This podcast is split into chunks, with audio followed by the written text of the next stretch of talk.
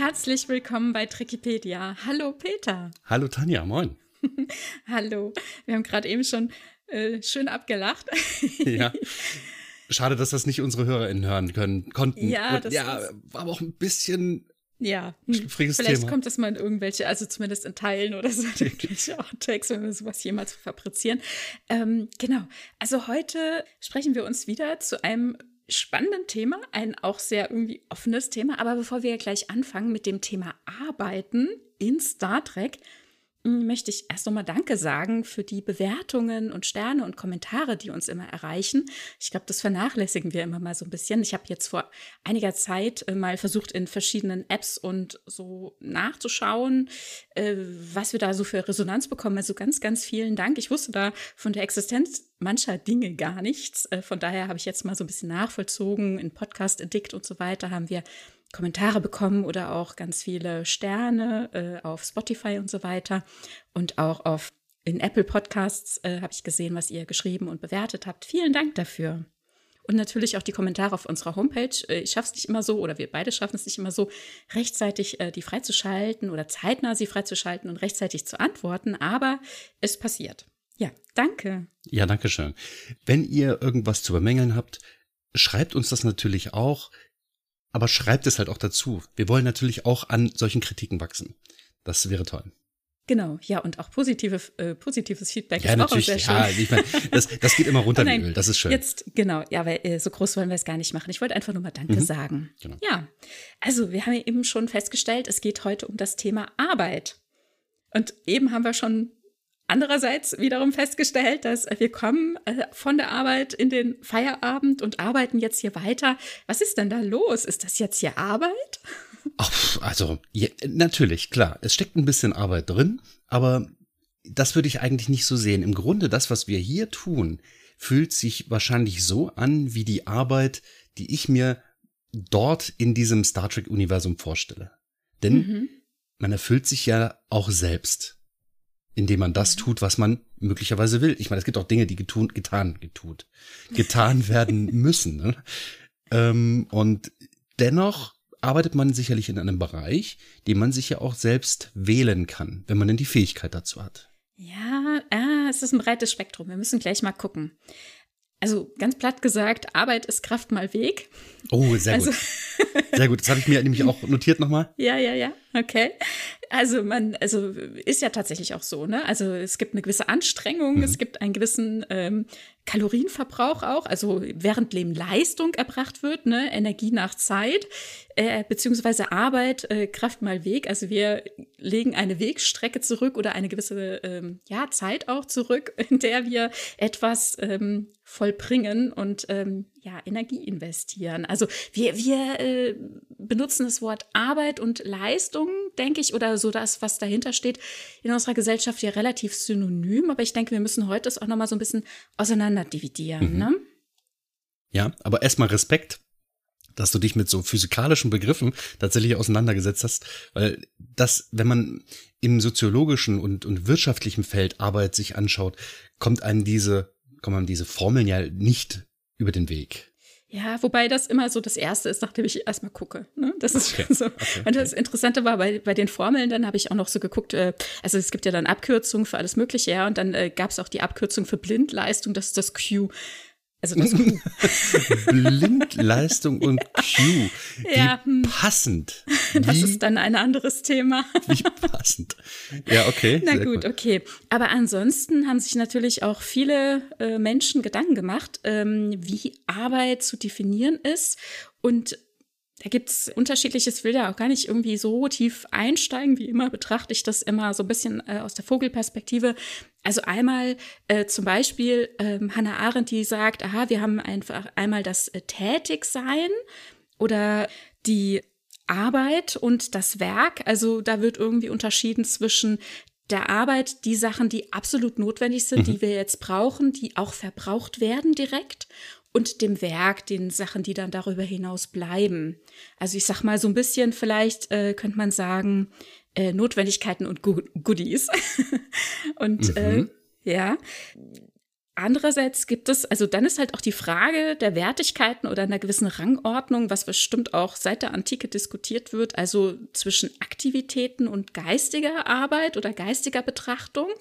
Was ist da wichtiger oder wertvoller? Also in der Antike sagte man auch, Arbeit ist die Nicht-Muse, also das, so wie sie äh, mhm. Arbeit ausdrücken, ist die Nicht-Muse. Also das anstrengende, unbequeme, äh, unbequeme, das körperliche, womöglich, das, die leibliche mhm. Arbeit, die man dann vielleicht auch gerne von anderen Leuten ausführen mhm. lässt. ja, die ist eher nicht so schön. Und das andere, äh, die Kopfarbeit oder die, die schönen Künste, die schönen Dinge, mhm die einen ganz anders beschäftigen und die aber die Notwendigkeiten, die vielleicht auch schwere körperliche Arbeit, die einen ja dann halt auch zeichnet, womöglich dann eben braun gebrannte Haut, abgearbeitete Hände mhm. und so weiter, die ja dann auch wiederum Zeichen einer gewissen Stellung sind. Also auch wieder verschiedene Rangordnungen in der Gesellschaft. Äh, ne? Also wenn wir auch so in unseren Kulturkreis so zurückblicken, wie, wie damit umgegangen wurde, gesellschaftlich und zeitlich, gab es ja unterschiedliche Ansichten und Einflussfaktoren, ne? Ja, das ist jetzt so eine Definition aus, ja, aus der Antike heraus, ne? aus so einer sehr frühmenschlichen Sicht, würde ich mal jetzt behaupten. Also nicht aus einer Arbeitswelt heraus, in der beispielsweise ich mich befinde, hm. wo ich selbst gesagt habe, ich wähle diesen Weg und ich mache mich am Tag nicht kaputt, wie beispielsweise ein Bergarbeiter, aber auch der kann eine Erfüllung, wenn er das denn selbst so gewählt hat, in seinem Job finden. Und sicherlich gibt es da Menschen, die sagen, das ist das Tollste, was ich jemals getan habe. Und dann ist es eben nicht das, was du sagst, eben Leid. Aber ich verstehe natürlich diese Beschreibung als grundlegendes Übel im Leben, um das zu erreichen, was man denn eben tun will, eben die, dann die Musezeit, was, also dieses, die Trennung, die du jetzt gerade verwendet hattest. Ne? Mhm. Ja, verstehe ich. Aber es hört sich so, so, so negativ an. So, das mhm. eine ist, also Arbeit schlecht und alles andere gut. Ne? Ja, oder halt auch andere, also also schon Unterscheidungen mhm. zwischen bestimmten Arten von Arbeit, ne? Wie zum Beispiel, ne, also Arendt das versucht hat mit Arbeit und Werk oder Natur und mhm. Kultur womöglich, ja. Mhm. Okay. Ja, sehe ich ein bisschen, ja, ein bisschen anders, weil ich eben nicht dieses Gefühl mit dem Wort Arbeit, also ich persönlich mhm. mit diesem, mit dem Wort Arbeit verbinde. Aber natürlich klar, also es ist das Bewegen von Dingen, Erschaffen von Dingen oder eben eine Leistung erbringen.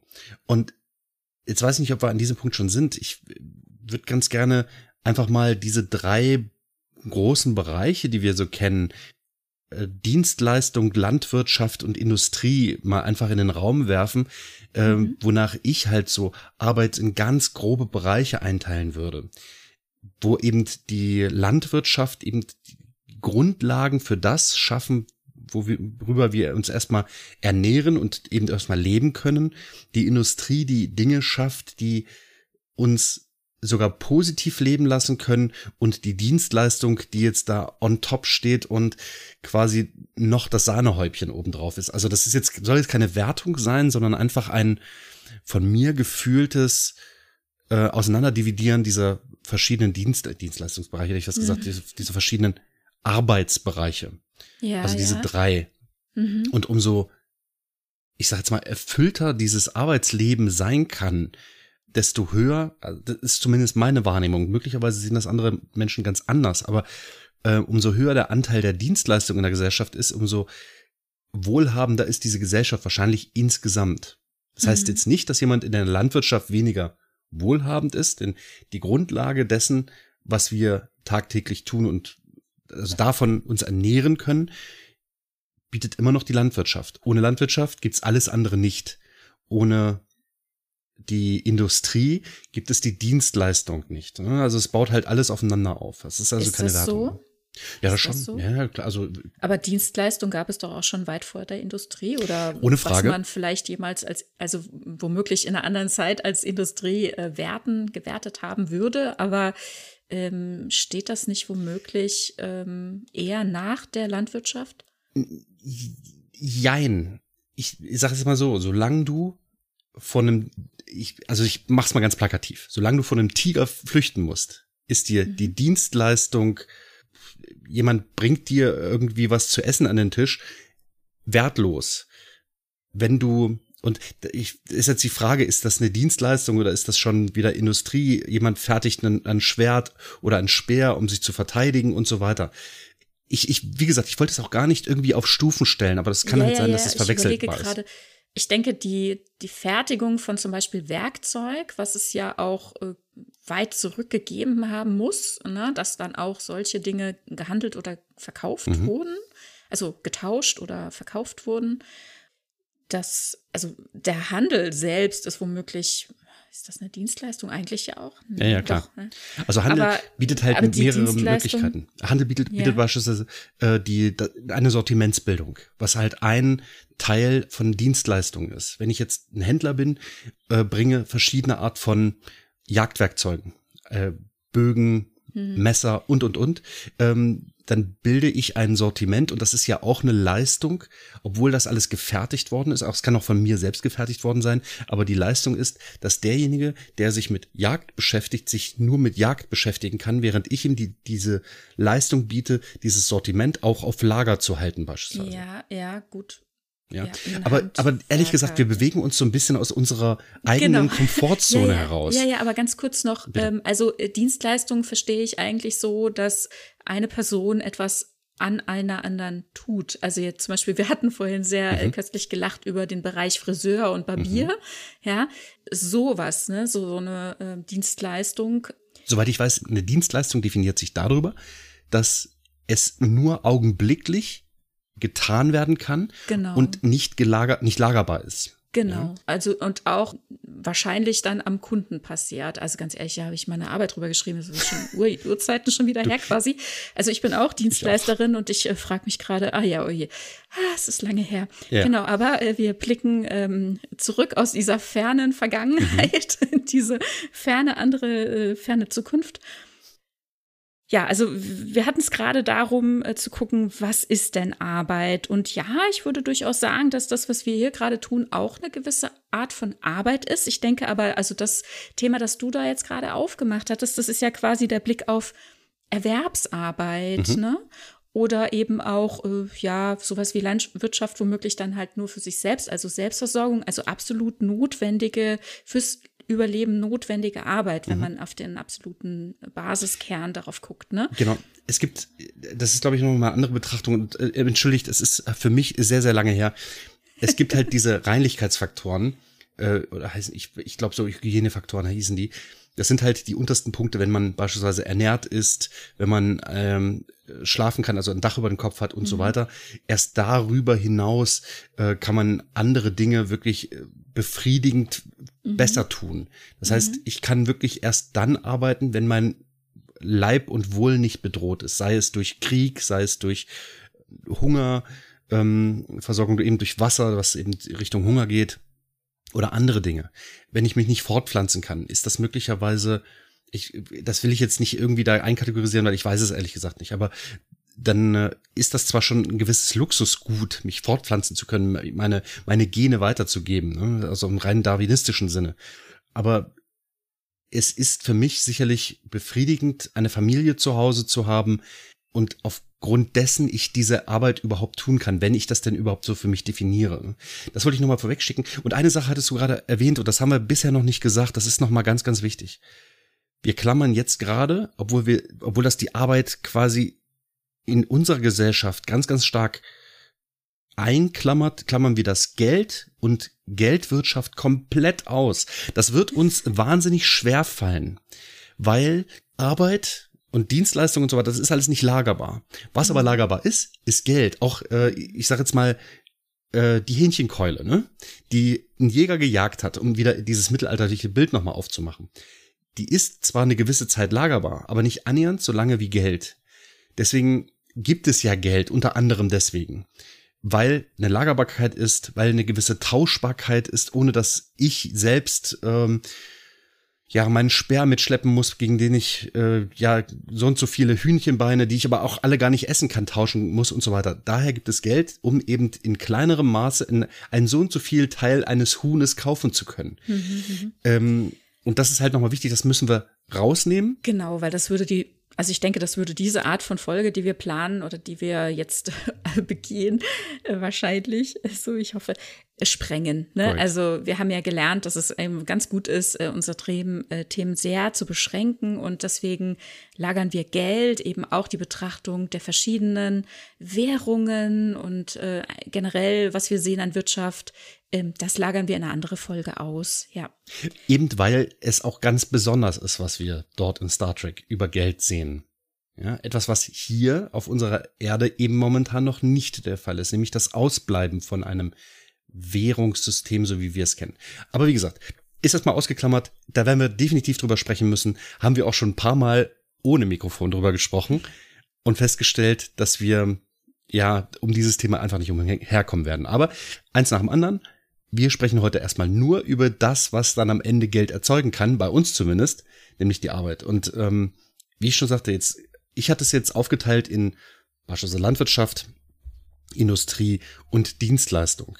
Möglicherweise gibt es da auch noch andere Aufteilungsmöglichkeiten. Aber jetzt mal die Frage in den Raum gestellt.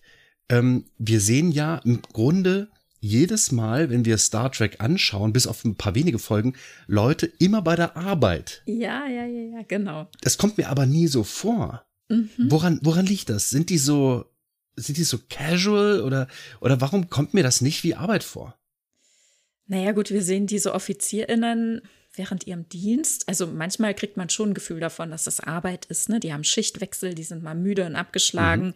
freuen sich auf einen Landurlaub etc. Stimmt, ja. Ne? Also von daher kriegt man schon immer wieder ein Gefühl davon, dass es Arbeit ist. Ähm, man sieht auch Freizeitaktivitäten. Hm, ja, aber also ich sehe sie halt auch einfach gerne dabei, ne, bei ihrer Arbeit. Mhm. Aber was wir eben, äh, was ich eben schon mal ähm, angesprochen hatte, also Arbeit das ist halt, deswegen hatte ich so ein bisschen geguckt, was ist denn Arbeit? Weil das für uns in unserem Kulturkreis oder zumindest wie ich das erlebe, eigentlich immer damit äh, verbunden ist, dass es die Erwerbsarbeit ist. Ne? Und dann ist immer so vielleicht auch die Rechtfertigung oder die Zusatzerklärung oder das sich wieder immer wieder wachrufen, dass viele andere Dinge, die wir so tun, auch Arbeit sind. Ne? Und also nicht im negativen Sinne, das ist äh, von wegen, das ist doch auch Arbeit, das belastet mich auch oder so, sondern äh, das ist halt auch eine Tätigkeit, die eine gewisse Wertschätzung womöglich eben mhm. auch erfordert. Ne? Also viele andere Dinge, die wir tun, ist eben auch Arbeit oder äh, wir, wir, sagen so oft so Sachen wie Care-Arbeit ist auch Arbeit mhm. und, ne? Und von daher äh, ist er nicht nur eben dieser ökonomischer Aspekt, äh, wenn wir über Arbeit denken, sondern eben generell arbeitende Personen anzugucken. Jetzt hier zum Beispiel hast du gerade das Bild aufgemacht. Wir sehen die Sternflottenoffizierinnen bei ihrer Tätigkeit. Wir wissen, die bekommen dafür kein Geld, äh, sind aber halt in ihrer Gesellschaftsform, so wie sie leben, versorgt. Das hört sich irgendwie, also für jemanden, der in diesem kapitalistischen System drinsteckt und vielleicht das zum ersten Mal sieht oder diese Frage sich beantworten lässt, ähm, wie viel Geld kriegen die denn dafür? Mhm. Gar keins. Da denkt man sich so, oh, das ist, die sind, das sind arme Schlucker. Ja? ja, das ist die Frage, ne? Also das ist, da, da clashen natürlich Sachen aufeinander. Wie du sagst, wir gucken halt aus unserer Perspektive, äh, wir leben im Kapitalismus und wir definieren uns ja auch ganz viel darüber. Ne? Mhm. Ne? Also ich meine, wenn wir in unserem Kulturkreis oder vielleicht auch so, ich weiß nicht, ob das alle Generationen so betrifft, das ist auch noch so ein Punkt, wo ich gleich noch was dazu sagen muss. Aber zumindest so in unserem Kulturkreis hier, wir stellen uns vor mit unserem Namen und unserem Beruf. Und dann haben wir gleich schon mal so ein Bild vom Gegenüber. Ne? Also das ist so das, was üblicherweise irgendwie abgecheckt wird. Und wenn man dann mhm. hört, was die Person macht irgendwie, also was sie arbeitet und oder von Beruf ist, was ja auch nicht immer deckungsgleich sein muss, dann hat man direkt so ein Bild. Also Arbeit ist sehr häufig identifikationsgebend irgendwie, so erlebe ich das, ne? Und das ja eben auch über die Leistung. Also ich habe ja schon gesagt, da ist ja durchaus ein Unterschied, aber häufig verschwimmt das ja auch so ein bisschen, ne? gerade halt auch währenddem man arbeitet, wenn man mit Leuten zusammen agiert, die dann da auch nochmal einen Blick rein haben, wer womöglich wie viel leistet oder wessen Leistung wie bewertet wird oder so. Das äh, finde ich, äh, finde ich ja schon nochmal wichtig, sich dessen bewusst zu machen, mhm. äh, aus was für einem Selbstverständnis wir drauf gucken. Und ich, mir, mir fiel es so besonders auf, aus was für einem Selbstverständnis wir gucken, weil, das habe ich eben schon gesagt, ich auch jetzt in letzter Zeit so ein paar Mal so Generations-Aha-Momente hatte. also ich bin jetzt in einem Alter tatsächlich, dass eine nachwachsende Generation da ist, deren merklich andere Grundeinstellung äh, ich konfrontiert äh, mich sehe, ja. Und das, das war äh, sehr überraschend irgendwie. Also ich meine, das, natürlich theoretisch denkt man an sowas, ja, aber wenn es einem praktisch begegnet, dann ist das nochmal was ganz anderes. Und das ist tatsächlich im Arbeitsleben passiert. Es waren Praktikantinnen, die ich jetzt die letzten zwei Jahre so erlebt habe, natürlich in einer ganz besonderen Situation nochmal, äh, alles nochmal ganz anders als die Jahre zuvor gewohnt, aber auch deutlich andere Charaktere, die mir da begegnet sind, mit konkret anderer Einstellung anderer Wertigkeit über zum Beispiel den Begriff von Arbeit, Erwerbsarbeit mm, und dem, ja, tatsächlich äh, der, der Wertigkeit, die dazu beigemessen wird. Und ich dachte, äh, also ich äh, waberte so für mich damit. Ich dachte, was ist da gerade los? Wie, wieso ist das gerade so? Ja, es gab so Momente, äh, so ähm, Irritationsmomente äh, an verschiedener Stelle, dass ich eben mit mehreren Personen wiederholte. Und äh, lustigerweise ein jünger, ein viel jüngerer Kollege, aber der halt auch noch quasi in meine Generation, also wenn wir jetzt mal so von Millennial sprechen, ähm, der auch da noch reinfällt. Und ich dachte immer, wenn ich den mal treffe, den muss ich mal anhauen, mit dem muss ich darüber reden. Und lustigerweise hat er es, als wir uns gesehen haben, angesprochen. Und ich sage, ist ja verrückt. Ich wollte dich genau heute dasselbe fragen. Und er hatte genau die gleichen Irritationen wie ich erlebt. Und da haben wir wirklich gemerkt, dass die nachkommende Generation, also äh, hier Generation Set, ja, dass die nochmal ganz anders tickt. Und ich fand das sehr, sehr interessant und habe jetzt auch vermehrt ein bisschen äh, in Richtung Podcasts auf jüngere Generationen geklickt und ein bisschen geguckt. Und da, da gab es dann auch so Momente, wo sie dann sagten, ja, das sind ja die Millennials. ja, ja, genau. Also so ganz klare auch Abgrenzungen in, in Bereich Verhalten, Grundeinstellungen, Wertigkeiten, Mode, wo ich mich ertappt fühlte und dachte, ey, shit, ja, stimmt, das ist echt eine andere Generation. Also von daher wäre vielleicht auch nochmal interessant, das eben so zu betrachten, ne, dass natürlich auch generationsübergreifend unterschiedliche Einstellungen dazu vorhanden sind. Du lachst. Ja, ich lache nur, weil ich, ich notiere mir gerade den, äh, äh die Kapitelmarke. Greisen Tanja spricht über die Jugend. Danke. ja, man, es wird irgendwie. Ja, ja, ich weiß nicht. damals. Also, ja, so alt.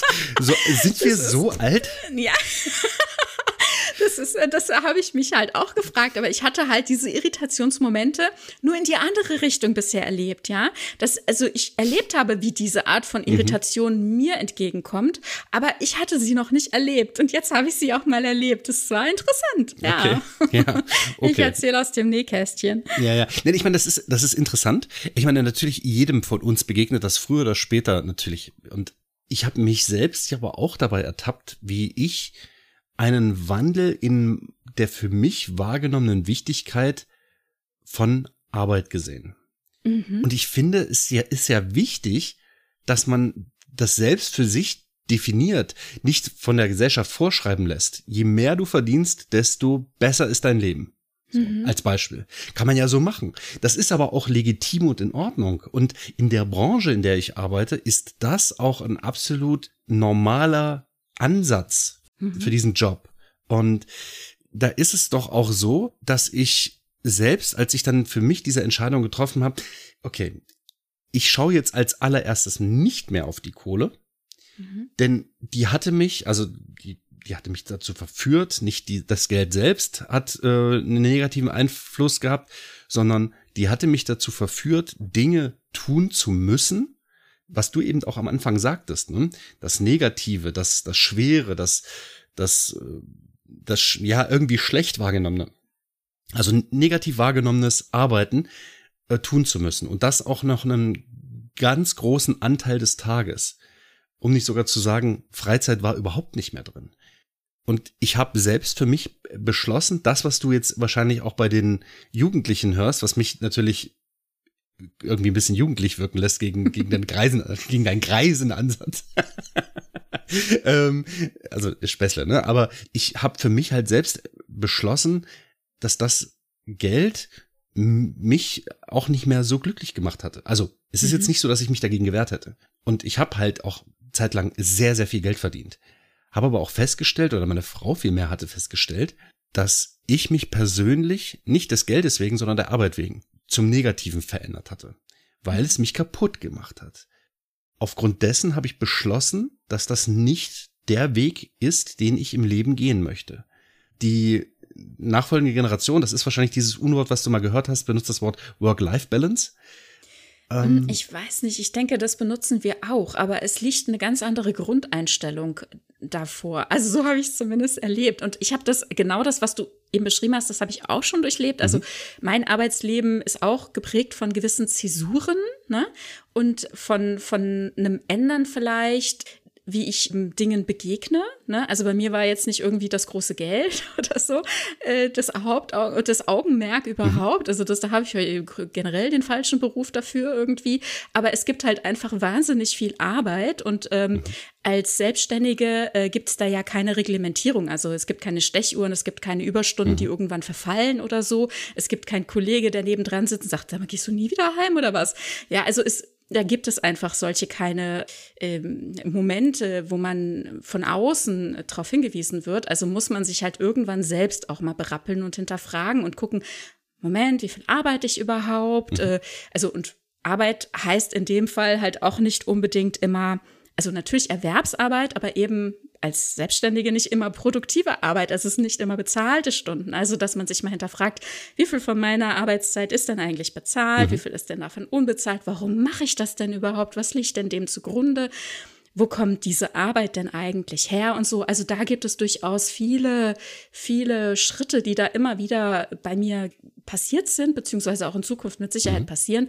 Also ich denke, wir alle werden in unserem Arbeitsleben und auch in unserem Erwerbsleben, Erwerbstätigkeitsleben immer wieder uns hinterfragen auf eine bestimmte Art und Weise. Aber hier auch dieser Punkt Work-Life-Balance, also das ist jetzt nicht unbedingt, was ich meinte mit dem Generation Set, ja, also mhm. da, das, also als, ich kann das auch gar nicht so richtig jetzt komplett so ähm, charakterisieren. Dafür ist das natürlich auch viel zu wabernd und es waren einfach so, äh, viele kleine Momente so, die ich aber halt bei mehreren Personen immer wiederholt äh, gesehen habe. Ne? Also auch, ähm, also währenddem ich zum Beispiel jetzt im, in einem Praktikum einfach zu allem erstmal Ja und Amen gesagt habe, also egal wohin ich fahren sollte, egal um wie viel Uhr ich aufzustehen hatte, natürlich war das ein wichtiger Termin und natürlich stand ich parat und ne, währenddem also wie gesagt, jetzt eben der Kollege und ich, wir beide jetzt gelernt haben, dass dann eben so andere GenerationsvertreterInnen äh, sagen,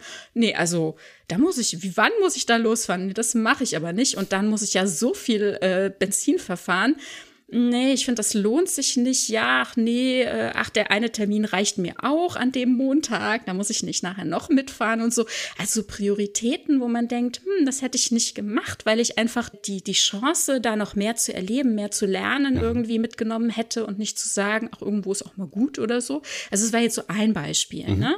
Das kann natürlich einfach eine, eine gesündere Grundeinstellung sein, dass es eine gesündere Work-Life-Balance am Ende bei rauskommt. Glaube ich ne? auch, ja. Dass die dann vielleicht eben gar nicht zu so Punkten kommen, wo wir beide schon standen.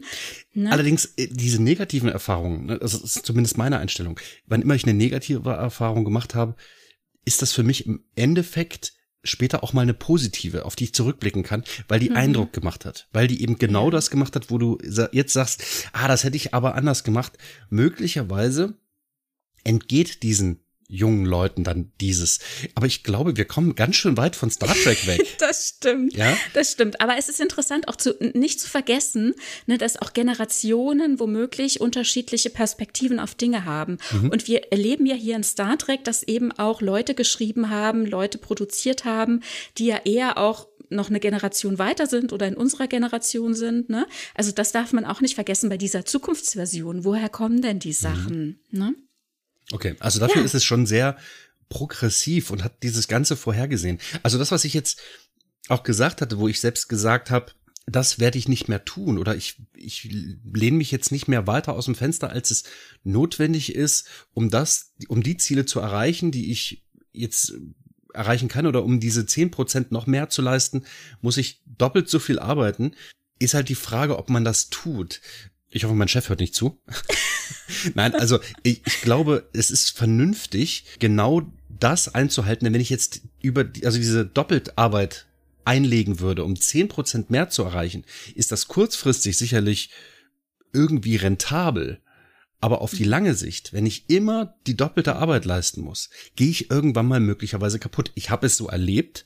Hm. Es ging mir gar nicht gut zeitweise damit. Und wie gesagt, andere haben festgestellt, du hast dich verändert. Ja, weil ich einfach nicht mehr konnte. Irgendwann brennt man so ein bisschen aus. Und an diesem Punkt. So ein bisschen. Ja, ja, an diesem Punkt war ich halt auch schon. Man ja. merkt das selbst halt auch nicht wirklich. Und da will ich halt auch gar nicht mehr hin. Und deswegen habe ich meine Ziele so gesetzt und die waren aber auch inspiriert eben durch Star Trek, weil ich gesehen habe, eigentlich könnte es anders gehen. Ich sehe diese Leute arbeiten und es fühlt sich für mich, was ich da sehe, an, als wenn die Dinge tun, die wirklich befriedigend sind. Mhm. Und das habe ich mir halt auch mal gewünscht. Also ich nicht Sternflottenoffizier zu sein, aber ich glaube, es gibt ganz, ganz viele Dinge in ja. Star Trek, wo die Leute einfach nur kleine Dinge tun, ob es nur Kinder unterrichten ist, was wir hier ja auch sehen. Nur. ja, nur in Anführungsstrichen. Ja, ein großes ja, Schiff ja. zu kommandieren, um dann ein anderes Schiff zu vernichten. Das sind die großen Helden in unserer Gesellschaft. Nur Kinder, also Anführungsstriche kann halt niemand sehen. Nur Kinder zu unterrichten ist nicht glamourös. Ne? Auch was wir heute, also diesen Begriff, den wir heute immer wieder hören, there's no no glamour in prevention.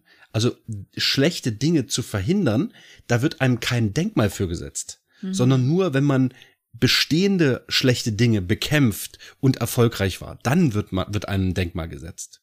Also im Grunde das Star Trek, das wir gesehen haben oder das wir, das wir tagtäglich sehen können, was ja auch jetzt neu erscheint, von wem wird das geschrieben? Also auch schon, auch von Leuten, die wissen, dass man Anerkennung ernten möchte, dass es ein gewisses Leistungsglück mhm. gibt, ne?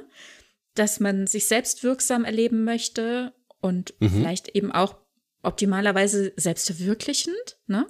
Aber dass man da eben auch eine gewisse Befriedigung herauszieht. Und ich denke jetzt gerade zum Beispiel dran, weil ich gerade sagte, äh, wie, wie, stellen wir uns vor, wir sagen, wie wir heißen, womöglich noch irgendwie zur Einordnung, dann ist man gleich quasi im Bilde. Was mache ich denn? Ne? Wer bin mhm. ich denn? Ne? So, das, wer bin ich, äh, durchdefiniert, was mache ich? Ne? Mhm. Und da denke ich zum Beispiel an diese TNG-Folge Box Vergeltung, ne? als Picard damit äh, konfrontiert ist, dass dieser Diamond, also ehemals Diamond mhm. Bock, dieser Ferengi, der ihn ja schon in der ersten Staffel äh, rächen, na, wie sagt man, Rache sein wollte. Sohn rächen wollte, ja. Mhm. Für, für seinen Sohn, der ja bei, bei der Schlacht von Maxia gegen die Stargazer umgekommen ist und ihm dann hier in der siebten Staffel diesen Jason Vigo vorsetzt und mhm. genetisch verändert hat und ihm vorgaukelt, er wäre Picards Sohn. Und Picard, der sich jetzt bemühen muss, jemanden kennenzulernen und rausfinden will, wer ist denn das? Also auch da gibt's dann gleich den Hintergrundcheck, wie ist denn der aufgewachsen, wie hat denn der gelebt, was ist denn der von Beruf? Und dann mhm. kommt halt direkt raus und er sagt es, ich habe keinen Beruf, ich mache nichts. Ich kletter hier so rum, beam mich wieder runter, ich habe hier Spaß beim Klettern, tschüss. Ne? Und Picard ist gleich schon so ein bisschen getroffen. Also der, mhm. der, der macht nichts Gescheites, ne? Der mhm. ist so ein der lungert so rum. Ein so ein Leistungsbezug sieht er sofort, ja, ne? Mhm. Der, der, der ist straffällig geworden, ne? Also der ist ja, gut, bekannt, okay. Aktenkundig Das ist geworden. schon unschön, das muss man sagen, ist, ne? Ja, das ist unschön. Ja, weiß man aber auch jetzt erstmal im ersten Moment natürlich auch nichts um die Umstände dessen, ne? Aber hier auch so eine Bewertung, was machst du, wer bist du, ne? In der Tat, ja. Also ich habe es halt auch schon ein paar Mal erlebt, wenn man auf irgendeinem Amt ist und irgendwie einen hochoffiziellen Akt begeht und äh, ein Notar beispielsweise einen Namen verliest, ja. der liest den Namen und den, ich hätte es fast gesagt, Dienstgrad, ne? Also und die mhm. entweder Ausbildung, auch wenn man darin nicht tätig ist, mhm. oder also die höchste Ausbildung, beispielsweise wenn man ein abgeschlossenes Studium als, es spielt überhaupt keine Rolle, Diplom-Landwirt hat. Mhm. So, so, das sind so die, die Dinge, die man sich so ans Revers heften genau, kann richtig. jetzt hier plötzlich, ja. Mhm. Genau. Da ist man Diplomlandwirt, aber man arbeitet in der Schwerindustrie als, pff, das spielt überhaupt keine Rolle. Das wird dann einfach nicht genannt. Aber da ist halt die Frage, was spielt das überhaupt für eine Rolle? Ändert das mhm. überhaupt irgendwas an dieser Aussage, wer diese Person ist, die da steht? Also mhm. ich finde, in unserer Gesellschaft tut es das schon noch zu einer gewissen oder in einer gewissen Art und Weise, aber nur, weil unsere Gesellschaft absolut darauf geeicht ist, mhm. ähm, ja, ja, Menschen danach zu bewerten. Ja. ja? Tagelöhner ne, ist halt kein Beruf, den, den man sich auf eine Visitenkarte struckt. Also das, wo man sagt, hier, ich, stellen Sie mich ein. Ich bin Tagelöhner. ja. Ja. Es gibt halt gesellschaftliche Konstrukte, die bei uns vorherrschen, die ich aber eben so in der, Größe, in der, in der Großzahl der Folgen eben bei Star Trek eben nicht sehe. Aber das, was du gerade nanntest, ehrlich gesagt, das ist mir gar nicht so bewusst gewesen. Aber jetzt, wo du es sagst, mhm. dass Picard selbst auch so ist, ja, man guckt so, ne? Das ist ja. eben die Art und Weise, wie wir in unserem Kulturkreis gerne irgendwie so auf Leute gucken. Sag mir, was du machst, dann weiß ich, wer du bist. Mhm, ne? Und das ist interessanter, wir haben ja jetzt in der Pandemie erlebt, wie das sein kann, wenn man plötzlich nicht mehr machen kann, was man immer gemacht hat. Also wenn man dann so lahmgelegt ist. Ne? Wir haben fast alle erlebt, wie das ist, wenn man plötzlich irgendwie so zu Hause sitzt und nicht mehr tut, was man sonst so tat. Ne? Und sich vielleicht auch selber fragt, äh, war das denn überhaupt so sinnvoll, was mhm. ich da die ganze Zeit getan habe, wenn es jetzt auch wieder keiner mehr braucht? Oder wo ist das denn? Ne? Oder diese Wertigkeit, die wir dann irgendwie versucht haben, in manchen Bundesländern plötzlich zu erschaffen, mit diesen sogenannten Systemen systemrelevanten Berufen. Ich weiß nicht, ob das bei euch in Niedersachsen ein Thema war. Also hier bei uns war das ein Thema. Dann wurde mhm. aufgelistet, wessen Beruf ist systemrelevant. Der darf seine Kinder in die Kinderbetreuung schicken, na, damit dann der, der Rücken frei ist das war auch schon ganz schönes Abstufen von, von Personen. Ne? ja, ja, so, und dann ach, ging das bist, Hauen und Stechen ach, los. Dann haben das fühlte sich ein bisschen so an wie, ah ja, die Welt geht unter, wir haben noch ein paar Plätze auf der Rakete. Ähm, was machst du beruflich? Ähm, ah, nee. Ja, ich setze dich mal auf die Liste und Geh dann hört man. Heim. Genau, dann, dann hört man ein Knüllgeräusch. Wir melden uns. ja, wir, wir melden uns. genau. So fühlte es sich, also fühlt sich sowas an, ja, in der Tat. Ja, da hast, da hast du recht. Das ist tatsächlich. Das fand so. ich interessant, dass auf jeden Fall die Pandemie noch nochmal ähm, viele, glaube ich, sich ein Stück weit hinterfragten haben lassen, ne, was man so den ganzen Tag tut und wenn man es mhm. plötzlich nicht mehr tat, ne, was für einen Stellenwert es für einen hatte so im Leben und ähm, ja, ja, ich lasse es mal so stehen. Ja, ja, es ist richtig. Nein, es ist wichtig, dass man das anspricht, dass mhm. die, ich meine, das Tagwerk, ne, ich mhm. ganz frei formuliert, die Arbeit, die man so verrichtet, dass die einen gesellschaftlich einordnet. Also wir sind nicht nur der Name auf dem Zettel, sondern wir sind halt auch das, was wir tagtäglich tun. Also die Handbewegungen, die wir tun. Oder wenn es nur äh, den Finger an die Lippen legen und nachdenken ist. Denn ein Professor für äh, theoretische Physik, der schreibt vielleicht, der, oder der denkt halt viel da haben wir in unserer Warp-Folge, schon Warp-Antrieb-Folge drüber gesprochen, mhm. dass das besonders äh, die, durch die Pandemie ähm, bestärkt wurde, in der Warp-Feldtheorie mhm. weiterzudenken, ne? weil genau. da plötzlich die Zeit war, sich damit auseinanderzusetzen und weiterzuschreiben an den Arbeiten. Ja, aber was tut diese Person denn? Die rührt ja keinen Finger. Also könnte ich jetzt überspitzt sagen. Ne? Ich sage jetzt mal, in einer mittelalterlichen Gesellschaft kann so ein Denker natürlich auch ganz Großes leisten. Aber sagen wir mal, jetzt gehen wir mal immer weiter in der Zeit zurück. Sicherlich, Denker haben immer die Gesellschaft vorangebracht. Aber in einer Gesellschaft, in der man äh, zum guten Morgen und äh, zu guten Abend und gute Nacht sagte, ist es vielleicht, also um das einfach zu überspitzen, ist dieses Denken weniger wert gewesen möglicherweise, als rausgehen mit der Keule aus so einem, so einem Reh zu hämmern, um dann äh, ja was zu essen nach Hause zu bringen. Hm, ja, weiß ich nicht, wenn dann aus dem Denken herauskommt, dass eine tollere Keule bei rauskommt oder Falle. Ne? Aber also, die Frage ja. ist, ob die Gesellschaft das versteht, ob die Gesellschaft das ja. annehmen kann. Und es gab halt auch, und das ist gar nicht alles so lange her, Gesellschaften, in denen gewisses Denken sehr unerwünscht war. Mhm. Ja, und ja. oder eine gewisse Gruppe von Menschen, die Positives gedacht haben, die war halt einfach diskreditiert. Und da war es halt auch so, weil die eben sich hauptsächlich mit so einer denkerischen Arbeit beschäftigt haben, waren die ins Hintertreffen geraten. Und dann rutscht eben so ein ganzer, so eine ganze, so ein ganzer Industriezweig, hätte ich fast gesagt, oder so ein, so ein ganzes Dienstleistungssegment in so einen Hintergrund. Das ist halt sehr wenig positiv. Sagen wir mal so, auch in Star Trek gibt's das und das ist sicherlich auch, und ich, ich sage es jetzt auch schon mal überspitzt, aber relativ trocken, Sklaverei ist auch irgendwie eine Art von Arbeit. Denn du musst diese Personen einfangen, du musst die, ähm, du musst die einsperren, auch wenn sich das mhm. übel anhört. Aber das ja. ist eine gewisse Dienstleistung. Die hat auch in unserer Gesellschaft, das ist jetzt wieder ein bisschen länger her, in den Vereinigten Staaten und so weiter, auch in Europa, nicht allzu lange, wenn man sich das vor Augen hält. Und auch das waren Dienstleistungen und Menschen wurden dafür bezahlt. Und ich sage jetzt Sklaverei, weil ich sofort grüne Häute vor Augen habe. Ich habe die Orioner vor Augen.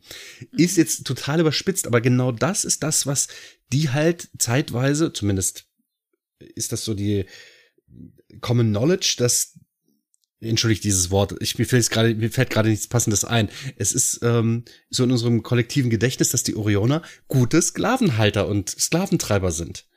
Und wie gesagt, auch, auch das ist Arbeit. Ob das positiv oder negativ ist, steht jetzt auf einem anderen Blatt. Fakt ist aber, dass die Arbeit investieren, um daraus, in diesem Fall halt Geld oder einen gewissen gesellschaftlichen Status herauszuziehen.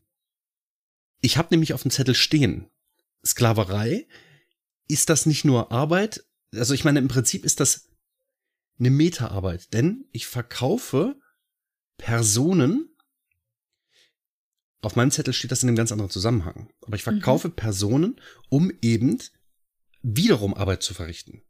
Das heißt, mhm. meine Arbeit bezieht sich darauf, jemandem anderes die Arbeit abzunehmen, ohne dass ich sie selbst tue. Ja, ja, da, also da kommt aber diese Wertigkeit wieder, ne? Welche Arbeit ist äh, wertiger als andere? Also die, die unwürdigste Arbeit sozusagen oder die äh, niederste Arbeit, die soll dann von anderen verrichtet mhm. werden und die werden dann womöglich eben wie jetzt hier in dem Beispiel dann dazu auch noch gezwungen. Ne? Also eigentlich sollte Arbeit ja freiwillig sein. Die Freiwilligkeit ist eigentlich mhm. vorausgesetzt und äh, in unserer Gesellschaft zumindest auch eine faire Entlohnung mhm. das Ziel, was wir auch nicht wirklich bisher umgesetzt bekommen mhm. haben. Aber jetzt ist halt die Frage, ist die faire Entlohnung in Star Trek Enterprise D, ist die ist das fair entlohnt ohne Geld? Da ist, ja, das sind wir, da, da müssen wir gleich nochmal drauf gucken. Da sind wir ganz woanders, ne? Die sind hier in einer ganz anderen ähm, Situation. Also die sind mhm. ja ganz woanders unterwegs. Ne? Aber wir gleiten dann halt auch in diesem Punkt auch wieder Richtung Geld ab. Ne? Und das ist halt die ja, Frage, ja, ja. wie, wie weitergehen sollen. Auf jeden ähm, Fall. Nein, aber die Beispiele, also wir können ja in mhm. dem Bereich gerade mal bleiben. Also du sagtest gerade Sklaverei, das sehen wir in Star Trek ja auch. Also mhm. nicht nur bei OrionerInnen mhm. ne, irgendwie oder also bei der Smaragdkette zum Beispiel Discovery. Also nicht nur außerhalb des Föderationsraums, ja auch tatsächlich innerhalb des Föderationsraums, mhm. wo man mehr oder minder unabsichtlich dahin gleitet oder auch sehr naiv, äh, unbedacht, bis hin zu offensichtlich äh, gut organisiert. Ne? Also wenn ich überlege, Exocoms zum Beispiel, mhm.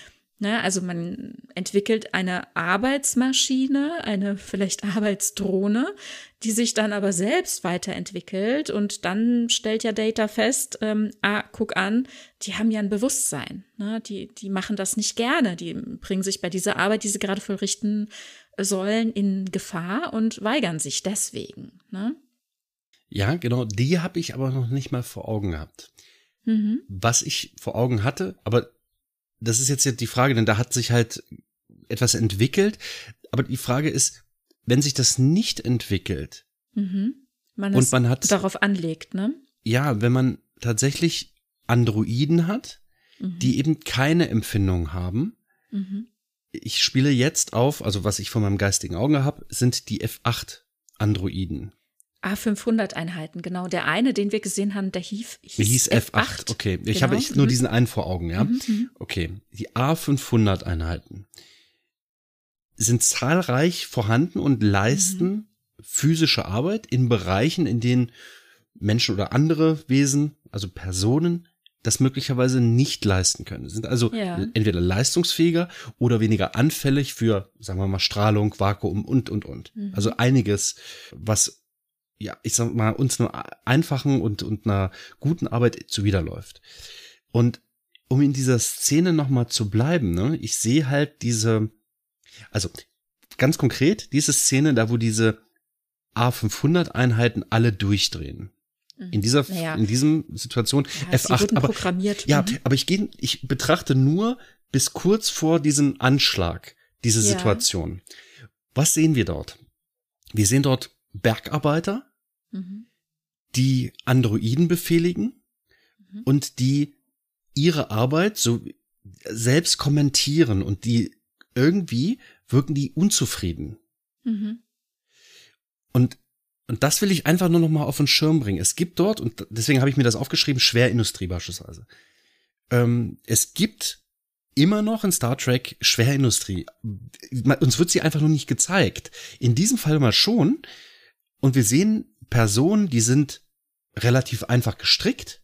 Diese, diese Personen da vor Ort beleidigen halt diese Roboter, haben halt Roboter sag ich schon, Androiden. Androiden. Schon.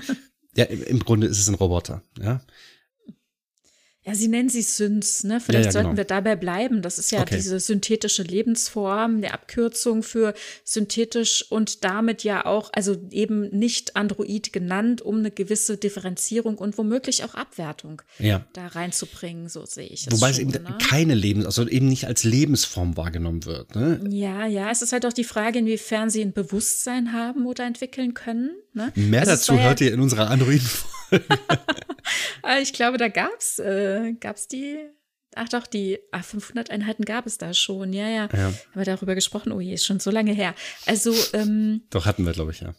Ja, also sie sind natürlich ein Stück weit Data nachempfunden. Data hebt sich scheinbar dennoch deutlich davon ab. Ähm, allerdings gesellschaftlich wird, werden dann die Sung-Androiden von Coppelius, ne, tatsächlich ja dann auch als Synths bezeichnet. Und das finde ich dann schon, das ist, das finde ich ja. ein Problem dann, ne, an der Stelle, mm, weil die ja tatsächlich äh, Bewusstsein und Empfindsamkeit mhm. haben, ne, was Data ja mit der Zeit auch dann erlangt hat durch den Emotionschip. Genau. Und, und im Grunde noch ganz kurz ähm, ist ja, also Bruce Maddox hat diese A500 Einheiten gebaut, weil es notwendig erschien, weil man Arbeitskraft brauchte. Ne? Und eben um, also natürlich ein hehres Ziel stand dahinter. Man wollte äh, die RomulanerInnen und äh, die wahrscheinlich auch RemanerInnen evakuieren. Aber ja, es hat natürlich ein Geschmäckler. Also, dass gerade ein Bruce Maddox, der in TNG, wem gehört Data, vor Gericht gesagt bekommen hat, dass es so nicht geht, wie er das plant, weil das hatte er mit Data ja auch schon vorgehabt. Mhm. Ne? Also gut, hätte er mehr Möglichkeiten gehabt, äh, mehr Wissen über die Zusammensetzung und den Aufbau von Data, vor allem eben über sein positronisches Gehirn, hätte Data ja vielleicht auch die Sache unterstützt, äh, ihn zu kopieren, sich selbst äh, kopieren mhm. zu lassen, nachbauen zu lassen. Ne? Aber das war ja das besondere Problem, dass er das nicht hatte. Und das hat er bis zuletzt ja nicht gelöst bekommen. Deswegen gab es nur in Anführungszeichen diese A500 Synths und eben keine Androidinnen, wie wir das sonst dachten. Mhm, genau. Wie viele das sind, können wir nur schätzen. Diese A500-Einheiten, ja. das waren wahnsinnig viele. Ne? Wahnsinnig viele, ne? Ja. Was man sieht, also es geht die so. Die waren ja alle so durchnummeriert. Das genau. war ja auch so dieses super Entmenschlichte, ne? Also auch tatsächlich diese Tätowierung ja quasi auf der Stirn und auf dem Hinterkopf. Ja. Und du meintest eben F8, also der gehörte in diese Einheit, wo eben alle, die hatten, glaube ich, alle. F? Das F oder hatten die alle acht und waren von A bis hm? Ich weiß nicht, also die, die standen alle nachts in so einer kleinen Parkgarage. Mhm, genau. Das war, also, genau, dann geht der Schrank auf und dann hier kommt ja. raus, es wird gearbeitet. Und das war. Von diesen Trüppchen gab es ja zahlreich. Eben. Deswegen, ich sag mal, man kann es halt wirklich nur erahnen, wie viele das sind. Aber wenn man sich überlegt, eine Person befehligt da ja so ein Dutzend mhm. Synths. Ja dann wirkte das schon, also ich sage jetzt mal, der Verschlag geht auf und da stehen die drin. Ob die empfindungsfähig sind oder nicht, spielt dabei keine Rolle, aber ich hatte sofort so einen Sklavereigedanken dabei. Das ist ein furchtbares. Bild gewesen. Es war wirklich furchtbar, ja. Und äh, ja, und in eh, also ähnlich oder genauso geht's mir im Grunde auch mit dieser äh, Voyager, ähm, also was in, uns in Voyager gezeigt wird, siebte Staffel, die Veröffentlichung, als äh, der äh, Doktor ähm, einen Holoroman geschrieben hat und es geht dann darum, inwieweit er ähm, Rechte hat, etwas zu publizieren. Ich meine, das wäre diese Handlung gewesen und dann muss aber darüber auch noch gesprochen werden. Dann wurde sein Roman ja eigentlich geklaut, weil es dann hieß ja, er hat ja gar keine Persönlichkeitsrechte, also er hat ja gar keine Autorenrechte an dem Stoff. Und das wurde dann irgendwie besprochen. Weißt du, das verstehe ich auch immer nicht, ne? Es ging damals ja. auch schon bei Wem gehört Data? Geht es ja, um, um Eigentum irgendwie. Ja, ja. Und da stellt sich halt auch wieder die Frage, warum? Was wollt ihr denn immer mit Eigentum? Warum, warum muss es denn immer Rechte auf irgendwas geben? In unserer Gesellschaft verstehe ich das schon, dass ja. jemand Rechte an irgendwas haben will, weil es da auch immer um Geld geht. Ja. Aber in einer Gesellschaft, in dem es halt, also möglicherweise geht es demjenigen, der das, der das an sich reißt. Äh, wie heißt er nochmal, der, ähm, Bruce Maddox? Nee, der, der Erschaffer vom Doc. Ah, Zimmerman. Zimmerman, genau. Eigentlich wäre das dann sein Werk ist eine Frage. Weißt du, wenn ich eine KI schreibe hm. und die produziert etwas, ist dann das, was dann produziert wurde, automatisch mein Eigentum? Ich glaube, ja. in unserer Gesellschaft ist das so. Also ich finde es tatsächlich sehr schwierig. Ich habe mich als Kind schon bei TNG aufgeregt, dass das Thema so behandelt wurde, dass Data so behandelt wurde mhm. und auch dann später äh, in Voyager, dass das wieder so kam. Das finde ich wirklich schwierig. Mhm. Ich dachte, mir wären weiter Leute und also auch im 24. Jahrhundert, finde ich, muss man da weiter sein. Aber das, äh, das ähm, was mich dann wirklich traf, ähnlich wie eben, dass diese, in Anführungszeichen, dass dieser Schlag, diese Garage da aufging und diese A500-Einheiten mhm. da drin standen und erschreckend wurden. Erschreckend, ja, aber genauso erschreckend war es ja dann am Ende auch, als es dann darum ging, ähm, festzustellen, dass diese A500, ach, Entschuldigung, dass diese MHNs, äh, die als äh, die, diese erste Generation MHNs, mhm. so wie der Doktor ja auch auf der Voyager, als nicht äh, brauchbar ausgemustert wurden. Was natürlich für sich nochmal ein ganz eigenes Thema ist, was wir in einer äh, Hologramm-Folge, wir haben ja schon über das Holodeck gesprochen, wir wollten auch immer eine machen über Hologramme und da müssen also wir auch noch mal über genau über Personen äh, holographische Personen äh, sprechen und da werden wir da noch mal mehr drauf gucken. Aber jetzt hier in dem Moment, dass diese MHNs, die ausgemustert wurden, im Bergbau tätig sind und dann dieser Holoroman oder die Nachricht eben von diesem Doktor auf der Voyager rumgeht und man dann quasi äh, Hoffnung schöpft. Ne? Also diese ganzen MHNs Hoffnung schöpfen, dass sie vielleicht aus dieser Situation auch mal befreit werden können, dass sie sich da eben raus arbeiten, raus emanzipieren können. Das also eine absurde Vorstellung, dass diese MANs jetzt im Bergbau tätig sind. Absurd. Na gut, also so viel dazu. Ne? Es wird in, in, in Star Trek immer wieder, es werden immer wieder Beispiele gezeigt, wo scheinbare Personen ne, eben ihre Persönlichkeitsrechte abgesprochen mhm. werden, beziehungsweise wo eben sehr vehement darum gekämpft werden muss, dass dies überhaupt ein Thema sein kann und wie sie ausgenutzt, missbraucht, versklavt werden. Ne? Mhm. Das ist immer wieder erschreckend und das zeigt eigentlich im Grunde unsere Perspektive. Mhm. Das ist das, was ich meinte. Ne? Also wer hat das denn geschrieben? Aus ja, was für einer Zeit und aus, aus was für einem Selbstverständnis kommen denn die Leute? Ne? Eigentlich, also so, so eigentlich wünschte man sich doch, dass es das so gar nicht geben kann in Gut, Star Trek. Star Trek. Oder im 24. Jahrhundert. Ja, ist, das stimmt natürlich. Klar, eine reine Utopie, wo alles super ist, wäre vielleicht auch ein bisschen zu langweilig. Ja. Aber äh, Star Trek war ja immer schon selbstkritisch, also gesellschaftskritisch mhm. und selbstkritisch. Und ich, ich sehe das ja auch und da verstehe ich das halt schon, dass man dass es wichtig ist, darüber zu sprechen. Und so sehr dich diese Folge, wem gehört Data, aufreibt, desto mehr bin ich eigentlich bestärkt, dass das genau die richtigen das Fragen sind. War. Ja, ja. ja, auch wenn ja, es dich aufregt. Und es regt mich auch auf. Und ich weiß halt auch, und ich, ich sage dann hinterher, ja, aber ich, ich bestätige mich ja selbst da drin, dass, dass es nicht so einfach ist. Ja, sie sind natürlich nicht nur aus der Gesellschaft geschrieben, aus der sie stammen, sondern auch für diese Gesellschaft, ne? Natürlich, ja. Hm, genau. Und ich finde es dann interessant, dass zum Beispiel Lower Decks äh, da eben ein Augenzwinkern drauflegt, mhm. immer auf diese Momente, wo man sich fragt, Moment, gibt's hier doch eine Klassengesellschaft? Gibt es doch keine Gleichheit? Ne? Mhm. Wenn dann die Lower Decker scheinbar anderes Repertoire im Replikator haben, was kompletter Unfug eigentlich ist, was überhaupt gar, keine, gar keinen Sinn hat, ja, das, das kann eigentlich gar nicht sein. Oder aber auch äh, dann in der zweiten Staffel dieser, ähm, diese Doppler-Verwirrung, ähm, als dann die äh, bei der Kommandokonferenz das Ganze in einer tollen Party endet, mhm. wo aber nur OffizierInnen eingeladen sind, ja. die ab Luna-Klasse oder höher dienen. Genau, und da ist jetzt die Frage, ist genau das der Ausdruck dessen, was diese Gesellschaft ausmacht. Funktioniert die nur so, weil eben abgegrenzt wird, weil ihr, ihr seid besser oder ihr seid schlechter. Also ist das, ist das äh, der Anreiz, die Motivation, Ja. das Motiv? Ja, Weil da müssen wir eben jetzt gleich mal drauf gucken. Vielleicht ist es gerade der gute Moment, mal da drauf zu gucken. Wir haben diesen tollen Moment, äh, Ende erste Staffel TNG, die neutrale Zone. Na, wir haben Leute aus dem, was ist es, 20. Jahrhundert, meine ich, aufgetaut im 24. Jahrhundert, die sich jetzt in dieser, auf der Enterprise D natürlich äh, wiederfinden und wir alle können da natürlich super gut andocken und, und wir erleben jetzt, wie das für sie ist, sich damit auseinanderzusetzen, einmal eben in der fernen Zukunft zu sein, aber eben auch, wie diese ferne Zukunft ist. zum Glück ist diese, dieser Personenkreis, das sind drei Personen, ne?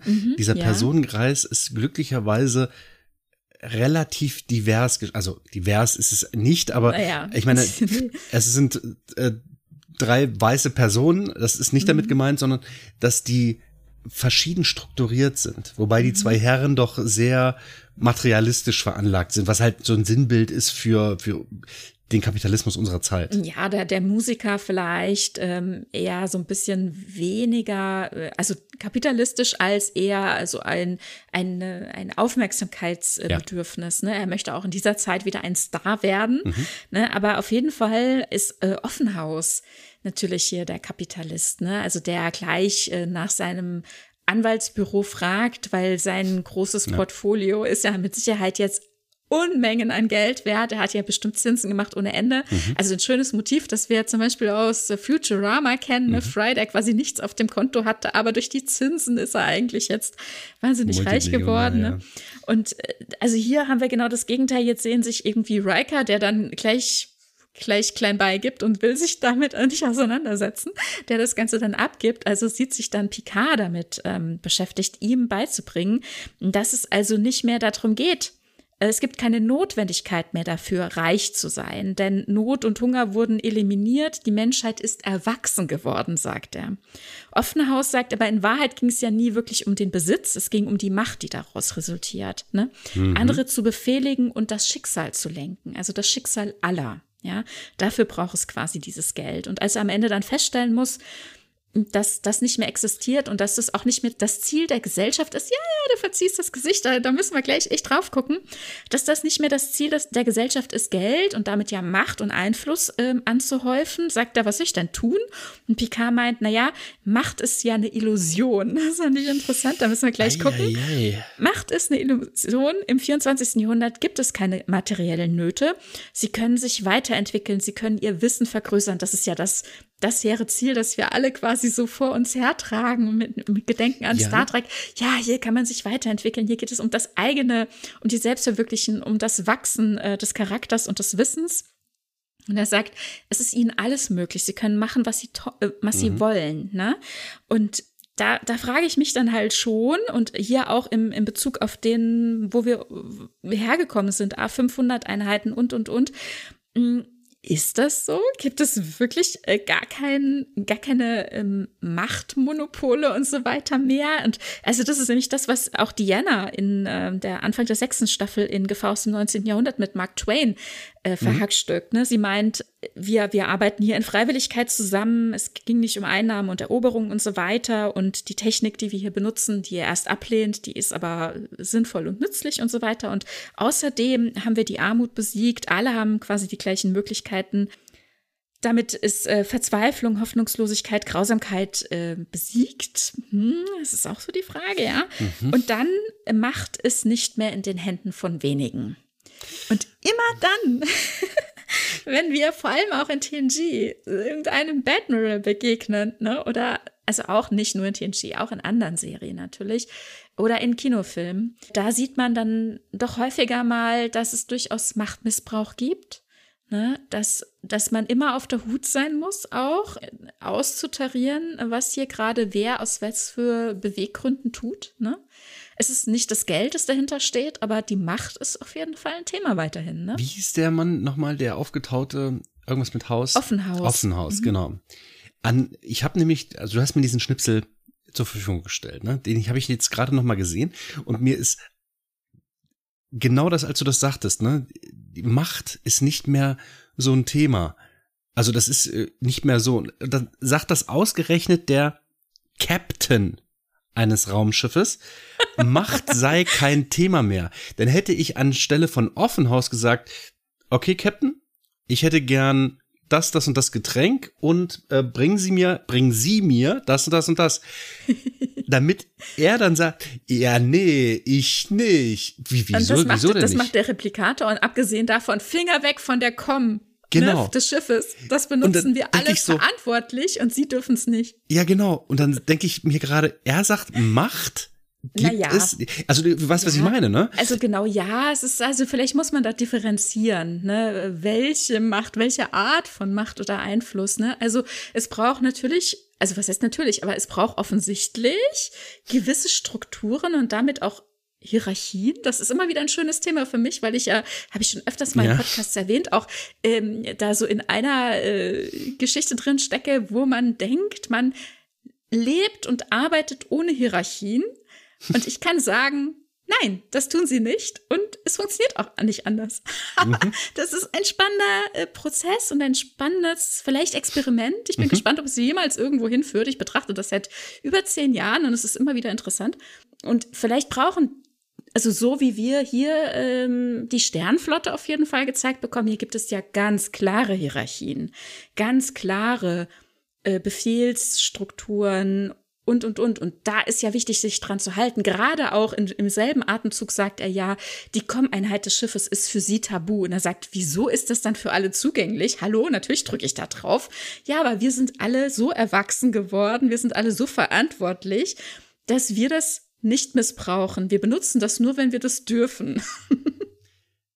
Ah, das ist schwierig. Das ist, das ist ein bisschen passiv-aggressiv, ne? Das ist so. weiß nicht. Ja, ja, das darfst du, natürlich darfst du das verwenden, wenn du gute Absichten hast. Naja, nee, also äh, Picard sagt ganz klar, dass zum Beispiel jetzt die Com des Schiffes wird nur von den OffizierInnen benutzt, ne? Und Zivilisten haben da keinen Zugriff.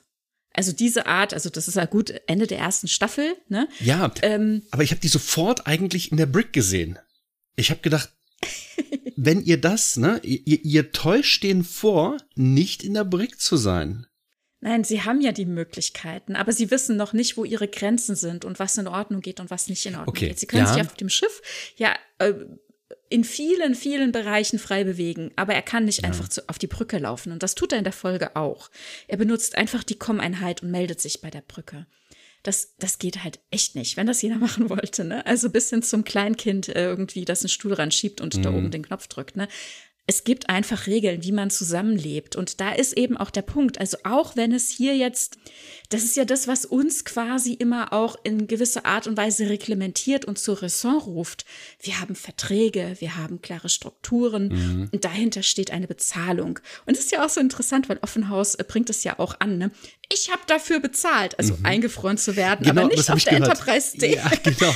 aber nicht auf der Enterprise D äh, später dann Ansprüche zu stellen. Dafür hatte er ursprünglich nicht bezahlt. Das ist ein anderes System gewesen. Aber Mhm. Er überträgt es natürlich. Also er benutzt es als Argument. Ich habe dafür bezahlt. Hallo, ich will jetzt auch eine Antwort. Ich will jetzt hier meine Bedürfnisse befriedigt haben. Ich will meinen Anwalt anrufen und, und, und, ne? Und Picard, der dann, und wie, wie die alle miteinander reagieren, als Data dann eruiert, auf was er sich denn bezieht. Also als er dann sagt, na ja, er macht Vergleiche mit Kreuzfahrtschiffen und dann Mhm. stellen sie fest, wo der gerade gedanklich steckt, ne? Und alle so, oh, Facepalm. Ja. Aber diesen Eindruck hatte ich nämlich auch. Ja, genau. Also wie du schon gesagt hast, also er äh, ist ja auf eine gewisse Art und Weise auf diesen Posten gekommen und zu dieser Befehlsgewalt gekommen. Ne? Da stellt sich allerdings auch immer wieder die Frage nach der Zugänglichkeit, also nach den Voraussetzungen und auch zu den Hürden, dorthin zu kommen. Ne? Wir sehen das in Star Trek ja auch zum Beispiel, also in der ersten Staffel in Prüfungen, wie hart es einem Wesley Crusher gemacht wird, aufgenommen zu werden da ist so in meinem kleinen Kopfkanon immer noch die irgendwie die Erklärung, dass ja einfach auch so viele Mitgliedswelten sind und so viele BewerberInnen da sind und er vielleicht einfach in dieser, in dieser kleinen Quotenecke quasi steht für die Leute, die so super jung sind und die aufgrund ihrer Talente und so weiter aufgenommen werden, die also quasi nicht konkurrieren mit der großen Masse, sondern eben, ne, also es gibt ja gibt es ja bei uns heutzutage auch, ne, dass man, dass man gewisse Quoten in bestimmten Bereichen erfüllt, also sei es, was weiß ich, um zu einem Studium zugelassen zu werden, ja auch, ne. Es gibt vielleicht eine Frauenquote oder eine Männerquote oder eine Behindertenquote oder eine Zweitstudiumsquote oder was auch mhm. immer, alles Mögliche, ja. Und dann denke ich mir, okay, er ist vielleicht jetzt gerade hier in dieser Bewerbungsphase, in diesem Jahrgang, aufgrund seines Alters und seines Hintergrundes in einer mm, kleinen Quote. Also es sind ja nur nur Handvoll, nur Handvoll Leute, mhm. wo dann da unterschieden wird, wer aufgenommen werden kann. Und es wird auch gesagt, im Grunde hätten sie es alle verdient, ne? Und es wurde dann halt eben geguckt, wer in dieser Situation diesen Test besteht. Und es gibt einfach, denke ich, großes Interesse. Es gibt sehr viele BewerberInnen. Aber nichtsdestotrotz scheint ja die Zugangshürde auch sehr hoch zu sein. Ne?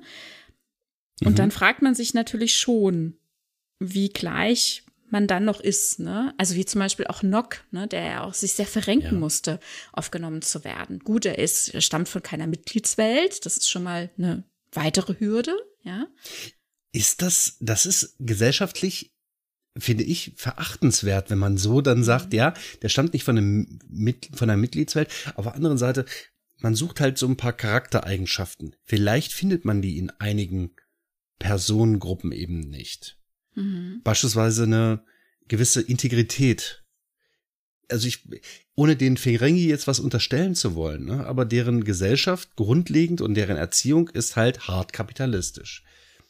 Jetzt ist halt die Frage, ob das zu einer Sternenflotten Offiziersfähigkeit irgendwie oder vielleicht sogar gegenläufig ist, dass man mehr Schwierigkeiten hat, in dieses Gefüge hineinzukommen. Aber auf der anderen Seite sollte, so stelle ich mir das vor, diese Gesellschaft eigentlich so offen sein, dass jeder die gleichen Chancen hat. Dass jeder die gleichen Chancen hat, ist lächerlich. Das gibt es nirgendwo. Gibt es in unserer Gesellschaft nicht und das wird es wahrscheinlich auch in aller ferner Zukunft niemals geben. Allein schon aufgrund von bin in dieser in dieser Gesellschaft geboren oder ich habe grüne Haut, weil ich bin Orioner.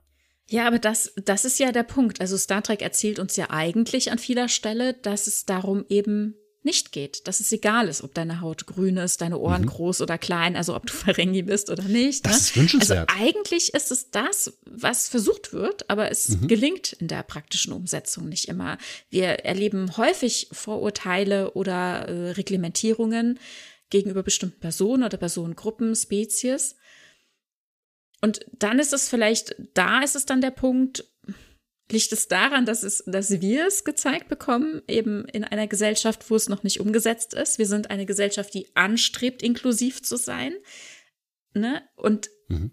da aber noch lange nicht ist, wir kriegen eine auf dem Bildschirm gezeigt, die eigentlich erzählt, inklusiv zu sein. Also sie wäre inklusiv, sie ist es aber faktisch nicht. Also ich habe schon oft erwähnt, dass ich zum Beispiel auf der Voyager die inklusivste und tatsächlich sternflottigste oder föderal föderalistischste, wie sagt man da, Person auf dem ganzen Schiff ist Nelix. Ja, und der kommt ganz woanders her.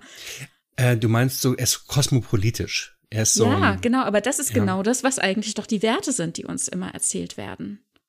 Und Disziplin. und ich finde, da ist, er ist nicht sehr, ach, das kann man auch nicht sagen, ist er, er ist sehr wechselhaft. Sehr, er kommt aus einem deutlich anderen Kulturkreis, ja, ne? Genau, richtig. Und deswegen ja. funktioniert er, funktioniert, ne? Also wohlgemerkt, diese, ja. diese Wortwahl, er funktioniert dort eben nicht so gut. Was heißt nicht so gut? Das kann man auch nicht sagen. Der hat Eigenschaften, die ihn möglicherweise als Sternenflottenoffizier zumindest nicht disqualifizieren, aber er hat Eigenschaften, die funktionieren an einer anderen Stelle viel besser.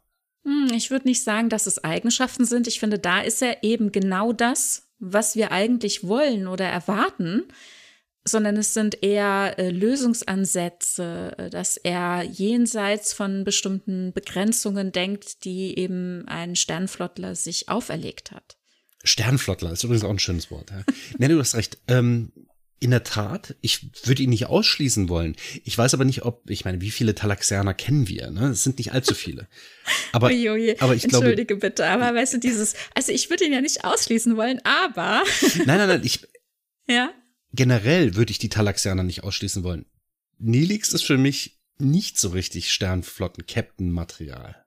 Nee, ich sage auch nicht unbedingt, dass er Captain-Material ist. Also ich meine, er ist ja noch nicht mal Mitglied der Sternflotte. Ja, ja, Lass eben. ihn mal sich auch vielleicht auch entwickeln, oder ne? Also er, er erlebt einfach nicht die Sternflotten-Regularien, das, ja. ja. Aber den, den Spirit, also eigentlich das, das äh, gesellschaftliche Miteinander, das lebt er. Ohne Frage, ohne Frage. Das ist, ist, ganz offen. Ist, er ist super offen, mega offen. Also er ist Idik, ja. Er ist, äh, er ja, lebt, stimmt, er lebt ja. die, ähm, wie sagt man, äh, äh, unendliche Mannigfaltigkeit in unendlicher ähm, Kombination, ja. Er ist die Vielfältigkeit in Person, das stimmt schon, ne? Und er ist halt für jeden ja, und er ist alles offen. Offen, er ist ja. wirklich offen. Also er ist inklusiv, ja. Richtig. Über das Thema Inklusion müssen wir auch mal sprechen aber das klammern wir doch jetzt hier am besten auch nochmal aus. Aber es ist halt wichtig, einmal ja, dieses. Gut, tief können wir da eigentlich jetzt auch nicht eingehen, aber ich denke, das ist auch wichtig, daran zu denken, ne? Weil zum Beispiel, es gab äh, eine Folge ähm, in der Vergangenheit, das war die Barclay-Folge, wenn du dich erinnerst, mhm. über Reginald Barclay haben wir gesprochen.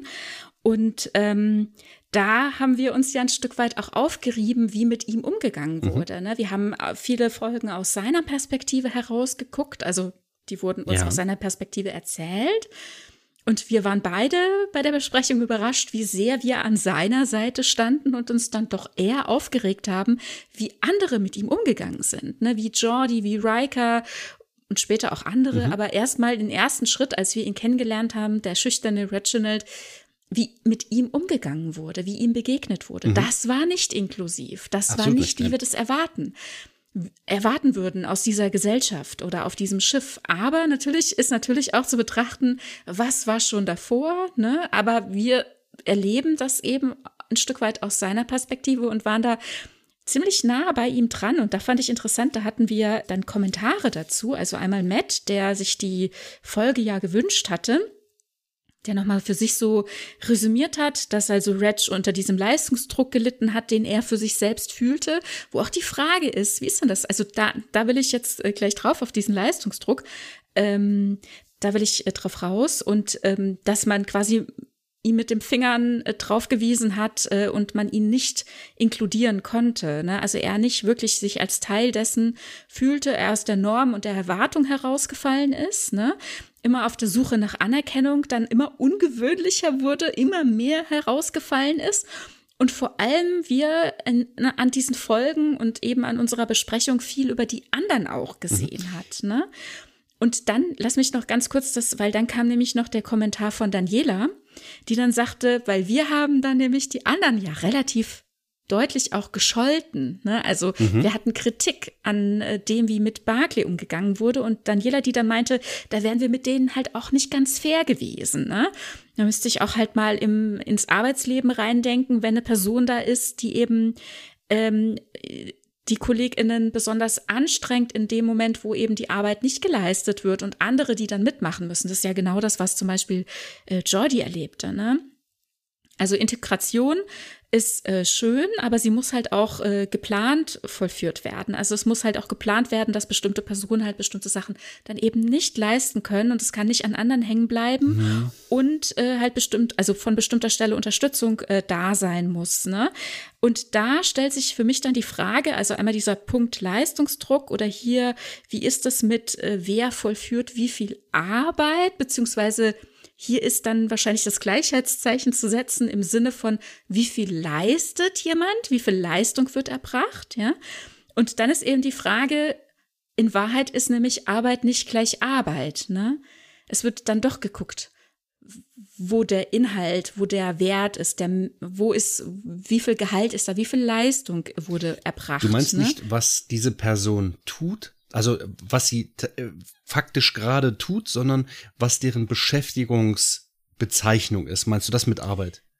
Mm, nee, also jetzt zum Beispiel bei Barclay, ja, der halt nicht äh, geschafft hat, pünktlich zu kommen, deswegen ja. nicht alle Arbeit geschafft hat oder dann noch nervöser war und halt inhaltlich auch mhm. Fehler begangen hat und dann Jordi dann das wiederum auffangen musste mit seinem Team.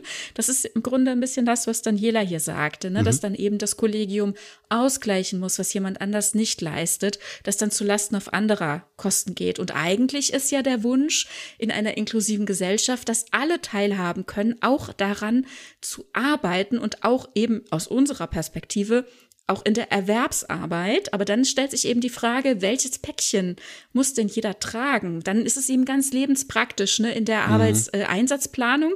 wie viel Stück kann ich denn erwarten oder wie viel Stunden, welche Fläche oder ne, ist halt mhm. immer die Frage, was für eine Art von Arbeit was für eine Kapazität, was für eine Leistung kannst du denn erbringen? Wie viel können wir von dir erwarten, damit wir einplanen können, dass unser Tagessoll erfüllt wird?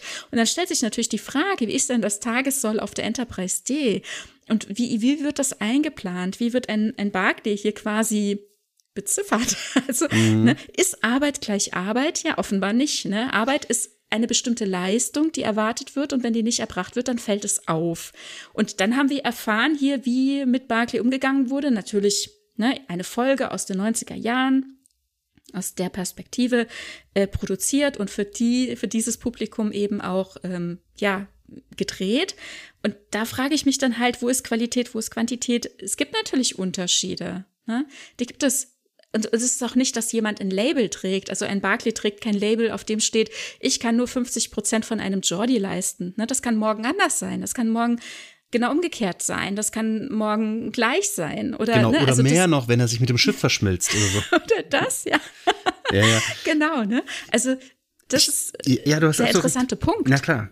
Ich habe mich gerade selbst dabei ertappt, ja, wie ich, spannend. wie Erzähl. ich ähm, diesen Gedanken gegangen bin, und ich habe ja ganz am Anfang gesagt, es wird der Name genannt, also in, in so hochoffiziellen Veranstaltungen wird der Name und mhm. der das, was man tut oder zumindest den höchsten Abschluss, den man gemacht hat, wird genannt. Aber mhm. eigentlich sollte ja das, was die Person tut, zählen. Bei Barclay ist es aber so, der macht viele Sachen möglicherweise auch gut, aber einige Sachen macht er ganz fatal schlimm. Jetzt ist halt die Frage, disqualifiziert ihn das von einigen Arbeiten vielleicht sogar? Oder denke ich, einfach in diesen alten Kategorien wieder, die ich ja mhm. eigentlich gerne ablegen wollen würde, äh, äh habe ich mich gerade ertappt, genau in dieser Kategorie weiterzudenken.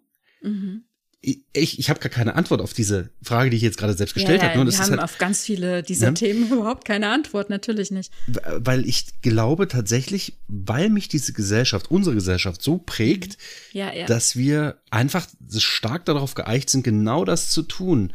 Ah ja, okay, er hat das schon wieder verschlafen. Naja, hm. so, ne? Ja, Danach bewerte ich diese Person halt auch. Ist das gut oder schlecht, steht auf einem anderen Blatt, aber das ist das, was ich tue und das, das ist halt erstmal der eine Punkt, ne? Arbeit gegen Charakter aufwiegen. Was ist wichtiger? Aber was ist, wenn ich Reg, Regs Arbeitsleistung gegen seine Persönlichkeit aufwiege? Wo verliert er mehr? Denn ehrlich gesagt, er hat Schwierigkeiten, sich in, zu integrieren. Und es ist ja, wie wir auch schon damals feststellten, schön zu sehen, dass es eben nicht nur reibungsloses Miteinander gibt, sondern dass sich mhm. Leute auch mal streiten und aneinander reiben können oder eben auch mal nicht perfekt sind. Aber woran bewertet man diese Menschen, wenn die doch alle das Gleiche bekommen? Oder ist das überhaupt noch zeitgemäß, überhaupt ja, noch Frage, Bewertungen abzugeben? Eben, ganz genau, das ist die Frage, ja. Das ist die Frage. Ja. Und, und, jetzt hier. Warte, also, warte mal ganz kurz. Eine, eine Sache noch ja. zu Reg. Frage an dich. Wie würdest du oder würdest du auf ein, ein Schiff gehen, das von Reg kommandiert wird? Ist provokativ, ich weiß, aber was sagst du? Das kann ich nicht beantworten. Also erstens mal, dann müsste mit ihm ja auch noch was passieren? Also wie kommt er an diesen Posten? Wenn er in der Sternflotte aufsteigt, dann hat er sich ja tatsächlich auch auf eine gewisse Art und Weise gefangen, dann ist er gefasst auf eine gewisse Art und Weise, weil wir ihn jetzt als Lieutenant natürlich hier am Anfang erstmal in TNG kennenlernen. Ähm, da ist er so unsicher, da mhm. würde er ja als Captain gar keine Befehlsgewalt ausüben können. Also müsste mit ihm ja noch viel passieren. Wir sehen ihn hinten raus, dann in Voyager, da ist er sehr viel sortierter ja. auch stellenweise, ne? Vor allem dann in diesem eigentlich ja dann nicht stattgefundenen Zukunftsausblick, wo er deutlich auch nochmal sich entwickelt hat, ne? Aber ist das, ist das ein Posten, den er auch wirklich möchte, ein Captain zu sein? Das ne? spielt gar keine Rolle, ne? Vielleicht passiert ein Krieg. Ganz viele Captains gehen drauf, ganz okay, viele Crews. Okay. Er bekommt ein Versorgungsschiff, du wirst einem Versorgungsschiff zugewiesen. Ja. Tada! Ähm, du bist auf der also, äh, USS Enchilada, die von, von Rack, Rack äh, kommandiert wird. So. Fair ist es natürlich, dass er die Chance, wenn er die äh, ergreifen will, dass er die dann auch Eben äh, probieren kann, ne? dass, er, dass, dass er gucken kann, wie das Ja. wäre oder dass, dass man selbst eben als Offizierin dann eben auch das annimmt. Das haben wir auch erlebt äh, mit Data, ne? der das Mhm. Kommando von einem Schiff bekommt und sein erster Offizier oder war das sein erster Offizier, ich bin nicht sicher, ähm, das permanent alles hinterfragt, was er befehligt und ich denke mir, ich möchte den Mann schütteln, ja, Mhm. Ja, ja, ja, genau. also ganz furchtbar, ja, weil er ihn nicht für voll nimmt, weil er, denkt, stellt ein Android kann genau. doch nicht der Captain sein. Ja, ja, genau. Leute, das geht so nicht. Das ist, ich glaube, das ist nur so eine zeitweise Übernahme eines ja, Schiffes. ja, das, ne? genau, ja, Aber nichtsdestotrotz, ich meine, die Befehlsstruktur steht genau. und dieser, ich glaube, es ist auch ein Lieutenant, richtet sich nicht danach. Ja. Er könnte halt auch ein Dienstgrad höher sein oder zwei. Spielt überhaupt keine Rolle. Die Frage ist halt, wie bewertet man oder be sollte man Arbeit überhaupt noch bewerten, wenn das denn so ist? Genau, das ist aber die Frage, was, also in welcher Hinsicht bewerten. Ne? Was wir natürlich in unserer Gesellschaft gerade tun, ist, wir bewerten mit Ansehen, mit, ähm, mit Geld natürlich, Mhm. ne? Und ja, wobei ist das immer so, die ja, wahrscheinlich ist das schon durchaus die Wertung, die dann gesellschaftlich auch ein Stück weit mit übernommen wird, ne? Also es gibt ja verschiedene Art und Ja. Weisen tatsächlich äh, zu bewerten und also wir haben äh, an Bord der Enterprise ja die die Mannschaftsbewertungen, die Riker und Mhm. Diana vornehmen zum Beispiel, ne? Und ähm, dort lässt sich ja auch ein alternativer äh, Jean-Luc Picard bewerten, als Q ihm mal verholfen hat, Mhm. zu sehen, wie es ist, wenn man andere Lebensentscheidungen getroffen hat, ne? Oder hier auch äh, Reginald und andere, ne? Und dann brauchst du aber halt auch einfach die Möglichkeit, ähm, eben eine Chance zu bekommen, ne? Also auch in Jean-Luc wurde erstmal bei der Sternflottenakademie, ja, wir sind schon per Du, nein, nein, Jean-Luc Picard wurde schon bei der Sternflottenakademie äh, abgelehnt bei, bei der ersten Bewer Bewerbung. Ja, äh, Wesley auch, ja. Oder eine Sonja Gomez, die total unsicher Kakao über den Captain kippt, ja, und nachher sich auch entwickelt, ne? Also man muss ja auch einfach eine Chance haben, irgendwo Und sie anzukommen. hatten Kommando. Ja. Ja, also zumindest zeigt uns das Lower Decks später. Ja, natürlich. Und ich finde, Lower Decks spielt nicht nur humoristisch damit, sondern halt auch so ein bisschen tiefer, indem Absolut. sie Sonja sagen lassen, mit ihr bin ich per Du, Ja. ähm, indem sie sie sagen lassen, Ihr habt schon ähm, Kakao zusammen getrunken. äh, Ja, also sie hat mir Kakao über den Schoß geschüttet. Nein, also ähm, indem sie sagt, äh, eine ihrer Mitarbeiterinnen auf der Brücke stolpert, fällt hin und sie sagt, ach, ich habe schon schlimmeres, griesgrämigeren Captains, also sinngemäß, griesgrämigeren Captains gegenüber äh, gemacht und äh, ich, das war jetzt auch nicht so schlimm.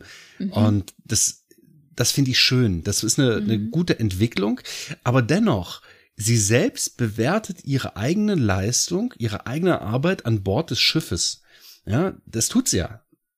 Man darf sich ja zumindest mal selbst bewerten. Aber wie du schon sagtest, Riker und Diana, äh, gut, es war jetzt eine Alternativsache, aber ich kann mir sehr gut vorstellen, dass das einmal am Tag mit einer Person auf an Bord des Schiffes passiert oder mit mehreren naja, sogar. So turnusmäßig, ne? Genau. Das sehen wir auch in dieser Folge Lower Decks, also TNG, die Episode Lower Decks, äh, wo dann ja auch diese vier Fähnriche ähm, quasi bewertet werden, Mhm. wo geguckt wird, wer von den vier wird befördert, ne? Mhm.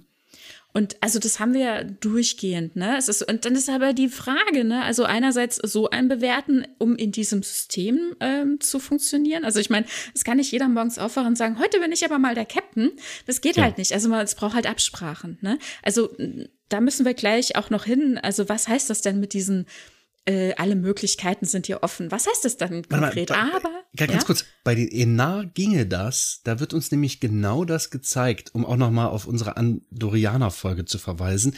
Die Enar sind ja so telepathisch sehr befähigte Wesen, äh, die diese Arbeitsschritte eben zuweisen nach Verfügbarkeit, Notwendigkeit, Fähigkeit, aber auch, aber diese Person ist jetzt gerade da und tut das dann jetzt auch. Aber in, in gedanklichen oder, oder ja, übersinnlicher Kommunikation mit allen anderen ist diese Person dann das Sprachrohr und dann spielt es halt keine Rolle. In dieser Situation befinden wir Menschen uns nicht. Möglicherweise hätten das die Betazoiden tun können. Aber da sehen wir das halt auch nicht so. Ähm, die haben halt Ja. auch eher so eine menschliche äh, Lebensstruktur. Hört sich beinahe borgig an. Ja, genau, richtig. Ja, in der Tat. Es hört sich fast äh, nach Borg an, dass derjenige, der da ist, eben das Sprachrohr ist. Der Locutus. Oh je. Ja, aber das ist dann wiederum eine Person, während im Prinzip die Borg oder die Enar eben ist ganz schwierig, die in einem Satz äh, zu werfen, ne? Ja, und die irgendwie zu, aber ja, trotzdem ja, ja. ist es halt so, Mhm. die Person, die gerade vor Ort ist, ist die ausführende Person, die das vermittelt, was eben alle so denken. Und das ist halt bei uns Menschen nicht der Fall. Das heißt, irgendwie muss man an diese Stelle Captain herangekommen sein und das wird sicherlich durch irgendeine Art von Leistung, jetzt benutze ich so einen Fachbegriff, der an dieser Stelle eigentlich total falsch ist, denn es ist ja nicht Arbeit pro Zeit, die diese Person verrichtet, sondern es ist ähm, etwas, was diese Person getan hat und mit der sie demonstriert hat, dass sie dazu fähig ist, dieses zu tun. Was ich eben auch gerade über Reginald sagte, ja, mit dem habe ich auch Kaffee getrunken, dass Barclay möglicherweise diese Fähigkeit nicht hat. Ne, deswegen sagte ich das halt auch ganz provokativ. Also irgendwer bewertet das und es ist nicht mit Geld zu beziffern, aber diese Analogie mit dem, wie bewertet wird, die könnte ich, also abseits des Geldes, würde ich mit heutigen Arbeitsverträgen auch nochmal darstellen wollen. Es gibt ja andere Sachen, die man in einem Arbeitsvertrag mit vereinbaren kann. Beispielsweise, es gibt einen Dienstwagen oder es gibt Okay, mehr Urlaub. ja, Okay. Oder was weiß ich, in einem Vertrag kann im Prinzip alles vereinbart werden, was eben nicht den Menschenrechten widerspricht.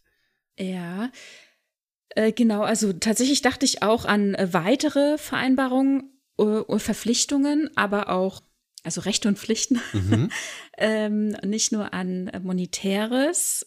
Jetzt dachte ich aber gerade kurz noch an was anderes. Das machen wir eigentlich äh, später. Ist okay. Also, also das Interessante ist, wir sind jetzt auch die ganze Zeit erstmal nur innerhalb der Sternflotte gerade unterwegs gewesen. Darüber hinaus gibt's ja noch anderes. Ich würde tatsächlich jetzt, also wir bleiben hier in der Föderation, beziehungsweise auch sehr erdnah, wie, wie das halt immer so Okay. häufig ist in, äh, in äh, Star Trek. Mm, Und über andere Welten und Kulturen und dann halt damit hingehend Wirtschaftssysteme und vor allem eben auch Währungen. Äh, da wird es dann eben in dieser Folge über Geld auch mehr gehen können. Also nochmal zu dem Punkt, ist Arbeit gleich Arbeit? Ne? Also wünschenswert wäre das in Star Trek. Also das ist das, was wir eigentlich erwarten, glaube ich, als Zuschauerschaft. Ne? Dass, dass äh, geguckt wird, dass, also es gibt ja, dass, dass sich eben mehr reingedacht wird, ne? ökonomischer Aspekt ähm, versus arbeitende Person. Also wer ist das denn? Was für eine Fähigkeit bringt die Person mit? Was für Fertigkeiten? Was für Möglichkeiten? Und auch wenn die nicht ähm, alle in, in, in jedem Aspekt, ich sag mal, perfekt ausgefüllt sind, dass die Person es dennoch tun darf, wenn sie das möchte, Mhm. weil das eben tatsächlich inklusiv ist, ja. Und dann braucht es womöglich irgendwelche Hilfsmittel. Das ist natürlich jetzt wieder sehr aus meiner Perspektive, aus unserer heutigen Zeit geguckt. Aber es braucht auf jeden Fall, also es geht eben darum, Anerkennung zu bekommen ne? und in, in Würde zu arbeiten. Und da gehört eben dazu auch freiwillig und selbst gewählt. Ne? Und natürlich auch in dieser, das äh, sind die Hürden oder die, das sind auch die Grenzen, die wir in der Sternflotte auch immer wieder erleben. Natürlich gibt es eben nicht die Möglichkeit, morgens aufzuwachen und zu sagen, aber heute bin ich der Captain. Dann heißt es, nein, du bist der Barkeeper. Ja. Du bist der Lauerdecker. Ja. Du musst brauchst noch ein paar Okay. Jahre. Mal gucken, wo du hinkommst. Ich glaube, ich weiß, worauf das oder wo, wo das hinläuft. Also die, Ja. dass es eine gewisse Verpflichtung gibt. Und ich habe jetzt nämlich folgendes Bild vor Augen. Wir bauen eine Enterprise D. Mhm. Die besteht aus so und so viel Teilen Titan, Duranium, was weiß ich was. Das muss abgebaut werden. ja. Aber an dem Tag hat gar gerade gar keiner Lust, in die Mine zu gehen. ja. Ja, und am nächsten Tag auch nicht. Was die nächsten, ach, wir machen die Mine zu, das will ja eh keiner machen. Wenn das denn so ist, in unserer Gesellschaft ist es so, wenn kein Angebot an Arbeitskräften ist, steigt der Preis. Mhm. Das heißt, die Bezahlung steigt. Wenn wir in, uns in einer Zukunft befinden, wo es kein Geld mehr gibt, und leider rutschen wir jetzt in diese Geldthematik, aber das ist jetzt an, an diesem Punkt leider wichtig.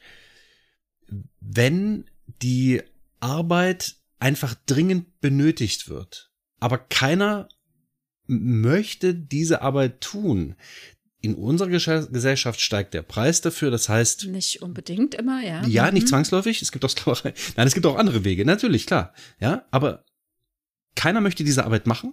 Und die, jeder ist frei, weil es gibt keine Notwendigkeiten für irgendwas.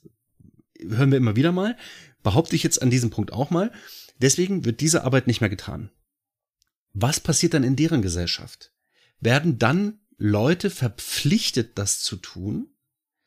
Jetzt in diesem Beispiel Minenarbeit, Schwerindustrie. Mhm. Das Metall muss eingeschmolzen werden. Gibt oder ist das so automatisiert, mhm. dass man diese, ich sage jetzt mal Drecksarbeit. Ich, ich sage jetzt mal einfach ja. dieses Wort, ja, ja. dass diese Arbeit gar nicht mehr von Personen ausgeführt werden muss, dass dann nur noch eine Person sitzt, die einen Knopf drückt und sagt, okay, jetzt habe ich meinen Tagesjob getan mit diesem mhm. Knopfdruck oder was auch immer. Denn also dieses muss getan werden ist es ja eine Tätigkeit, die wir häufig thematisiert bekommen und auch häufig sehen in Star Trek. Also Bergarbeit mhm. oder, oder irgendwo Abbau von bestimmten Erzen und, und, und. Mhm. Oder Dilithium das ist das, was wir ja auch gezeigt bekommen. Entweder passiert das irgendwo auf einem anderen Planeten, andere Leute machen das, oder tatsächlich ist es sehr automatisiert, ne? Beziehungsweise, was wir hier auch sehen, A500-Einheiten zum Bau von Schiffen, vielleicht auch für Rohstoffe, wer weiß, aber ich glaube, sie sind eher für die Montage zuständig, für den Bau an sich. Und dann sowas wie Exocoms, die waren mhm. auch dafür da, ne, im, mhm. im Bergbau quasi tätig zu sein. Die MHMs, äh, die ausrangierten, mhm. die waren im Bergbau tätig. Also das ist schon eine Arbeit, die schon gezeigt wird als hart und wo dann im Zweifel irgendjemand anders machen muss. Ne? Aber genau. wir, se wir sehen die Tätigkeit tatsächlich sehr häufig, ja. ja. Wir sehen das. Oder ich habe noch einen weiteren Punkt, wer auch dafür eingesetzt wird. Wer klopft denn Steine? Gefangene, richtig. Mhm. Paris arbeitet oh, yeah. doch auch in einem, yeah. ist das, ein, ich weiß nicht, ob es ein Steinbruch ist, aber das yeah. ist so dieses, das ist so ein überspitztes Bild von Gefängnisarbeit. Ne? Ja, mit seiner Fußfessel, ich erinnere genau. mich. Ja, ja, genau. Mhm. So, erste Folge des, das kann hätte ich fast gesagt, erste Folge Voyager. Und da ist es doch so, oder es ist die zweite, ich bin mir nicht sicher. Auf jeden Fall sehen wir ihn in einem Tagbau, ob das jetzt mhm. Steine klopfen ist oder was auch ja, immer ja, die da tun. Mhm, mhm, Aber das ist halt so eine Arbeit, die uns offensichtlich gezeigt wird als, das ist von der Gesellschaft nicht wünschenswert, das zu tun. Und deswegen macht ihr das. Das ist die Strafe, ja. Ja. Und dann ist halt, das nochmal eine ganz andere Sache, ne? Da hätten wir eigentlich über die Justiz nochmal drüber sprechen müssen. Da hatten wir, glaube ich, auch mal anklingen lassen. Hatten wir anklingen lassen und Ob ich kann auch schon mal verraten, dass wir da nochmal was anknüpfen werden. Mhm. Sehr schön, ja genau. Also wir haben ähm, Feedback bekommen. Vielen Dank auch. Ne? ähm, und das werden wir nochmal aufgreifen äh, mit professioneller Unterstützung. Äh, vielen ja, Dank schon mal. Ja? Semi-professionell, aber sehr tatkräftig ja, okay. und sehr ähm, motiviert, ja. Mhm. Ja, sehr schön. So, also erstmal ist halt die Frage, die, die wir jetzt nicht beantworten werden, ist das überhaupt eine Strafe oder ist das ein Korrektiv? Ist das überhaupt richtig, das so zu tun? Aber das ist eine andere Geschichte das ist definitiv Arbeit, die getan wird. Und zwar von Gefangenen. Warum von denen? Möglicherweise, weil es kein anderer machen will. Oder tatsächlich als Strafe. Aber mhm. Strafe ist halt fraglich, ob das in dieser Zukunft überhaupt noch nötig ist. Also in dieser ja, das Form. Ist, das ist wirklich ein anderes Thema. Aber ja. ja. also da sehen wir das auch, ja. Oder zum Beispiel auch in TUS, äh, ne, ähm, Horta rettet ihre Kinder, der tolle mhm, Titel. Mhm. Äh, na, also da auch da sind wir unter Tage und da wird gearbeitet, da sehen wir die Arbeiter.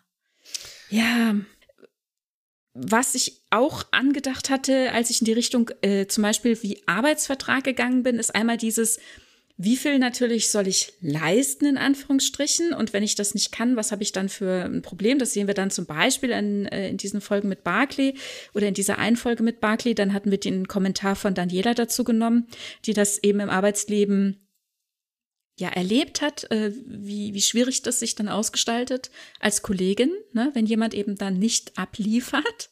Dann ist aber die Frage, ne, ist Arbeit gleich Arbeit? Muss ich das abliefern? Wie ist es zu verstehen? Muss nicht dann auf dem Schiff jetzt zum Beispiel die Einsatzplanung Riker dafür sorgen, dass das Maß, das ich zu erfüllen habe, dem entspricht, das ich leisten kann? Das wäre nämlich ein inklusiver Arbeitsplatz. Es ist allerdings die Frage, ob man ihm abnimmt, dass er das anders nicht kann. Also woran liegt es? Ne, da gibt es eben dann die Auseinandersetzung. Da hatte Daniela auch gesagt, es muss andere Stellen geben, die sich damit auseinandersetzen. Die Probleme können nicht an den Kollegen hängen. Ja, praktisch hat man es aber, weil es natürlich auftaucht. Ich habe ja schon gesagt, er trägt ja kein Schild auf der Stirn. Ja. Ich kann heute nur 50 Prozent leisten. Ach so, na dann müssen wir jemanden wir brauchen Vertretung einplanen, ja. Das, so geht es halt nicht. Das, ne, so, so sind wir einfach nicht. Und dann ist die Frage der praktischen Umsetzung, das bleibt uns Star Trek an der Stelle so ein bisschen schuldig, aber nichtsdestotrotz frage ich mich dann halt auch, wir geben uns eben auch in die Pflicht. Ne? Wir unterschreiben dann den Arbeitsvertrag oder wir übernehmen diesen Auftrag, etwas Bestimmtes zu mhm. tun, zu leisten und werden ja gegebenenfalls äh, vertragsbrüchig beziehungsweise machen uns äh, rechtlich angreifbar oder schadensersatzpflichtig. Also wir merken, es geht hier immer wieder in unserer Denke oder in unserem, wie wir sprechen auch darüber, es geht um Geld. Ne? Also das ist das, wie, wir, wie man uns kriegt oder wie wir uns dann auch gegenseitig verpflichten und wie wir uns da ähm, ja, äh, dingfest machen, ja. Und dann ist natürlich die Frage in diesem 24. Jahrhundert, ne, also natürlich, jetzt ist man in der Sternenflotte dieses Offizierspatent eingegangen ne, und ist da in Verpflichtung getreten. Aber wenn ich dort nicht drin stecke, also wenn ich mich nicht verpflichtet habe, jetzt diesen bestimmten Dienst äh, zu übernehmen und so weiter und auf diesem Schiff zu dienen, wie ist das denn dann? Ne? Also vielleicht einmal die kurze Rausbewegung, einfach zum Beispiel in die Zivilgesellschaft der Erde, wo wir äh, bisher nicht so viel gesehen mhm. haben, aber ein bisschen was haben wir davon gesehen. Wir haben einen Joseph Sisko gesehen, mhm. der ein Lokal betreibt, der sich damit schwer tat, das zu schließen. Kann man drüber philosophieren, warum das so ist, ja? Mhm. Mm, der das geführt hat, als wäre da, äh, es wären Finanzen dahinter quasi, aber wir wissen, es ist nicht so. Warum, Dann, mal, warum hat er sich denn gezwungen gesehen, das schließen zu müssen? Wegen den Zuständen auf der Erde oder? Nee, oder es war um seine Gesundheit. Okay. Ja, okay. Ja. Und äh, also gut, da kann man natürlich noch sagen, es ist vielleicht so ein gewisses Problem mit dem Selbstwert. Ne? Ich, ich muss das doch können. Es kann nicht sein, dass mein Körper versagt, dass ich das nicht mhm. schaffe oder so. Ne? Solche Beweggründe können natürlich dahinter stehen. Wir haben das Chateau Picard gesehen. Es ist die Frage, wie ist das denn? So ein Chateau wird bewirtschaftet um seiner selbst willen, weil man das Produkt eben den Wein produzieren haben will, das ja auch in einer gewisse Art und Weise äh, zelebriert wurde ne, von den Picards, ja. die Tradition, die weitergetragen wurde. Ne, also wenn man sich fragt, wo ist die Motivation jeweils dahinter? Das ist ja auch das, was Offenhaus fragt. Ne? Was ist denn mein Ziel im Leben? Was soll ich denn noch machen, wenn ich es mir nicht in erster Instanz darum geht, Geld anzureichern, um mir das Gefühl zu geben, Einfluss und Macht ausüben zu können über andere, was auch wahnsinnig größenwahnsinnig ist. Ich finde das furchtbar. Na gut, ja. ähm, aber dann ist heute ja auch die Gesellschaft äh, oder einige Leute in unserer Gesellschaft sind eigentlich auch nicht darauf angewiesen, täglich zu arbeiten, weil sie eben dieses Geld nicht daraus brauchen. Was machen die denn mit ihrem Alltag? Ne? Ähm, liegen die nur in der Sonne? Ähm, arbeiten die auch? Arbeiten die nicht weiter? Also die reichsten Männer der Welt arbeiten unermüdlich weiter. Und dann ist die Frage, was ist deren Motivation eigentlich? Das ist eine sehr gute Frage. Also worum geht es? Geht es auch, wie uns in Star Trek gezeigt wird, darum, sich persönlich weiterzuentwickeln, weiterzukommen, Wissen zu erlangen, äh, Dinge zu entwickeln, für sich persönlich oder für die Gesellschaft? Geht es darum, die Gesellschaft weiterzubringen, die Menschheit weiterzubringen? Ist es Selbstverwirklichung oder ist es Hilfe oder ist es halt auch das Ausweiten von Macht und Einfluss? Ich weiß es nicht. Hm, ich glaube, das liegt in der Eigenschaft von Personen begründet. Ich glaube, es liegt einfach daran, dass jemand, der sich sagt, naja, ich bin, ich, ich will nicht größenwahnsinnig sein, ich will nicht megamäßig viel verdienen, ich möchte, dass es, also so eine Generation Z-Sache. Ne? Ich, ich möchte gut in meinem Leben leben und das muss nicht unbedingt vom Geld bestimmt sein. Wenn du mit dieser Einstellung im Leben bist, wirst du kein Millionär, Milliardär. Und dann stellt sich diese Frage gar nicht. Wenn du aber dieser Typ bist, ah, das muss, das kann, das geht auch besser. Ah, nee, lass mich mal selber machen, das kann ich viel besser. Und, und so weiter. Ne? Oder dann eben irgendwann die Einsicht kommt, nein, das kannst du besser, das machst du. Delegiert, es funktioniert, dieses ganze Konstrukt wächst.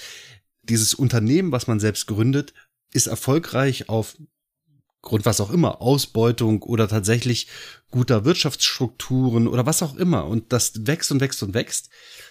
wenn du aber am, am Kopf dieses Unternehmens sitzt und hast diesen permanenten Optimierungstrieb, das muss jetzt nicht nur Optimierungstrieb des Unternehmens, sondern auch so ein Selbstoptimierungstrieb sein, dann kann es halt sein, dass du einfach immer weiter arbeitest, weil du kennst nichts anderes. Das, mhm. das ist deine möglicherweise, das ist jetzt nur eine Idee von mir. Ne? Das ist halt einfach nur, weil diese Leute so strukturiert sind. Was soll ich denn sonst tun? Ich habe doch nichts mhm. anderes.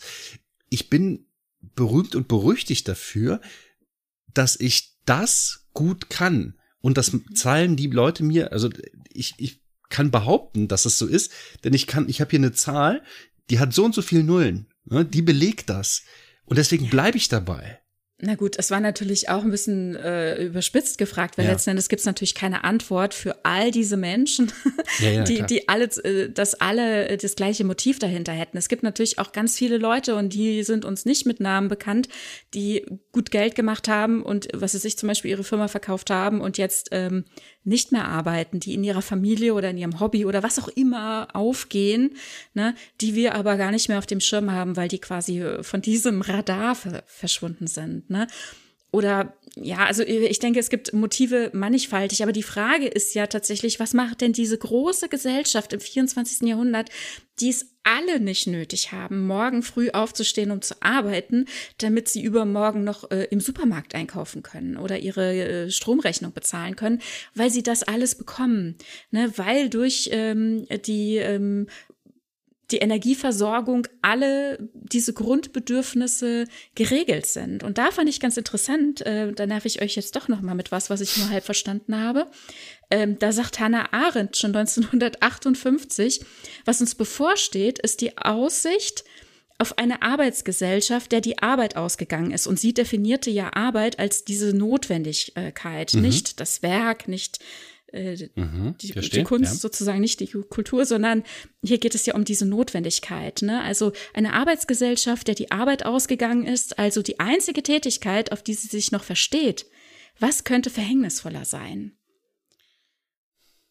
Ja. Und da fragt man sich dann nämlich, wo sind wir denn hier? Ne? Die, diese Arbeitsgesellschaft, der diese Notwendigkeiten ausgegangen sind durch die, äh, ich sag mal einfach so salopp, unendliche Energie, das, was uns äh, quasi im 24. Jahrhundert auf der Erde alles rettet, ne? Das ist das Wetterkontrollsystem, das, äh, das diese ganzen Naturkatastrophen äh, im Griff hat, dass uns keine extreme Dürre oder Fluten und so weiter Katastrophen sind beschert, also die ganzen mhm. Katastrophen ausgeschaltet sind das uns versorgt mit ähm, genug Wärme, dass jeder ein Dach über dem Kopf hat, dass man äh, also als Mensch körperlich, leiblich versorgt mhm. ist, mit Essen, mit äh, Trinken versorgt ist.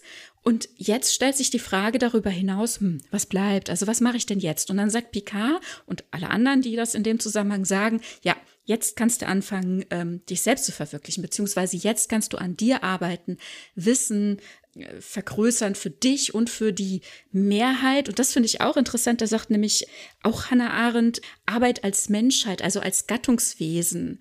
Ja, also auch mit Hinblick auf naja, wenn ich mein Ziel in, zu meinen Lebzeiten nicht erreiche, dann kann es aber sein, dass ich den Grundstein dafür lege, dass die zweite, die dritte Generation das Ziel erreicht. Also das Gemeinwohl nicht als nicht mich als Privatperson äh, quasi in den Fokus stellen, sondern für das Gemeinwohl tätig zu sein.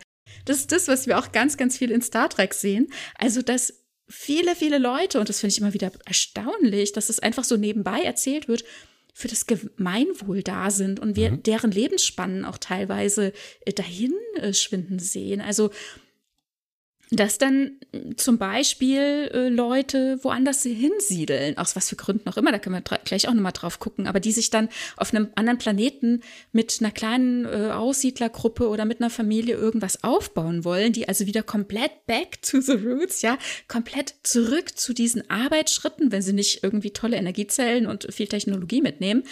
Äh, wir sehen beides gleichermaßen in Star Trek aber viele gehen doch sehr zurück zum Ursprung mhm. und wollen die Arbeit, ne, also dieses fürs Überleben wieder erleben und, ähm, und sich was für die nächsten Generationen aufbauen. Und das finde ich erstaunlich. Nee, gut, es ist eine Geschichte, die erzählt wird, ja. Mhm. ob das so stattfinden würde, das stelle ich mal dahin. Was ich sofort vor ja. Augen habe, ist, dass die auswandern aus kulturellen Gründen. Mhm. Diese leider unsägliche Indianerfolge oder einige dieser. Die amerikanischen Ureinwohner, genau, ja, das Ende der Reise, ja. die hatte ich auch direkt vor Augen, die vor 20 Jahren die Erde verlassen haben, ja. Mhm. Und das ist so, ja, das finde ich ein bisschen schwierig, weil mhm. das hat in meinen Augen halt nichts mit dieser Ursprünglichkeit der Arbeit zu tun, dass man tatsächlich für so ein oder um sein tägliches Überleben kämpfen muss, sondern vielmehr, wir wollen back to the roots, was unsere Gesellschaft angeht, nicht die Arbeit selbst. Aber das mag sein, dass das auch was mit der Arbeit zu tun hat. Das kann schon sein, dass das eine vielleicht mit dem anderen verknüpft ist, dass eben die Kultur an der Tätigkeit, die man tun muss, vielleicht sogar hängt. Das ist möglich. Ja, und dann gibt es eben diese anderen, wie du sagtest, die eben auch mit Technik woanders hin vordringen. Aber auch da ist es halt, ich meine, das, da kommt an das Wort Frontier, dieses, die, dieses typische ähm, Wild West, wir fahren mit dem Planwagen irgendwo hin, stecken unsere Farm ab, hier bauen wir unser Häuschen auf und dann äh, bauen wir hier Mais oder was auch immer an. Und das ist halt schon so eine, ja, so, so eine ganz basale Art des Lebens. Äh, zumindest sehe ich das so. Vielleicht sahen das Menschen damals ganz anders. Für die war das alltäglich, im wahrsten Sinne des Wortes. Und auch eben deren Nachkommen mussten hart arbeiten, um das überhaupt erstmal aufrechtzuerhalten, was die Eltern möglicherweise geschafft haben. Ähm, und möglicherweise gibt es eine gewisse Befriedigung. Das äh, mag ich nicht abstreiten. Wenn ich mir das aber vor Augen halte, wie ich heute lebe, und machen wir uns nichts vor. Wir leben auch auf Kosten von anderen Personen in, ja. auf, dieser, auf diesem Planeten. Ne? Ja, ja. Aber in diesem Komfort, in dem wir leben, da würde ich ungern dieses tun, was die tun müssen. Denn die haben eben nicht die Wahlmöglichkeit. Ich habe ja die Wahlmöglichkeit zu sagen, okay, ich will so leben oder nein, ich, ich muss diese, diese harten Handschläge, die meine, die Schwielen an meine Hände zaubern, die muss ich alle nicht tun. Im Zweifel kann ich, wenn ich das tun möchte, es sogar tun lassen, wenn ich denn das mhm. Geld dafür habe. Was eben auch Arbeit ist, die man entsprechend weitergibt. Eben nicht mit Sklaverei, sondern bezahlt tatsächlich. Aber ich habe diese Wahl. Und diese Leute, die sich aktiv dafür entschieden haben, diese Aussiedlung zu machen, die nehmen sich die Wahl und sagen, okay, oder ich habe diese Wahl einmal getroffen, aber deren Nachkommen haben eben diese Wahl nicht mehr. Ja, ja, das stimmt. Also solche äh, Aussiedler sehen wir häufiger. Also dann sind es Abenteurer, Leute, mhm. die irgendwie das Abenteuer suchen, so von wegen der Track in den Westen, mhm, ne? Genau. gucken mal, wo wir siedeln und was passiert. Mm, dann ähm, jetzt zum Beispiel in der TNG-Folge Der Planet der Klone, ne, da äh, ein Schiff, das zwei Aussiedlergruppen weggebracht hatte, die dann abgestürzt sind. Also äh, einmal eben diese sehr ursprünglich Lebenden ähm, mit ihren Spinnrädern und Tieren und dann diese andere Gruppe, die sich eben äh, klont. Ne? Mhm. Also gut, das ist natürlich eine Notwendigkeit dann aufgrund des Absturzes gewesen. Dazu kam man dann äh, kamen die Überlebenden, aber die hatten eben auch diese fortschrittliche Technik und generell des Klons nicht abgeneigt dann, oder in ähm, Deep Space Nine, da hatten wir über das Paradies-Experiment mhm. auch schon ein paar Mal gesprochen. Ne? Warte mal, diese, diese Klone, hatten die, das hatte ich, glaube ich, damals nicht verstanden. Oder ich habe es mir nicht nochmal angeschaut. Waren die infertil, waren die nicht zeugungsfähig, dass die klonen mussten? Ja, die waren zu wenig Überlebende nach dem Absturz. Ja, aber dann ist Klonen ja auch keine Lösung. Dann hast du, dann vervielfältigst du dich, aber das ist halt keine Lösung. Ne? Ja, ja, genau. Das, an dem Punkt waren sie ja dann tatsächlich, als die Enterprise dazu ja. gekommen ist. Sie mussten ihren Genpool dann auffrischen und haben Stehlen. dann Material gestohlen, genau. Ja. Entschuldige, jetzt ich war schon ja, mal ja, ja, also das ist halt dann, ne, also wir haben unterschiedliche Motive, Abenteurer oder Leute, die aus ideologischen, technologischen, weil sie die Technik ablehnen, mhm. zum Beispiel wie in das Paradies-Experiment, Mm, und ähm, da war ja zum Beispiel auch ein großes Thema, die ähm, Nahrungsmittel selbst anzubauen. Mhm. Das kommt in Deep Space Nine ja auch immer mal wieder auf. Äh, hatten wir in der Essensfolge und im Replikator äh, der Folge auch ein paar Mal drüber gesprochen, Mm, wie sich das so darstellt, ne? Also dieser Wert, auch dieser Mehrwert, den man dann plötzlich zu schmecken scheint oder was ja vielleicht auch begründet ist. Ne? Wir haben ja auch Argumente gefunden, warum das begründet sein kann, mhm. wenn der Replikator da diverse Eben. Sachen wegrundet und so weiter. Der Wein beispielsweise. Warum mhm. Picard denn überhaupt Wein anbaut, wenn es doch auch replizierten Wein gibt? Genau, ja. ja. Allerdings geht es hierher aber auch um den Erhalt eines Handwerks, ne? Also oh ja. das ist eben mhm. auch die Frage, äh, das, da hatte ich ja eben schon äh, das Thema tatsächlich aufgemacht und nicht weiter verfolgt, oje, oje, ähm, warum äh, das Chateau weiter bewirtschaftet wird. Also natürlich mhm. hat das was Sinnstiftendes. Es ist ein Fortführen der Tradition. Es gibt hier einen Ertrag. Es gibt den Wein. Ja, und das, was man an und, Arbeit sieht, ist jetzt nicht so, dass, dass dort Leute äh, von Steinen erschlagen werden oder blutend vom Feld kommen, sondern mhm. da fahren halt Bewässerungsroboter. Was denn getan wird, ist ja, gut, ein bisschen Schnipp hier, ein bisschen Schnipp da. Ob das, das ist im 25. Jahrhundert. Dahin okay. muss das Chateau ja aber auch erstmal kommen. Ne? Es wurde ja jetzt okay. die letzten Jahrhunderte wohl auch durchgehend bewirtschaftet. Ne? Mhm. Also ähm, der Vater von ähm, Jean-Luc Picard hat das Gut, also das Weingut ja schon bewirtschaftet und mhm. irgendwie die Generation davor ja mehr oder minder auch. Also irgendwann gab es ja mal eine Pause, da lag es mal eine Weile brach. Mhm. Aber ähm, was interessant ist, ich glaube, äh, Julian hatte in der Discovery Panel Schattenredaktion erzählt von einem französischsprachigen Podcast, den er hört, die sich darüber sehr aufgeregt haben, dass es sehr unwahrscheinlich ist, dass in Frankreich einfach so ein, ein Wingert, äh, ein komplettes Chateau einfach so verlassen sein kann, weil das normalerweise dann eben von anderen weitergeführt würde, dass diese Reben niemals unbewirtschaftet bleiben würden. Ja. Gut. Äh, wobei, muss man jetzt sagen, die Reben haben wir nicht wirklich gezeigt bekommen, oder? Die Weinstöcke im 25. Jahrhundert, also als sie zurückgereist sind ins 21. So. Oje, oje, da haben wir die nicht wirklich gesehen. Ne? Das war immer so ein bisschen diffus. Ah ja, gute Frage. Ehrlich gesagt habe ich nicht drauf geachtet. Ich habe halt diesen Wald gesehen, wo das Schiff landet. Genau, aber ich ja. weiß halt und, nicht, ob auch die Und theoretisch, also ich hatte da am Anfang eben auch äh, Bilder verglichen, äh, aus was für eine Perspektive man das Haus sieht und so weiter. Ich dachte eigentlich, da müssten, glaube ich, auch, also das ist ein anderes Thema. Ja, ja, äh, Im Zweifel dann gerne Bilder vergleichen nochmal. Also genau, aber also hier äh, ist es nicht notwendig für den Lebensunterhalt, aber auch Robert und das ja auch auf eine sehr traditionelle Art und Weise, als sich das Leben quasi schon auch ein bisschen schwerer gemacht, als es sein müsste, eigentlich im 24. Jahrhundert, bewirtschaftet er das Chateau und äh, mhm. produziert Wein und ist auch sehr stolz drauf. Also es gibt natürlich das Leistungsglück, ne, von dem wir vorhin schon gesprochen haben, eine Anerkennung. Und wenn nur für sich selbst oder eben auch von anderen, die dann eben den Wein auch bekommen, den verkauft er nicht offensichtlich, weil es gibt ja kein Geld, aber mhm. womöglich tauscht er es oder er verschenkt. Das ist die Frage, das wissen wir so ah, nicht, ja. Weißt du, wenn ich Tausch höre, höre ich sofort eine Kasse klingeln. Denn Tausch ist im Prinzip ein, ja, geldloser Warentransfer, ja, der ja. eben schon entgeltlich passiert. Es ja. ist kein Geschenk in dem Sinne, also es sei denn, man schenkt es sich gegenseitig, aber wenn, wenn wir sagen, ja, ich äh, ich schenke einem Freund das und er schenkt mir das und es geht um Geld am Ende. Mein, mein Chef schenkt mir jedes, jeden Monat so und so viel Geld. ähm, und dann können wir, weil das an der Steuer so entsprechend vorbeigeleitet wird, also Schenkungssteuer halt gibt's halt auch, aber das ist halt so wenig, dass ähm, mein Chef mir, der bezahlt mich nicht, sondern der schenkt mir jedes, jedes Jahr Geld und ich schenke ihm meine Arbeitsleistung. Ja so finde ich es ein bisschen schwierig. Ne?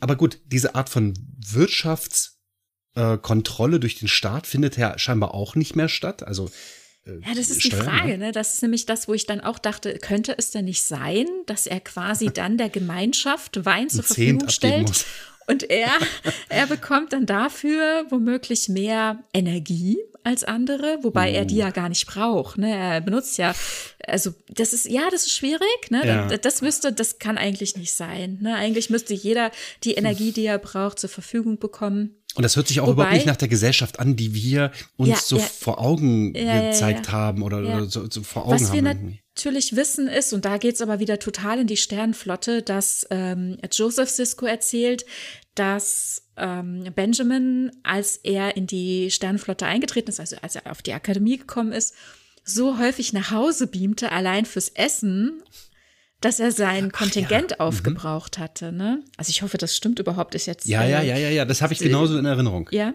Ja, ja, das stimmt. Genau. Ich, also da recherchiere ich jedes Mal wieder und suche die die die Quelle raus, jedes Mal wieder aufs Neue. Genau. Und äh, da ist natürlich dann offenbar eine gewisse Reglementierung, wie mhm. Kadetten beamen können. Und beamen ist ja halt auch etwas, das auch viel Energie kostet und oder verbraucht, sage ich mal besser so. Uh, Energieverbrauch. Uh. Nein, kostet, kostet ist schon besser. Kostet ist besser. Ja, okay. Und mh, mm, Da ist die Frage. Irgendwie muss es eine äh, Zuteilung wieso, geben. Wieso Ja. ist das so? Ist das jetzt für die Kadetten, dass die halt im, im, im Rahmen dieser pseudomilitärischen Ausbildung einen gewissen Rahmen bekommen? Und die, die Zivilgesellschaft, inwieweit kann die denn beamen? Na, das ist ja auch noch sowas, was im Raum steht. Offenbar haben die ja nicht zu Hause einen Transporter mal eben in der Ecke im, im Nebenraum Mhm. oder so. Dann muss man vielleicht irgendwo öffentlich hingehen oder im 25. Jahrhundert haben wir diese Gates gesehen, ne, wo man dann zum Beispiel vor dem Sternflottenhauptquartier rauskommt. Ist das eben ein öffentlicher Punkt, Knotenpunkt und wo steigt man dann aber ein? Ist das wiederum auf irgendeinem Knotenpunkt? Muss man da die nächste Hauptstadt fahren, laufen, fliegen?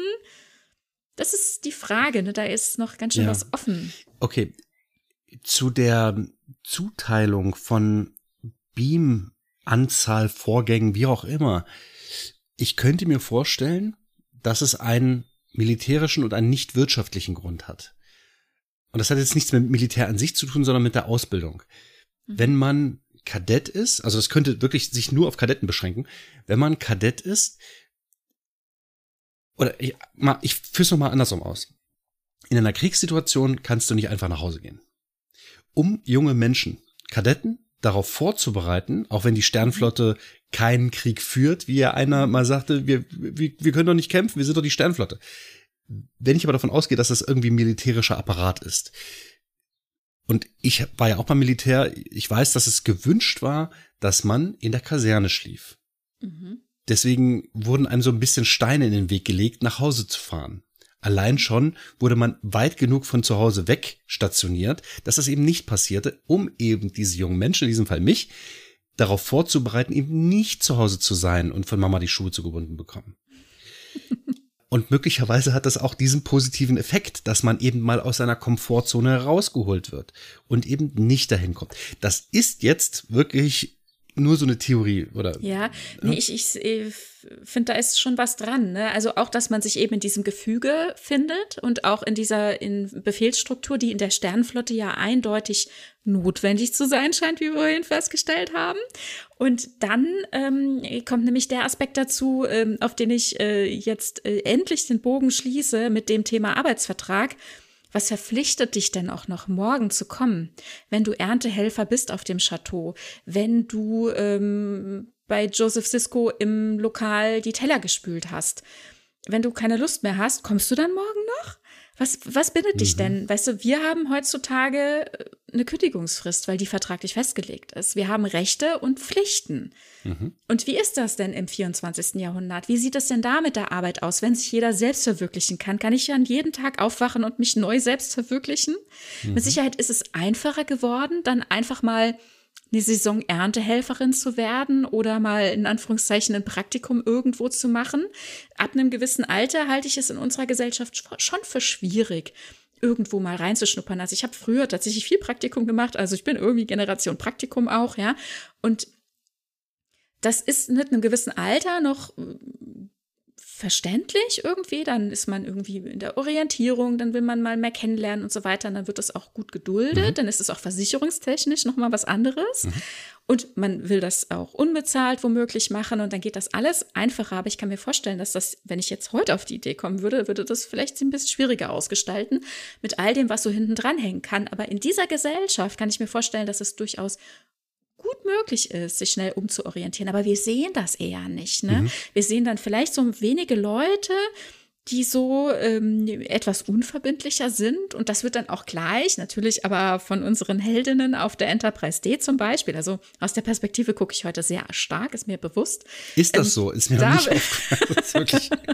Ja, okay. Da wird das dann aber halt auch tatsächlich äh, dann zur Kenntnis genommen. Also Mhm. nachdrücklich merkt man, aha, okay, Picard, Riker, mhm, die me- merken, aha, der ist so ein Spring ins Feld, der ist so sehr unverbindlich, den wissen wir nicht, ne, so, ne, also es wird dann schon vielleicht bewertet. Wir sehen von der Erde sehr wenig, aber da wäre das theoretisch gut denkbar, oder? Ja. Ich, ich, ja, also generell Bewertung, Verbindlichkeiten und so weiter, das spielt halt alles irgendwie zusammen. Also, wenn ich mich an meinen Vertrag nicht halte, also da ist ja auch vertraglich was vereinbart, Mhm. das mich dafür bestraft, im wahrsten Sinne des Wortes eben dafür bestraft, das nicht getan zu haben. Oder ich werde anders gemessen. An Mhm. irgendwelchen Umsatzzahlen oder an Schlagzeilen, wie viele Nägel habe ich pro Stunde irgendwo reingekloppt oder was auch immer. An irgendwas wird man gemessen. Und das wird bei denen möglicherweise auch so sein. Ansonsten könnten die ja keine Bewertungsgespräche führen. Aber generell wird uns ja auch immer gezeigt, also wie du auch schon sagst, was hält mich denn da? Dass die Leute sagen, obwohl die einen Dienstgrad Lieutenant oder irgendwas haben, was ja, Ja, echt gut. hoch ist. Ja, aber in der Sternflotte ist man ja tatsächlich eine gewisse Verpflichtung eingegangen. Das wird ja auch immer mal wieder thematisiert. Also wenn du gehen willst, dann musst du deutlich deinen Dienst quittieren. Dann sind alle vor den Kopf gestoßen. Es wird ganz ernst und so einfach kommt man dann da nicht wieder hin zurück. Dann ist womöglich dann Ist auch Schicht so? im Schacht. Ja, es kommt drauf an. Ja, okay. Ja, also ich, ich sehe es halt eben nicht ganz so. Also zum, vielleicht irre ich mich auch. Und ich habe nur das Gefühl, dass es so ist, dass die Leute schon mal überlegen, ach, weißt du was, ich schmeiß hin. Und dann machen Mhm. Ja, die das ja. Mhm. auch, aber das wird uns schon dramatisch genug gezeigt. Ich habe aber nicht das Gefühl, dass wenn die dann sagen, ach, Sternflotte war schon ganz cool, ich gehe doch mal wieder mit, dass die dann wieder als Kadett anfangen oder so. Nee, das nicht. Nee, aber jetzt zum Beispiel, also als Worf zum Beispiel einfach um Befehlsverweigerung zu begehen, sein Combatch abnimmt und äh, Picard guckt groß und wird ganz anders, ja, und ähm, seine, seine Rangpins abnimmt und sagt, tschüss, ich gehe mal meinen Klingonenkrams machen. Ich weiß gar nicht mehr genau, was da gerade Phase war. Auf jeden Fall, ne, oder äh, als er sich dann, also dann muss er sich einmal auch ähm, lässt er sich beurlauben, das geht dann auch mal. Äh, aber Picard zum Beispiel, der als äh, sein ähm, ehemaliger äh, Archäologieprofessor an Bord kommt, Ja. ja, äh, als der überlegt, hm, gehe ich mit dem mit, der will unbedingt, dass ich mitkomme und es wäre so toll, da forschen zu gehen, wo er ernsthaft drüber nachdenkt und Boah, ja auch mit echt? Diana drüber spricht.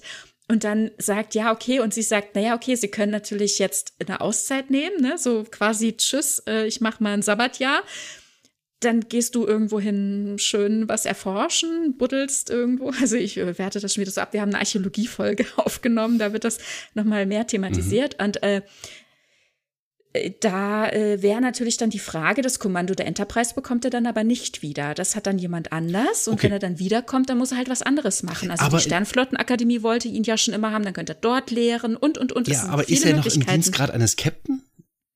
Ich glaube schon. Hm, Weil irgendwie habe ich das ja. Gefühl, ne? Ja, ja Und ist das- nicht das macht man- unehrenhaft oder so entlassen ja, oder das macht ja nichts. worden. Das Mhm. macht ja nichts. Aber stell dir mal vor, du bist, ich weiß nicht, Oberarzt in einem Krankenhaus. So, ne? Ja. Das heißt, das, oder sogar Chefarzt, ne? Das ist ja im Prinzip, das ist irgendwie so vergleichbar, ne? Mhm. Chefarzt, Kapitän eines äh, Schiffes. Genau, es ist Ganz das. Gleiche. Also, ne? also äh, so ein Chefarzt sagt halt auch Feuer, volle, volle Streuung. Nein, aber ähm, so vom, vom, von der Dienstgradhöhe, sag ich jetzt mal. Wenn der Chefarzt hinschmeißt, der hat halt immer noch das Renommee, gebe ich zu. Mhm. Aber dann aus dieser Position des Hingeschmissenhabens nochmal eine Chefarztstelle zu bekommen, ist meiner, meines Erachtens, meiner Erfahrung nach wahnsinnig schwierig. Ich glaube, kommt auf an, wie man sich getrennt hat. Auch da Ja. deckt sich das irgendwo ein bisschen. Aber dann nochmal, nachdem man selbst gesagt hat, nee, ich, ich gehe jetzt ein bisschen buddeln, ne? Also ich werde jetzt Archäologe, auch wenn es, und das ist halt auch nochmal, ne, das ist eine Arbeit, die ist für uns irgendwie sehr abwegig, wenn wir jetzt beispielsweise, ob das jetzt ein Kapitän eines Schiffes ist oder ob das ein Chefarzt einer Chirurgie ist, wenn der dann Archäologe wird, allein das, dieser Weg ist so, fand ich damals bei Picard schon, so wahnsinnig weit entfernt. Nicht, dass ich das in verschiedene Kategorien hebe, denn du kannst Professor der Archäologie sein und hast im Prinzip einen höheren Titel als nur Chefarzt, was auch immer, ne? Wenn er nur, nur, in Anführungsstrichen, nur Doktor ist. So. Und wenn du dann Professor der Archäologie bist und bist dann halt auch nicht mehr glücklich und willst wieder Chefarzt werden, dann bist du da eigentlich raus. Aber ich bezweifle auch, dass man in unserer Gesellschaft einfach mal dann so sagt, ach ja, dann gehe ich mal wieder ein bisschen buddeln. So funktioniert das nicht. Aber, und das zeigt uns ja diese Gesellschaft, dass diese Arbeit, um nochmal auf den Hauptbegriff zurückzukommen, ne, dass diese Art von Arbeit nicht so, also nicht das, was man täglich tut, so wichtig ist, sondern dass man es einfach nur kann. Du musst es tun können, hast es einmal bewiesen und kannst dann in diese zumindest in diese Position rücken, potenziell. Das ist bei uns ja auch so möglich. Ne? Wenn ich heute irgendwas mit Archäologie machen wollen würde, müsste ich aber erstmal Archäologie studieren, um dort ja. was zu tun. Es sei denn, ich wollte irgendwas wahrscheinlich was ganz Simples da tun, wozu ich eben ein Studium nicht brauche. Vielleicht gibt's irgendwelche Ausgrabungshelfer, die das, äh, die sicherlich gebraucht werden. Da könnte uns der, der Michael bestimmt noch mal was ja, dazu sagen. Mhm. Ja, genau. Ja, stimmt richtig, die Eva. Äh, die könnten uns bestimmt helfen. Wenn ihr das hört, solltet ihr das hören. Ne? Äh, lieben Gruß. Ähm, das wird es doch sicherlich geben. Und wenn ihr dann Feedback zu schicken könnt, äh, tut das doch halt, bitte mal. Ja? Ist halt nur die Frage, wie du da bezahlt wirst. Ne? Also da, da, das ist halt immer wieder das Richtig. Thema. Und das haben wir im 24. Jahrhundert eben nicht. Genau. Ne? Also Picard könnte jetzt einfach die Enterprise zurücklassen und ein Schiff nehmen und losfliegen, weil er äh, quasi im Schoße der Föderation mhm. als Erdenbürger sich versorgt sieht auf eine gewisse Art und ja. Weise. Er nimmt eine gewisse Ressource mit an Energie, denke mhm. ich mir. Ne? Und dann ist die Frage, wie kommt er darüber hinaus klar, weil er ja er wahrscheinlich kein Geld mitnimmt. Ne? Das ist das ist ein Punkt, wo wir dann vielleicht in der mhm. Folge zum Thema Geld nochmal drüber äh, gucken müssen. Wie ist denn das, wenn man mhm. dann geht, ne? aber diese Energieressource, wenn man die im Rücken hat, wenn man damit versorgt ist, dann scheint es ja irgendwie doch zu gehen. Also wenn ich jetzt zum Beispiel betrachte in ähm, Star Trek Picard, erste Staffel Seven of Nine, die durchaus jenseits des Föderationsraums unterwegs ist, sich durchaus irgendwie um ihre Versorgung schon Gedanken machen müsste, die aber irgendwie ein Schiff hat und wahrscheinlich Energie und irgendwie mhm. dann, in, also dann ist die Frage, wo ist die da eingebettet? Wie, wie ist die da verortet, ne? Naja, hm. Gut. Wo wir gerade bei Seven sind, jetzt ja. gehe ich gerade im Geiste so die Borg-Situation durch. Die leisten ja auch Arbeit, die eben äh, jetzt nicht irgendwie vergütet wird, sondern mhm. jeder tut das, was er tun muss. Qualifikationen spielen da wahrscheinlich keine so großen Rollen, weil die sehr gleichgeschaltet sind. Ja, naja, es gibt halt unterschiedliche äh, Ausartungen. Genau, also die wurden ja auch unterschiedlich ähm, äh, operiert, sag ich mal. Ne? Also ja. die, die Handaufsätze sind sehr unterschiedlich. Wir hatten ja mal dieses kleine Außenteam, also dieses kleine Team mit Seven of Nine, das mhm. abgestürzt war in der Vergangenheit, wo genau. sie die anderen drei Überlebenden in so ein Kleinkollektiv zusammengeschaltet hatte. Und wo man dann ja sehr eindrücklich sieht, dass die schon unterschiedlich sich darstellen als mhm. Drohnen. Also wahrscheinlich jeder auch eine unterschiedliche Aufgabe hat. Also ehrlich gesagt, diese Prothesen, die die haben, die sind doch zu nichts zu gebrauchen. Die sehen Sie einfach nur gefährlich klar. aus. Ja, die, ja. Kommen, die kommen klar.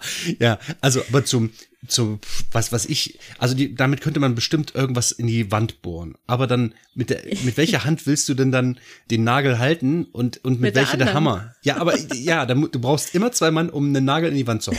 Nicht dass die irgendwie einen, einen Wand einen Nagel in die Wand hauen wollen würden aber ähm, die bräuchten ein zwei Mann Team um diese das Fähigkeit. Das Multiwerkzeug dieses der Schweizer Taschen ja ja. Ja ja hast du mal versucht mit einer mit einer äh, so einer groben Zange oder, oder so, so, so einem fitzeligen Ding mal die einen Nagel ganz viele tolle Aufsätze. Ja, die ja. machen da eine Schraube, die bohren ein Loch vor und haben eine Schraube und okay. dann drehen sie die Schraube rein. Also du sagst, das sind ähm, ganz tolle Arbeiter. Also manuell. Ja. Äh, naja, und vor allem sind sie also wirklich wie so ein Bienenstock, ne? Oder wie ein Ameisenhaufen. Also sie sind halt wirklich ein Volk, das untereinander äh, gut strukturiert ist und jeder hat bestimmte mhm. Aufgaben, die er gut übernehmen kann und so geht eins ins andere.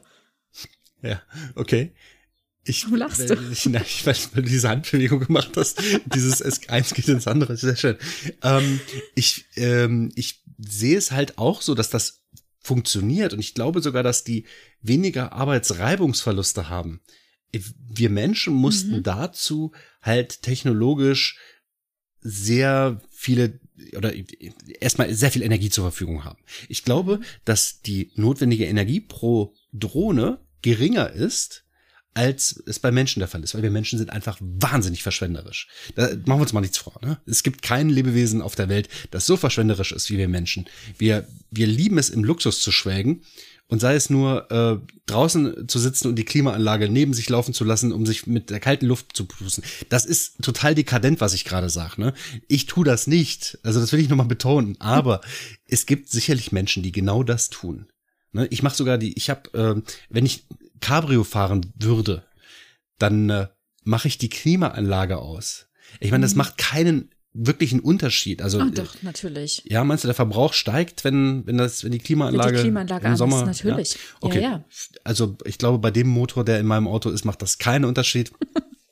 Oh je, oh je. Also entschuldigt, dass ich zu viel von mir preisgebe, aber äh, Fakt ist, dass, äh, dass ich das tue, ne? dass ich die Klimaanlage bei einem geöffneten Cabrio und großer Hitze dennoch ausschalte, weil es halt einfach ich, vom Gefühl her verschwenderisch ist. Aber es gibt sicherlich auch Menschen, die anders sind oder es gibt andere Punkte, wo ich halt auch verschwenderisch bin. Beispielsweise vor mir stehen gerade zwei Monitore. Muss das denn sein? Es erleichtert mir die Arbeit hier mit, mit dieser Aufnahme wahnsinnig. Aber verschwenderisch sind wir. Und ich glaube, pro Drohne ist der Energieeinsatz wahnsinnig viel geringer bei den Borg. Gute, das heißt, gute Leistung, guter ja, Output, ja. Mhm. Also die Leistung ist ja eine, eine, andere Sache, aber zumindest der Verbrauch Leistung pro. ist Energie nach Zeit. Ja, richtig, und nicht pro Drohne. ähm, und deswegen äh, die Effizienz oder ist es die Effektivität? Jetzt weiß ich's nicht. Ist ja wurscht. Jedenfalls sind die wesentlich besser, was das angeht, äh, die Energie pro Drohne einzusetzen. Das ist zumindest jetzt mal einfach meine Behauptung. Die haben nicht mal wirklich Licht auf dem Gang. Ne? Ja. Ne? Brauchen sie halt wahrscheinlich auch nicht. Mm, okay, also sie sind sehr effizient, das wissen wir. Ja, okay. Wir, ja, genau. Genau. Die sind also, perfekt. Oh je, oh je, ist das jetzt doch wieder dein Ziel? Natürlich, klar. Wie gesagt, wenn ihr, wenn ihr mich hört, ne? Ich, ich bin soweit.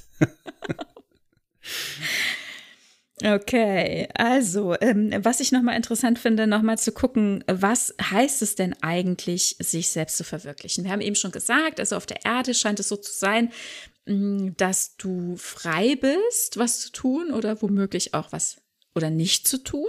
Ne? Und dich zu verpflichten oder, also ist die Frage, wie man sich verpflichtet, in wie lange, für was man sich verpflichtet. Wie also du sprichst jetzt von der Sternflotte oder von der Erde. Nee, von der Zivilgesellschaft auf der Erde. Von gerne, also von der Erde und der Zivilgesellschaft, weil ich mhm. hätte dazu gleich eine kleine Einschränkung, aber es betrifft eben nicht die Erde. Weil ich weiß nicht, ob das okay, inhaltlich dazu passt, aber ich habe eine Art von Zwei-Klassengesellschaft vor Augen und zwar in Enterprise, einer der sehr frühen Folgen, äh, betritt Archer und die Crew einen Planeten, wo, wo, ne, wo zwei Spezies äh, auf diesem Planeten leben und die eine scheint weniger intelligent zu sein. Mhm. Und diese verrichtet niedrige Arbeiten. Ich wollte dieses Wort einfach nochmal herausarbeiten, warum ich das denn nenne. So. Die ist eben nicht egalitär, diese Gesellschaft, sondern die führende Spezies dieses Planeten sind beide Humanoide. Also diese beiden Spezies sind mhm. Humanoide, aber die führende Spezies auf dem Planeten die ist erkrankt und die ist hochentwickelt, so wie es scheint. Kontakt wird eben. Gendefekt, ne, sagt der Doktor. Das ja, genau. ist die Folge Dear Doktor. Mhm. Ah ja, richtig, genau. Sehr, übrigens sehr schöne Folge, die, die gefällt mir wirklich mhm. sehr. Und diese Spezies nutzt eben diese vermeintlich weniger intelligenten und weniger entwickelte Spezies für einfachere Arbeiten. Mhm.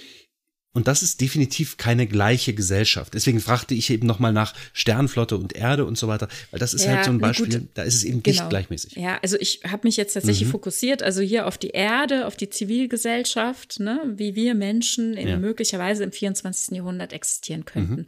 Ohne Geld, ne, versorgt durch Energie, ein Dach über dem Kopf, wobei sich natürlich dann auch die, äh, Frage stellt im ausgehenden 24. Jahrhundert, was mit dem Vorwurf genau äh, gemeint ist ähm, von Ruffy Musiker gegenüber einem Picard, der auf seinem Chateau residieren würde und sie lebt in einem Wohntrailer. Und inwieweit man quasi in der Gesellschaft mitspielen muss, um entsprechend leben zu können, ist die Frage. Ich kann mir schon vorstellen, dass sie sich da absichtlich rausgezogen. Also sie hat sich rausgezogen, beziehungsweise sie wird aus der Sternenflotte ähm, gekickt und hat sich dann eben zurückgezogen. Und ich könnte mir vorstellen, dass sie in der Gesellschaft auf der Erde als Erdenbürgerin durchaus anders leben könnte. Mhm. Aber sie in ihrem Kram sich dahin sozusagen in diesen Wohntrailer zurückgezogen hat, ne, in die Vasquez Rocks. Ich, du hast Gra Gram meintest du, ne? Kram, ja. Okay. Ja, du meinst Gram. ähm, ja, ich verstehe es. Nein, okay. okay. Also sie hat sich, sie hat sich zurückgezogen, weil, weil sie Abstand von den Leuten nehmen wollte, die sie Na, weil quasi sie diese Verschwörung. Ja, genau. genau sie, sie weiß von dieser Verschwörungsgeschichte mhm. und ähm, äh, wurde darüber hin eben entlassen. Okay, ja. Genau, da ist halt die Frage, ist das denn notwendig? Ja, also im weitesten Sinne, ne? Also ja. so Pi mal Daumen, sie weiß, da ist was nicht in Ordnung, ja, da, genau. ne? Und, und, deswegen wird sie einfach geschasst. Mhm. Oder ist das halt einfach nur sinnbildlich für uns. Ich, ich ziehe mich aus diesen, von diesen Irren auf der Erde zurück. Und zwar wohne ich da unter diesem Felsen in dem. Sie könnte ja auch den Planeten tatsächlich verlassen. Ja, ne? genau. Ne? Aber sie ist auf der Erde. Sie bleibt weiter auf der Erde. Mhm. Gut, ich meine, ist halt die Frage, wird ich die Erde verlassen? Aber sie hat ja auch niemanden, an dem sie, doch, sie hat einen Sohn, ne? Ja, aber der redet nicht mehr mit ihr. Ja, aber ich glaube, sie hängt halt auch noch an ihm und äh, hegt immer Hoffnung. Ja, ja. Also ich, ich glaube schon, dass ja, und das zu dem Zeitpunkt ist. ist. sie halt sehr depressiv, ja. ähm, nimmt äh, Rauschmittel mhm. und äh, zieht sich dazu zurück. Ne? Sie sucht genau. jetzt nicht zum Beispiel die Nähe ihres Sohnes und so weiter. Genau, aber sie macht dann eben Picard den Vorwurf, dass er da residieren würde in seinem Riesenhaus mhm. und sie in diesem Trailer wohnen würde. Und ich denke, das ist, äh, ist halt die Frage, inwieweit, also es ist vielleicht wieder so eine aus dem 21. Jahrhundert Sicht Problematik. Äh, weiß ich nicht, ob das aus der Autorenschaft ja schon ein Problem ist oder ob nur in meiner Rezeptionshaltung Erwartungshaltung das ein Problem ist. Das erklärt sich halt unterm Strich einfach nicht. Also ich könnte mir schon vorstellen, dass man womöglich auch in der Gesellschaft ein, also was heißt einfach mitspielen muss. Also es hört sich auch wieder verkehrt an. Also es ist halt die Frage, inwieweit man in Anführungszeichen quasi sein, sein äh, bedingungsloses Grundeinkommen einfach bekommt. Ne? Also wo ist mein, mhm. meine Steckdose, an die ich mich äh, anschließen kann, um mein, mein Strom, mhm. Energiebedarf zu decken, beziehungsweise so viel zu bekommen, wie ich kriegen oder wenn ich, darf? Oder wenn ich keine Wohnung habe, wo bekomme ich denn eine her? Ja, ja. Oder mu muss ich dafür etwas vorweisen? Muss ich Erdenbürger sein, also die Bürgerschaft haben? Mhm. Oder, oder tatsächlich einen Sinn in der Gesellschaft haben. Oh, eben, arbeiten, eine gewisse Aufgabe erfüllen. Muss ich äh, im Ameisenstock äh, meinen Platz einnehmen oder mhm. kann ich mich auch rausziehen und sagen, ach, ich habe gar keine Lust, ich war gestern Teller waschen bei Joseph Cisco. Äh, Teller waschen äh, hat mir jetzt nicht so gut gefallen. Ich mache mal eine Woche Pause und nächste Woche gucke ich mich mal um. Vielleicht kann ich ja dann Trauben pflücken auf dem Chateau. Ja.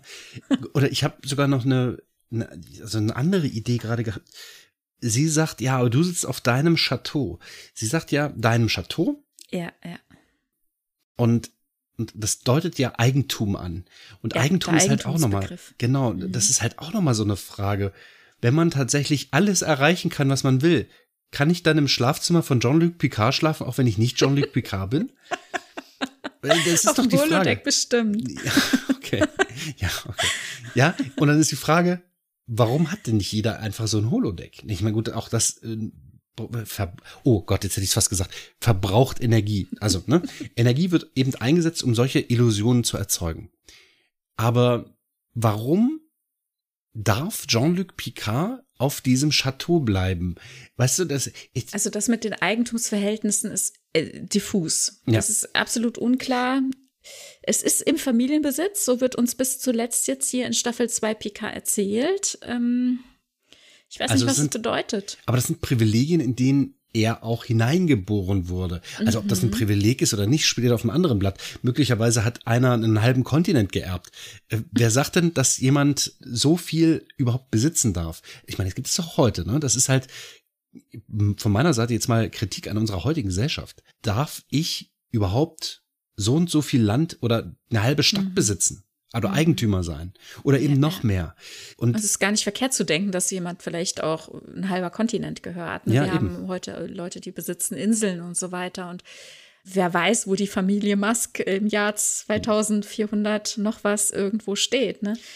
Hm. Genau, also der Name Musk ist ja positiv im Star Trek-Universum verbunden. Aber äh, wie du schon sagtest, wer sagt denn, dass Eigentum immer noch ein Ding sein kann. Ne? Also ich, ich, hart formuliert ist es so, eigentlich schließt sich das fast schon aus.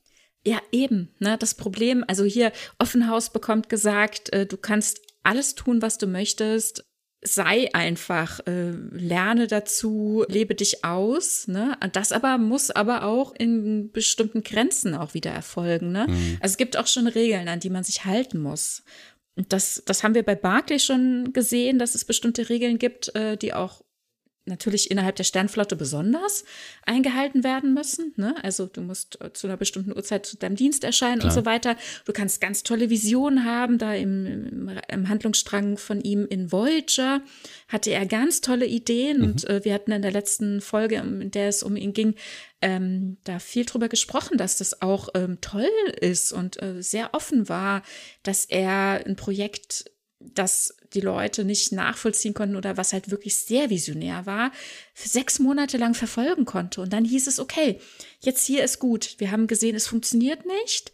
Jetzt machen wir was anderes. Jetzt wird Plan B genutzt, also etwas, was jemand anders äh, vorgeschlagen hat, was jetzt nicht dein Favorit ist, aber das machen wir jetzt. Und dann sagt Barclay, mhm. nein, ich will doch noch die andere Möglichkeit versuchen und so weiter. Also da sind ihm dann Grenzen gesetzt. Und äh, letzten Endes schafft es dann auch mit ähm, Dienstverweigerung und, und, und. Also er mm, begeht quasi dann auch Verstöße, um zu beweisen, dass diese neue Theorie tatsächlich Hand und Fuß hat, also dass mhm. das funktioniert, den Kontakt mit der Voyager herzustellen.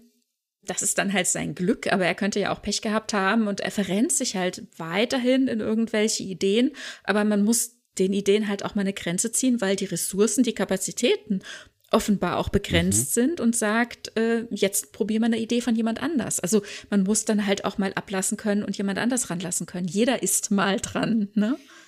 Ja, wer ist denn dran? Wer, weißt du, wenn du jetzt eine Gruppe von, von super schlauen Leuten fragst, ne? Wer ist das Schlauste von euch, was das mhm. und das mhm. Problem angeht?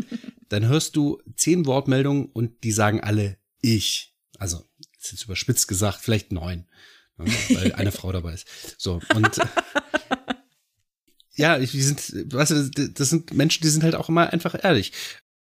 Und es ist, es, ich finde es, ich finde es schwierig, äh, genau das zu, diese Reglementierung, dieses nicht nur Zeit ist ein Faktor, auch, auch Energie ist ein Faktor oder diese Arbeitsumgebung, warum die begrenzt sein sollte, stellt sich halt die Frage schon, weil auch das könntest du vervielfältigen. Wenn du zehn Leute hast, die, also wenn du eine Arbeitsstelle hast, wo du diese eine Arbeit ausführen kannst, mhm. und ich sag jetzt mal, die Energie kein, kein Problem ist und auch die Zeit, denn die Leute sind ja da, äh, kein Problem sind, dann könntest du die, diese Arbeitsstätte, die diese Voraussetzung erfüllt, es sei denn, es sei irgendwelche natürliche Gegebenheit, die örtlich beschränkt ist, dann könntest du diese Sache replizieren und sagst, okay, jetzt habe ich die zehnmal, probiert alle eure Ideen aus. Wo ist denn die Begrenzung? Weißt du, es könnte mhm. halt sein, dass es eine, eine natürliche Ressource ist, die das begrenzt. Mhm. Beispielsweise also, ein, ja. ein, eine Anomalie. Aber auch da könnte man von, ich meine, wahrscheinlich im Raum, normalerweise ist die irgendwo im Weltall. Das ist ja immer so irgendwie. Wir sind auf eine Anomalie gestoßen und nein, ja. wir können nur diese eine Idee ausprobieren, weil, gute Frage, ist nicht genug Platz um die Anomalie herum. Ja, möglicherweise naja, reagiert die aber auch, es ist One-Shot. Ja, ja, ja. Und auch die Ressourcen. Also dann muss halt vielleicht, also in dem Fall dann eben ein zweites Schiff kommen und die machen dann, die, die probieren die andere Lösung, ne? Gut, vielleicht gibt es nicht so viele Schiffe. Jetzt in dem Fall, was Barclay hier in dem äh, Moment betrifft, ähm, er ist halt in dieser speziellen Forschungseinrichtung mhm. und die kann man mal nicht eben duplizieren. Ne? Und dann kann man nicht sagen, okay, es ist vielleicht noch irgendwo freies Land, können wir uns noch weiter ausbreiten. Vielleicht ist es eben auch. Ach nee, geht nicht, weil da steht ein Chateau Picard drauf. das ist nämlich so ein Punkt. Weißt du, diese Landfläche, Wein, schön und gut. Ähm, aber warum steht, warum also ich will das jetzt nicht schlecht reden, ne? Ja, es ja. ist halt einfach so, da steht dieses Chateau. Aber heute wird das unter anderem über Geld geregelt. Ob das gut oder schlecht ist, das wage ich mir gar nicht anzumaßen, zu entscheiden. Mhm. Aber ab einer gewissen Menge Geldes, die einer Person geboten wird, hat die fast keine andere Wahl mehr als Ja zu sagen. Also das stimmt nicht hundertprozentig, aber 99 Prozent der der Leute, denen etwas angeboten wird für das, was sie besitzen, und das ist einfach ein Wert, der ist astronomisch hoch, würden dann gegebenenfalls dazu tendieren, Ja zu sagen. Würde ich jetzt einfach so behaupten. So sind wir Menschen. In der Gesellschaft, in der Geld in dieser Form nicht mehr existiert, wie wird das da geregelt? Eben genau dieser Punkt. Nun, eine Einrichtung, in der Wissen erzeugt wird oder zumindest potenziell Wissen erzeugt werden kann, ja. könnte an dieser Stelle stehen. Ja, dann müsste man allerdings dieses Kulturgut aufgeben. Ne? Mhm, also sowohl okay. die Geschichte, die dahinter steht, als auch das Handwerk, die mhm. Fertigkeit, diesen Wein herzustellen, der Wein, der daraus resultiert, all das würde man dann aufgeben. Und unter der Prämisse, dass jeder auch mal dran ist, also auch eben zum Beispiel Raum für diese althergebrachte Tradition da sein muss, mhm. muss dieses Chateau eben seinen Platz behalten. Okay. Ja, okay. Kultur ist jetzt die Frage, kann man das nicht auch irgendwie in einem ähm, Simulator äh, aufrechterhalten?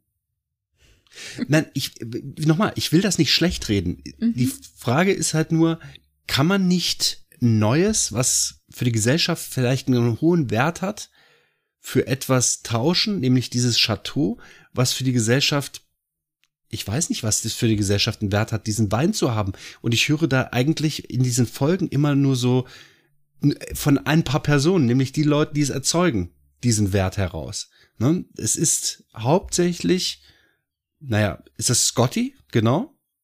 Scotty ist es, der, der so einem Gesöff äh, einen gewissen Wert beimisst. Entschuldigt, ja. wenn ich da jetzt eine eigene Unter Wertung anderem, ja. Äh, äh, ja, jetzt einfließen ließ. Und eben ähm, Jean-Luc Picards Bruder von also vielen. Picard selbst auch, ja, gut, ja, aber er ist auch mit der ja. Tradition aufgewachsen. Eben, ja. genau. Warum sind es ausgerechnet diese Leute, die gut, Scotty, weiß ich nicht, ob er auch auf einem, auf einem, äh, sagt man, was, was ist das überhaupt? Whisky, ne? Whiskybrennerei. in der Whiskybrennerei groß geworden ist. Ich, keine Ahnung. Nenn nur. Es liegt ihm im Blut, seine ja, Kultur. Aber das ist, das ist, oh, das ist furchtbar, das ist eigentlich ganz schlimm. aber gut, ähm, das dann heißt er auch noch Scotty, ne? Aber gut, ähm, dass ausgerechnet diese Leute dann herangezogen werden. Weißt du, wenn alle anderen das in dieser, in dieser Folge gesagt hätten, oh, oh, Wein, so, so ein echter Wein ist was anderes. Das haben wir ja auch schon ja. in der Essensfolge gesagt, ne? Sind diese Leute nicht gebiased? Sind die Leute nicht äh, beeinflusst von ihrer eigenen Tätigkeit? Warum wollen die die aufrechterhalten? Um eben ihre eigene Kultur, um ihre Lebensweise, weil wir Menschen sind Gewohnheitstiere, aufrechtzuerhalten?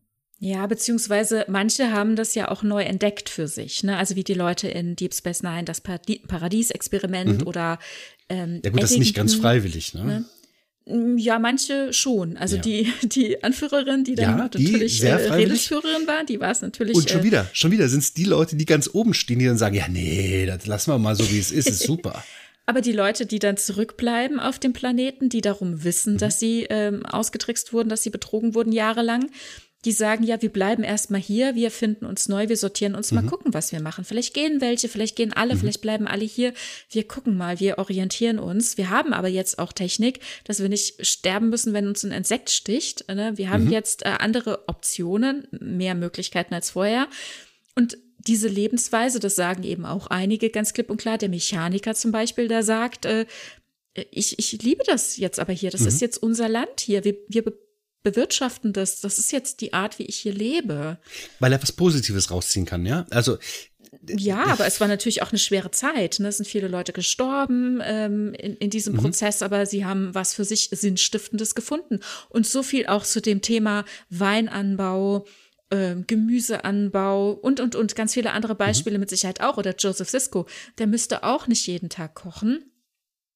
Aber es ist für ihn sinnstiftend. Das ist seine Leidenschaft. Es geht hier um Selbstverwirklichung und es geht um Weitertragen von Tradition, von Kultur, von Möglichkeiten, eine, eine Vielfalt zu bieten und nicht zu sagen, okay, wir machen alles platt, wir speichern das alles im Computer. Mhm. Zur Not kann ja jemand mal ins Holodeck gehen, sich mal angucken, wie das damals so war. Ne? Angenommen, der Stecker wird irgendeines Tages gezogen, dann gibt's gar nichts mehr. Dann ist alles gelöscht, dann gibt's das alles nicht mehr. Auch nicht mehr die Kopie der Kopie. Ja, dann ist okay. es aus. Aber so halten wir uns eine reichhaltige, mhm. diverse Gesellschaft, ja, und haben all diese verschiedenen Aspekte. Dann muss keiner sich verbiegen, dann können die, die Gemüse anbauen wollen, vielleicht auch nur kurze Zeit in ihrem Leben, die können das tun. Die anderen, die das nicht möchten, die können eben auch anderes tun was treibt jemanden dazu, im Dreck zu wühlen. Also ich meine, ich bin, ja, ich bin kein Landwirt, weißt du, ich, vielleicht gibt okay, es Menschen, die ja. haben, und ich bin, ich arbeite auch nicht gerne im Garten. Es gibt Leute, ja. die gehen da drin auf. Also ich habe den braunen Daumen, ne? Ich krieg sogar, ich krieg sogar Plastikgemüse, krieg ich, krieg braun. Okay. Ähm, das ist, ich, ich, ich kann das okay, einfach nicht. Also Ja, also ich habe eben von Sinnstiften gesprochen, von ähm, Erfüllung, von ähm, Erfahrung sammeln. Mhm. Ja, es kann ja auch sein, dass man unterm Strich feststellt, ich habe das jetzt gemacht, wer weiß wie lange, aber mhm. jetzt ist es damit gut, jetzt mache ich was anderes. Ne, jetzt ziehe ich weiter, das haben wir ja in unserem Berufsleben auch, ne? obwohl wir finanziell quasi, die meisten Menschen von uns, ähm, dran hängen, also weil wir unser Auskommen damit sichern mhm. ähm, und die Art, wie wir leben mit unseren Versicherungen und, und, und, das mhm. ist ja auch noch sowas, ja, ähm, das ist das eine, aber trotzdem äh, ziehen wir auch womöglich weiter und sagen, ich verändere mich, ich mache was anderes oder ich steige aus. Ja, das kann ja auch sein. Ich äh, gehe jetzt irgendwo hin äh, und mm, pflanze mein Gemüse an und gehe mal mhm. ganz, äh, fahre mal ganz runter oder ich äh, setze mich jetzt in meinen Van und äh, fahre mal irgendwie unbestimmte Zeit äh, im Vanlife mhm. durch die Welt, ja, so, so Sachen dann aussteigen. Und all das äh, muss ja in der Zukunft oder sollte hier, so wird es uns gezeigt, so ist es eben, wie es uns in Star Trek gezeigt wird, eben auf der Erde auch möglich. Ne? Es sind alle Möglichkeiten offen. Und wie gesagt, es wäre ja so reduzierend, wenn man Dinge wegstreicht. Automatisch fallen ja auch Dinge weg, Berufe, Handwerke und so weiter, Traditionen, die nicht fortgeführt werden er reduziert sich ja sowieso schon einiges und es kommen andere Dinge hinzu, ne? Also es bleibt aber bunt, es bleibt divers. Mhm. Und das ist, ja, das ist dann auch idig, ne? Das ist eben auch die unendliche Mannigfaltigkeit in unendlicher äh, Kombination. Ich wollte auch nicht, ich wollte es auch nicht abschätzig, äh, sondern ich, ich wollte ja, einfach nee, nur mein, nee, meine, dazu, meine Unverständnis ausdrücken. Ja, ne? ja, und dazu eben auch das Wissen. Ne? Das ist mhm. ja wichtig, ja, okay. auch das Wissen weitergetragen wird. Ne? Es reicht ja nicht nur, das nur auf dem Papier zu haben. Wie viel Wissen haben wir schon verloren, nur weil es irgendwo ja. auf dem Papier steht und man denkt sich so, ah ja, interessant. Oder auch das ist verloren gegangen und wir wissen auch nicht mehr mehr, was wir alles nicht mehr mhm. wissen. Ne? Also ja, es, es wird eben weitergetragen und andere sagen das über Tätigkeiten, die du tust ja, okay. auch. Ne? Mhm, ja. Also ja, ich bin jetzt auch keine Landwirtin und ich kann mir nicht vorstellen, dass ich es jemals werde, aber jeder hat halt so einen seinen Bereich, ne, oder mhm. verschiedene mhm. Bereiche. Das ist ja eben auch. Und das ist das Schöne, was uns hier in Star Trek gezeigt wird, dass eben mhm. auch ein Raumschiffkapitän sich überlegen kann, ob er nicht äh, archäologisch tätig sein möchte. Ne? Aber es fühlt sich einfach so abwegig an. Also, es, weißt du, wir ja, sehen diesen, aber hast diesen, du nicht auch ganz unterschiedliche Leidenschaften? Also, wenn wir jetzt festgestellt haben Nein, vorhin, dass wir hier im Grunde auch arbeiten, über Star Trek zu podcasten und was Wahnsinn. du sonst machst, wenn du nur im OP stehst oder so. Wie abwegig ist das denn? Ja, okay. Nein, also auch da habe ich schon überlegt, äh, ob man da vielleicht mal einfach mal eine Aufnahme macht. Aber in der Regel hat man da schlechten Empfang, also das, das geht da gar nicht. Aber äh, ja, ich, ich glaube schon, dass es verschiedene oder andere Personen gibt, die dasselbe über das sagen würden, was ich tue. Das stimmt. Ohne Frage. Ich habe das halt auch schon gehört, weil ich halt auch im Außendienst bin, dass wenn ich im Auto sitze, oder wenn ich so viel im Auto sitze, dass die sagen, oh, das könnte ich überhaupt nicht. Und für mhm. mich ist das halt ein Spaziergang. Mhm. Ja, da habe ich halt auch wiederum das Verständnis nicht, dass, dass die es nicht verstehen können. Mhm. Auf der anderen Seite, ich kann es mir erklären, wie mit eben der Landwirtschaft, ne? da wo ich halt sage, ich habe den braunen Daumen und andere Leute macht es sogar Spaß. Mhm. Und ich würde eben jene Tätigkeit als das, was wir halt häufig als oh, Arbeit, der mhm. Montag sehen. Ne? Während mein Job so angenehm ist, dass ich sage, ach ja, Montag. Also, oder dass ich sogar, es, es gab sogar zwischenzeitlich Zeiten, wo ich gesagt habe, geil, endlich wieder raus, endlich Montag, geil. Ähm, und das ist ja äh, nicht selbstverständlich, aber es ist schön, dass ich zumindest diese Wahl hatte. Und wenn das vielleicht in der Zukunft, in dieser Star Trek Zukunft, tatsächlich jedem anheimfällt, dass jeder diese Entscheidung so treffen kann, wäre das, ich glaube, ganz zauberhaft für alle Personen auf diesem Planeten. Es wäre so wunder wunderschön, wenn wir eben diese Entscheidung treffen können. Und ich glaube nicht, weil du das vorhin gesagt hattest, ne, weil ich habe überlegt, was würde mich denn dazu bringen, bei Joseph Cisco Teller abwaschen zu wollen? Mhm. Vielleicht gibt es Leute, die, denen das Spaß macht. Aber ich glaube, der wird halt durch technische Maßnahmen unterstützt und er würde das wahrscheinlich abstreiten oder vielleicht würde oder ist es uns einfach nur dargestellt worden, um zu zeigen, er lebt so ein super traditionelles Leben.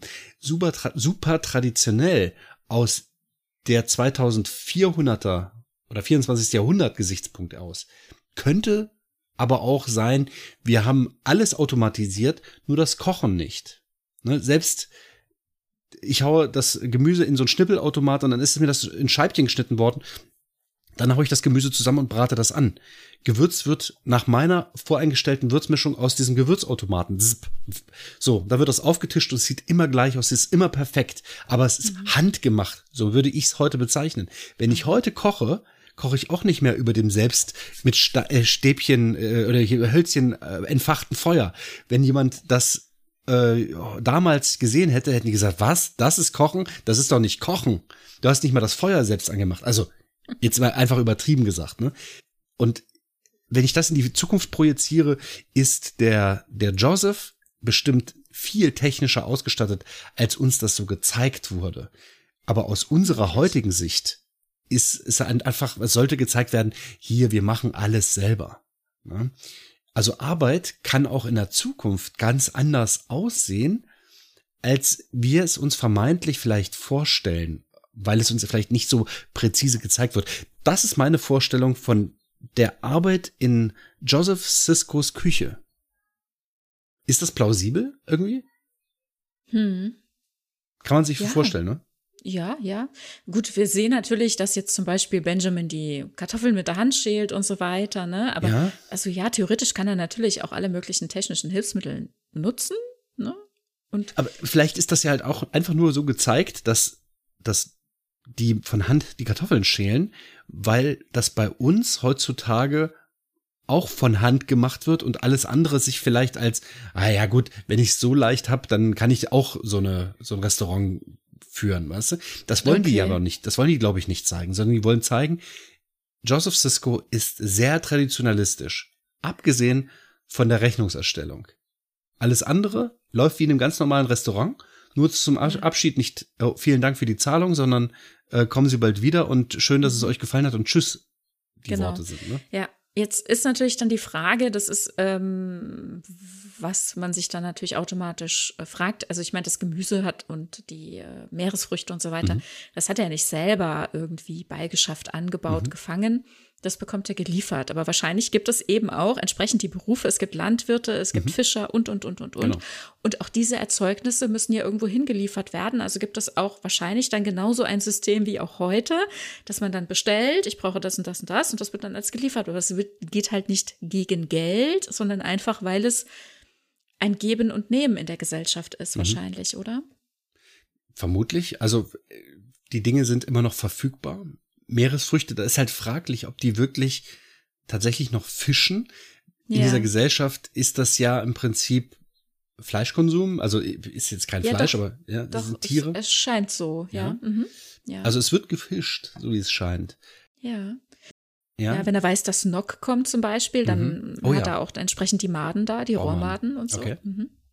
Gut, ist kulturell bedingt, aber ist halt die Frage, wo auf der Erde man Rohrmaden. Gut, auch da könnte man sich sagen, okay, es wird immer irgendwo irgendeine Spezies geben auf einem Planeten, äh, die von irgendwoher ist. Das heißt, es wird mindestens einen Andorianer auf der Erde geben, es wird mindestens einen Klingonen auf der Erde geben und, und, und, und, und. Ah, ja, bei Klingonen wissen wir nicht so unbedingt, das ist vielleicht ein bisschen schwieriger, aber AndorianerInnen bestimmt, also auf jeden Fall Föderationsmitgliedswelten, allein weil ja das äh, Sternflottenhauptquartier oder Föderationshauptsitz mhm. auf der Erde sind. Bei dem Föderationshauptsitz, da weiß ich nicht, ob das immer so logisch ist, ob das nicht wechseln könnte, aber sowas wie die Akademie, die Flotte selbst, ne? Also, ja. Und möglicherweise gibt es halt auch Spezies, die auf eine bestimmte Kost angewiesen sind, die nicht anders ja. können. Ja, Und natürlich. da ist es dann halt auch wichtig, dass sowas auf der Erde angebaut, wenn nicht repliziert wird. Also, wenn Oder tatsächlich eben in einem gewissen Frachtsystem halt auch ja. regelmäßig angeliefert wird, ne? Ach, du meinst sogar von anderen Planeten? Oh, das ist natürlich möglich. Ja, es gibt ja immer Frachter, die von A nach B fliegen. Ne? Mhm. Da gibt es ja immer sehr viel, was wir so draußen im Weltraum mitbekommen. Tatsächlich, ja. Ja. Dann hat das natürlich tatsächlich seinen Sinn, dass dort Frachter rumfliegen, das ja auch eine Arbeit ist, das ist eine Dienstleistung. Ja, da muss man natürlich dann auch fragen, wenn mit anderen Planeten da quasi in Anführungszeichen gehandelt wird, ah, ja, okay. äh, wie das dann wiederum vergütet wird, ob dann so ein Frachterpilot das vielleicht dann selbst quasi übernommen hat, den anderen zu mhm vergüten womöglich, ja, und dann man mit dem Piloten aushandeln muss, dass er dann womöglich Dilithium von der Erde bekommt oder irgendwas anderes. Gut, es kann ja aber auch eine Sternflottenwelt sein, also eine, eine Föderationswelt sein. Und dann könnte ja, es sein, dass dort kein Geld. Ja, das ist halt die Frage, ja, das ist nicht unbedingt immer so gesagt. Aber man steht in Handelsbeziehungen natürlich mit vielen Planeten, auch mit Nicht-Föderationswelten, mhm. gerade wenn es zum Beispiel um Dilithium geht. Ne? Ja, klar. Da haben wir immer die Mission, ne, dass die Enterprise oder eben andere Schiffe unterwegs sind, ja. um solche Sachen zu verhandeln oder jemanden hinzubringen, der das dann verhandelt oder zu einer Handlungskonferenz geflogen wird und und und. Ne? Mhm. Also auf jeden Fall gibt es Außenhandel ob das über Geld läuft oder über ja, Warentausch, was wir ja, eben auch dann, gesehen haben. Ne? Ja, also, dann, also Warentausch auf jeden Fall mhm. ähm, oder halt auch Aufnahme und Schutz äh, durch die Föderation, mhm. das auch. Aber da lassen wir uns wirklich dann in dieser ähm, Geldfolge nochmal drauf gucken. Mhm. Wir haben jetzt First Contact, glaube ich, noch gar nicht angesprochen. Ne? Da sagt Picard ja auch mhm. explizit zu Lilly, dass das Wirtschaftssystem in der Zukunft ja ganz anders funktioniert. Also natürlich ha, kein Geld, ja. ne? Und auch hier wieder der Erwerb von Reichtum ist nicht die treibende Kraft im Leben. Es geht darum, sich selbst zu verbessern, den Rest der Menschheit. Ja. An diesem Punkt habe ich immer irgendwie so ein, so ein inneres Verhören äh, wahrgenommen. Und ich habe immer gedacht, Selbstverwirklichung, sagt er. Aber er sagt Selbstverbesserung. Das heißt, mhm. man versucht halt jetzt persönlich oder gesellschaftlich immer besser zu werden. Ist das, weil, weißt du, Selbstverbesserung, da kommen ja als erstes wieder die Borg in den Sinn. Weil naja, beziehungsweise es schwingt so eine gewisse äh, Pflicht auch mit. Ne? Es mhm. ist nicht Selbstverwirklichen im Sinne von ähm, ich tue, was ich, ich will. was ich will. Ja, genau. Ich bin für mich, ne? Eben nicht, dass ich bin für mich. Ich denke nicht für mich als Privatperson, ne? Äh, wo stand das hier? Äh, sondern denken an das Gemeinwohl, ne? Also wieder hier ahrensmäßig äh, an das Gattungswesen. Also dann, dann würde er ja auf der äh, mit der Menschheit wirklich auch nochmal ein komplett neues Mindset ähm, einhergehen, ne? Mhm. wenn das wenn das Persönliche doch noch mal sehr weiter in den in den Hintergrund tritt. Also zumindest in unserem Kulturkreis erlebe ich das ja halt zurzeit gar nicht. Und ich finde, die Pandemie hat es uns ja auch noch mal so richtig vor Augen geführt oder mir noch mal so richtig vor Augen geführt, mm, dass das, das Denken ans Persönliche bei uns halt in der Gesellschaft sehr, sehr groß geschrieben mhm. wird. Mhm. Ne? Und ähm, das Zurückstecken oder Gucken und Denken für die Gemeinschaft ähm, bei vielen oder, oder gefühlt zumindest in der Mehrheitsgesellschaft äh, doch sehr hinten ansteht und das so geschoben wird auf, ja, im Zweifel, die Regierung muss schon machen. Ne? Ja. Ja, Verantwortungsverlust, und ja, stimmt. Der, der Verantwortungsverlust und dann halt auch tatsächlich, äh, also fehlendes politisches Handeln. Mhm. Ja, fehlendes politisches Bewusstsein und Handeln in der Privatperson. Hm. Und das, das hört sich so weit ab von Arbeit an, also dass das irgendwie überhaupt mhm. nichts mit Arbeit zu tun hat, sondern aber es, es hat alles mit alles. Arbeit zu tun. Ja, natürlich. Es ist Arbeit, natürlich, sich auch persönlich zu engagieren, mhm. das ist Arbeit. Es ist dann nicht deine Erwerbsarbeit, wenn du nicht Berufspolitikerin bist, aber es ist Arbeit. Ja. Und ja. interessant, also das ist wirklich, ich fand das äh, echt erschreckend, als ich das hier so äh, von, von Hannah Arendt gelesen habe in den 50er Jahren. Das ist genau das, was sie sagte. Mhm. Ne? Also das, äh, dass das politische Handeln auch an Bedeutung verloren hat und die Arbeit an sich äh, oder, oder auch dieses oder auch das Konsumgüter so ähm, überhöht werden, ne? dass, dass wir uns äh, quasi die Arbeit an sich, das Notwendige quasi so wegarbeiten und in unseren Konsumgütern, also ich äh, ähm, Freiinterpretation meinerseits, äh, quasi so im Konsum schwimmen, ja, und uns so auf uns äh, als Individuum äh, zurückziehen. Und also es ist genau das, was auch gerade mhm. die letzten Jahre mir so sehr vor Augen geführt hat. Erschreckend irgendwie. Ja. Die Verantwortung liegt halt bei jeder einzelnen Person, über, über das zu entscheiden, also über sich selbst zu entscheiden eigentlich. Und dieses Selbstverwirklichen mit der Arbeit kann halt jeder nur für sich selbst tun. Also ich meine, das, das, was du gerade gesagt hast, das betrifft ja alle Bereiche der Gesellschaft an, ne? dass man Verantwortung für etwas trägt und wenn eben dieses Verantwortungsgefühl weggenommen wird, dann schauen alle nach oben, was, was wird mir denn aufdiktiert und dann kann man, mhm. dann, und dann wird halt immer nur gebrüllt, nein, das wollen wir anders, aber keiner hat die Lust, was anderes zu tun, ne? Oder überhaupt irgendwas zu tun. Und das ist halt schon so, dass jeder Person, die etwas tun kann, das dann halt auch bestmöglich tun sollte. Und das sehe ich halt so in unserer Welt gar nicht so stark, aber in Star Trek und das hat mir immer Hoffnung gegeben für, für, ja, für unsere Gesellschaft, wo wir uns denn hinentwickeln. Ja, vielleicht ist es genau das, was uns in Star Trek wirklich so eine Hoffnung gibt, dass die mhm. Verantwortung dann eben übernommen wird. Ne? Nee, ich, ich will ja gar nicht, dass Verantwortung von anderen übernommen wird, sondern von nee, jeder einzelnen Person. Von der ja, einzelnen ja, genau. Person, die wir handeln sehen, natürlich. Mhm, genau. Die eben auch Verantwortung dann jeweils übernehmen, die innehalten und sagen, Moment, sind wir hier gerade noch richtig? Genau. Und natürlich sehen wir halt auch die Momente, die Konflikte, wo es eben nicht getan wurde, wo dann eine Schieflage entstanden ist und so weiter, ne? Also wie jetzt zum Beispiel im Pegasus-Projekt, ja, wo dann Jahre später, ne, und äh, Riker sitzt in der Brick und Picard kommt dazu und sagt aber, jetzt hast du was gesagt, das zählt. Und ich sehe nicht den Mann, den er gesehen hat in dir, ne, du bist mhm. jemand anders geworden. Hm. Genau. Ach ja, verrückt. Jetzt haben wir gar nicht über diese ganzen DienstleisterInnen gesprochen, die wir auch an Bord haben. Geinen, ja. Mr. Mott. Und da ist tatsächlich so ein bisschen die Frage, die sind natürlich, äh, das finde ich noch interessant zu betrachten, an Bord in dem Gefüge aufgenommen. Ne? Mhm. Also da kann man sagen, naja, die sind ja jetzt versorgt, ob der jetzt Haare schneidet oder nicht. Ne? Ja. ne? Aber ja, wir haben ja schon gesagt, das ist eine Dienstleistung, die wir durchaus als auch wichtig sehen. Ne? Es ist ja auch eine sehr nützliche, ein nützlicher Dienst an der Person. Es gibt einen Raum da dafür. Es gibt einen Frisiersalon an Bord des Schiffes. Frisiersalon, genau, ja. Und ähm, dann ist halt die Frage, wenn er nur dort jetzt aktuell versorgt wird, angenommen, er hat Familie mhm. äh, bei sich ähm, auf dem Planeten. Ich habe schon wieder vergessen, ich hatte extra nachgeguckt, äh, wie der Planet der Bolianer heißt. Ähm, vergessen. Bolia, glaube ich sogar. Nee, noch ein bisschen anders. Und dann, ja, hm. naja. Okay. Und da sagte er, äh, Quatsch, Entschuldigung, da denke ich mir, wie, äh, also versorgt er die durch diese Arbeit? Ich denke natürlich schon wieder in unserer mhm. Perspektive, aus meiner Sicht, ne? Ähm, wieso tut er das? Ist das Selbstverwirklichung? Ist er einfach gerne Friseur für so viele Spezies und kommt rum? Oder, also, es ist wieder, es ist wieder mein althergebrachtes 21. Jahrhundert-Problem. Ich denke natürlich in einer gewissen Kategorie. Angenommen, es geht auch darum, andere zu versorgen. Wie tut er das mit dieser äh, Tätigkeit? Dadurch, dass er alleine versorgt ist, hilft ihm das ja nicht. Also entweder er hat seine Familie mit an Bord, was er da tun könnte durchaus.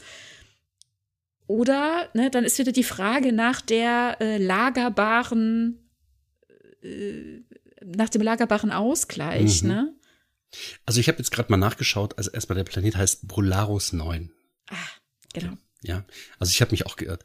Und ja, in der Tat, äh, ich denke, Mod macht das, weil er das gut kann. Ich meine, schau dir doch mal Jean-Lucs Frisur an. Perfekt.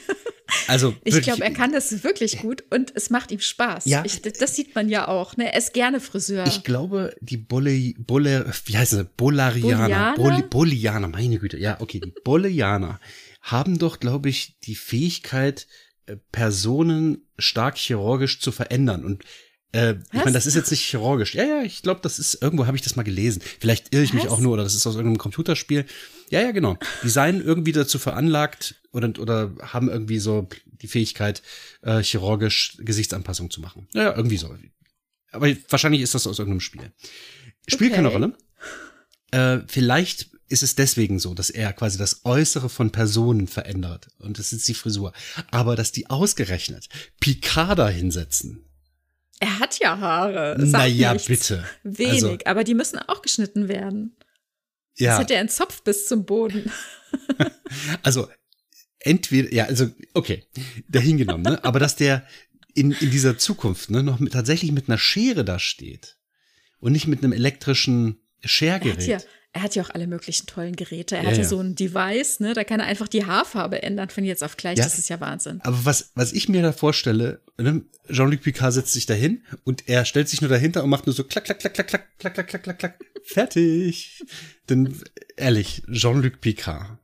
Wahrscheinlich geht er einfach sehr häufig hin, aber man muss immer nur sehr, sehr wenig abschneiden. Oder ähm, der ist sogar so gut, der hatte den ursprünglichen Entwurf des Jean-Luc Picard äh, vor Augen und hat ihm einfach das Toupet runtergerissen.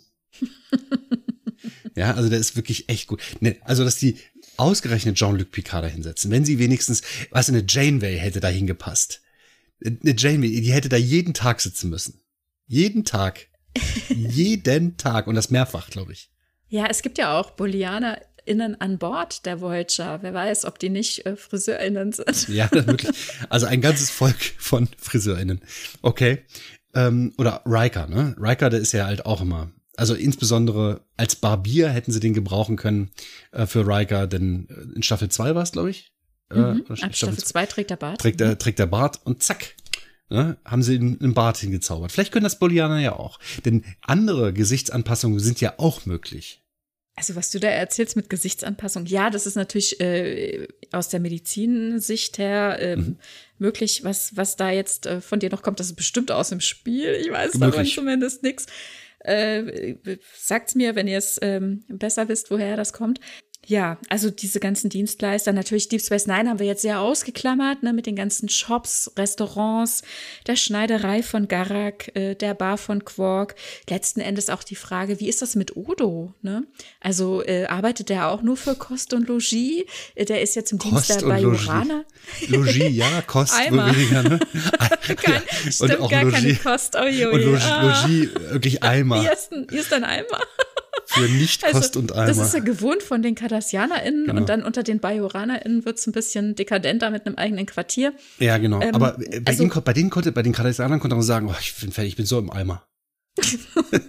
also wirklich. Ja gut, okay. Okay, also da, da ist es nochmal ein bisschen ein eigenes ähm, Feld, weil da sind wir ja äh, auch einfach sehr weit weg, also Deep Space, nein. Und da kommen so viele unterschiedliche Kulturen spätestens nach der Öffnung oder nach der Entdeckung des Wurmlochs, ähm, dass man da ja auch noch mal sehr viel kreativer womöglich im Austausch sein muss in der mhm. im Handel und so weiter. Und da werden wir auch einfach in der Folge, wo wir über Geld sprechen, noch mal drüber gucken, was denn da alles so abgeht. Genau. Und ansonsten haben wir natürlich auch viele Berufe. Ne? Wir sehen ja auch ganz viele WissenschaftlerInnen, ForscherInnen und so weiter, die für die Sternflotte tätig sind oder die mal Kontakt haben mit zum Beispiel der Enterprise, mm, aber sonst irgendwo stationiert sind und arbeiten und tun und die ja irgendwie auch versorgt werden, ne? die eben mhm.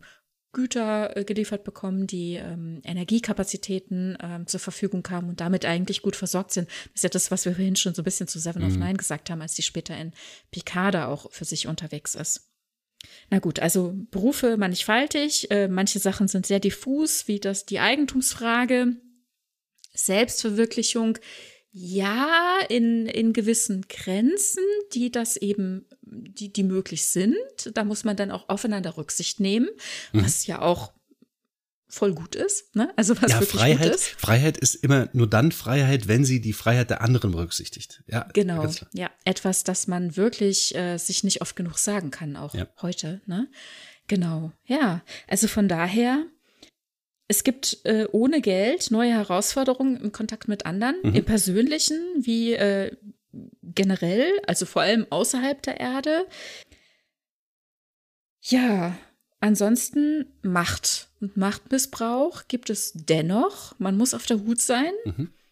Und ähm, es gibt auch miteinander weiterhin Themen, ne? also auch zum Beispiel an Bord der Enterprise. Man hat miteinander auch Differenzen und Themen. Also ein Barclay ne, an dem es ja einfach sehr abgearbeitet wurde. Deswegen bringen wir ihn jetzt immer wieder. Es gibt bestimmt auch andere Beispiele, die gut wären. Mhm. Ähm, aber ne, es, es gibt auch Irritationen im Miteinander. Es, es kommt auch zu äh, Problemen einfach, ne, mhm. die im Miteinander aber auch zu lösen sind, die man eben zu lösen hat. Ne?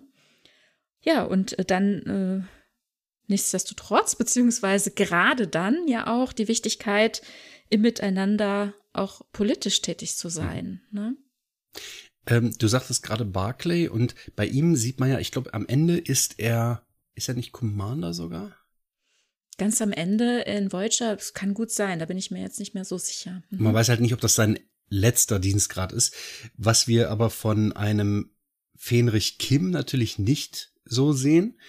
Ich weiß nicht, ob er doch am Ende noch nicht noch irgendeinen anderen Dienstgrad hat oder ob das irgendwie so ein, Naja. so ein Foreshadowing war, äh, so eine, so eine Folge, die halt in die Zukunft blickt und da hat er mal irgendwie einen anderen Dienstgrad. Genau, das ist Endgame, also das Mhm. Endspiel von Voyager, ähm, wo wir eben Barclay in der Mhm. Zukunft sehen und eben alle anderen, die bis dahin dann eben noch leben, auch.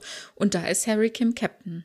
Genau, also weil ich wollte ihn eigentlich heranziehen als quasi Negativbeispiel, aber da ist er halt Captain. Das heißt, er ist tatsächlich für seine Leistung oder seinen, seinen Dienst, ob es nur auf der Voyager ist oder wo auch immer, am Ende mit einem höheren Dienstgrad belohnt worden, wenn das denn so stimmt. Ich weiß gar nicht, war das die Zukunft, die dann aufgelöst wurde oder ist es die Ja, tatsächlich? die, die wird so nicht stattfinden, genau, weil diese Zukunfts-Janeway eben in die Schwierig. Vergangenheit gereist ist, um die Reise der Ja. Voyager extrem zu verkürzen, damit aber auch mehrere Leben aus ihrer Crew zu, zu retten und ja auch diesen ähm, äh, Borg äh, Knoten, na wie heißt der, dieses äh, Transwarp-Zentrum äh, in die Luft zu jagen, was ja dann erhebliche Folgen für die Borg haben wird. Genau, das heißt, er hat einen, einen höheren Dienstgrad, aber das ist gar nicht Das stattgefunden. hat so gar nicht, Ah, hat, das hat so nicht stattgefunden. Okay. Und dann gab es auch noch mal eine, eine Folge, wo wir auch so eine hypothetische Geschichte hatten, ähm, durch ein, in Anführungszeichen, Fehler von Harry Kim. Man wollte, glaube ich, äh, den Transwarp, wollte man mit Transwarp fliegen. Also man hat mh, neue Optionen ausprobiert. Du erinnerst dich vielleicht, bei Feiern und Feste haben wir auch über diese Einweihung des ähm, neuen Kerns gesprochen im Maschinenraum. Und dann passiert allerdings äh, eine Unregelmäßigkeit oder es pa- passiert einfach irgendwas und dann ähm, stürzt die Voyager leider ab und liegt dann viele Jahre unter Eis.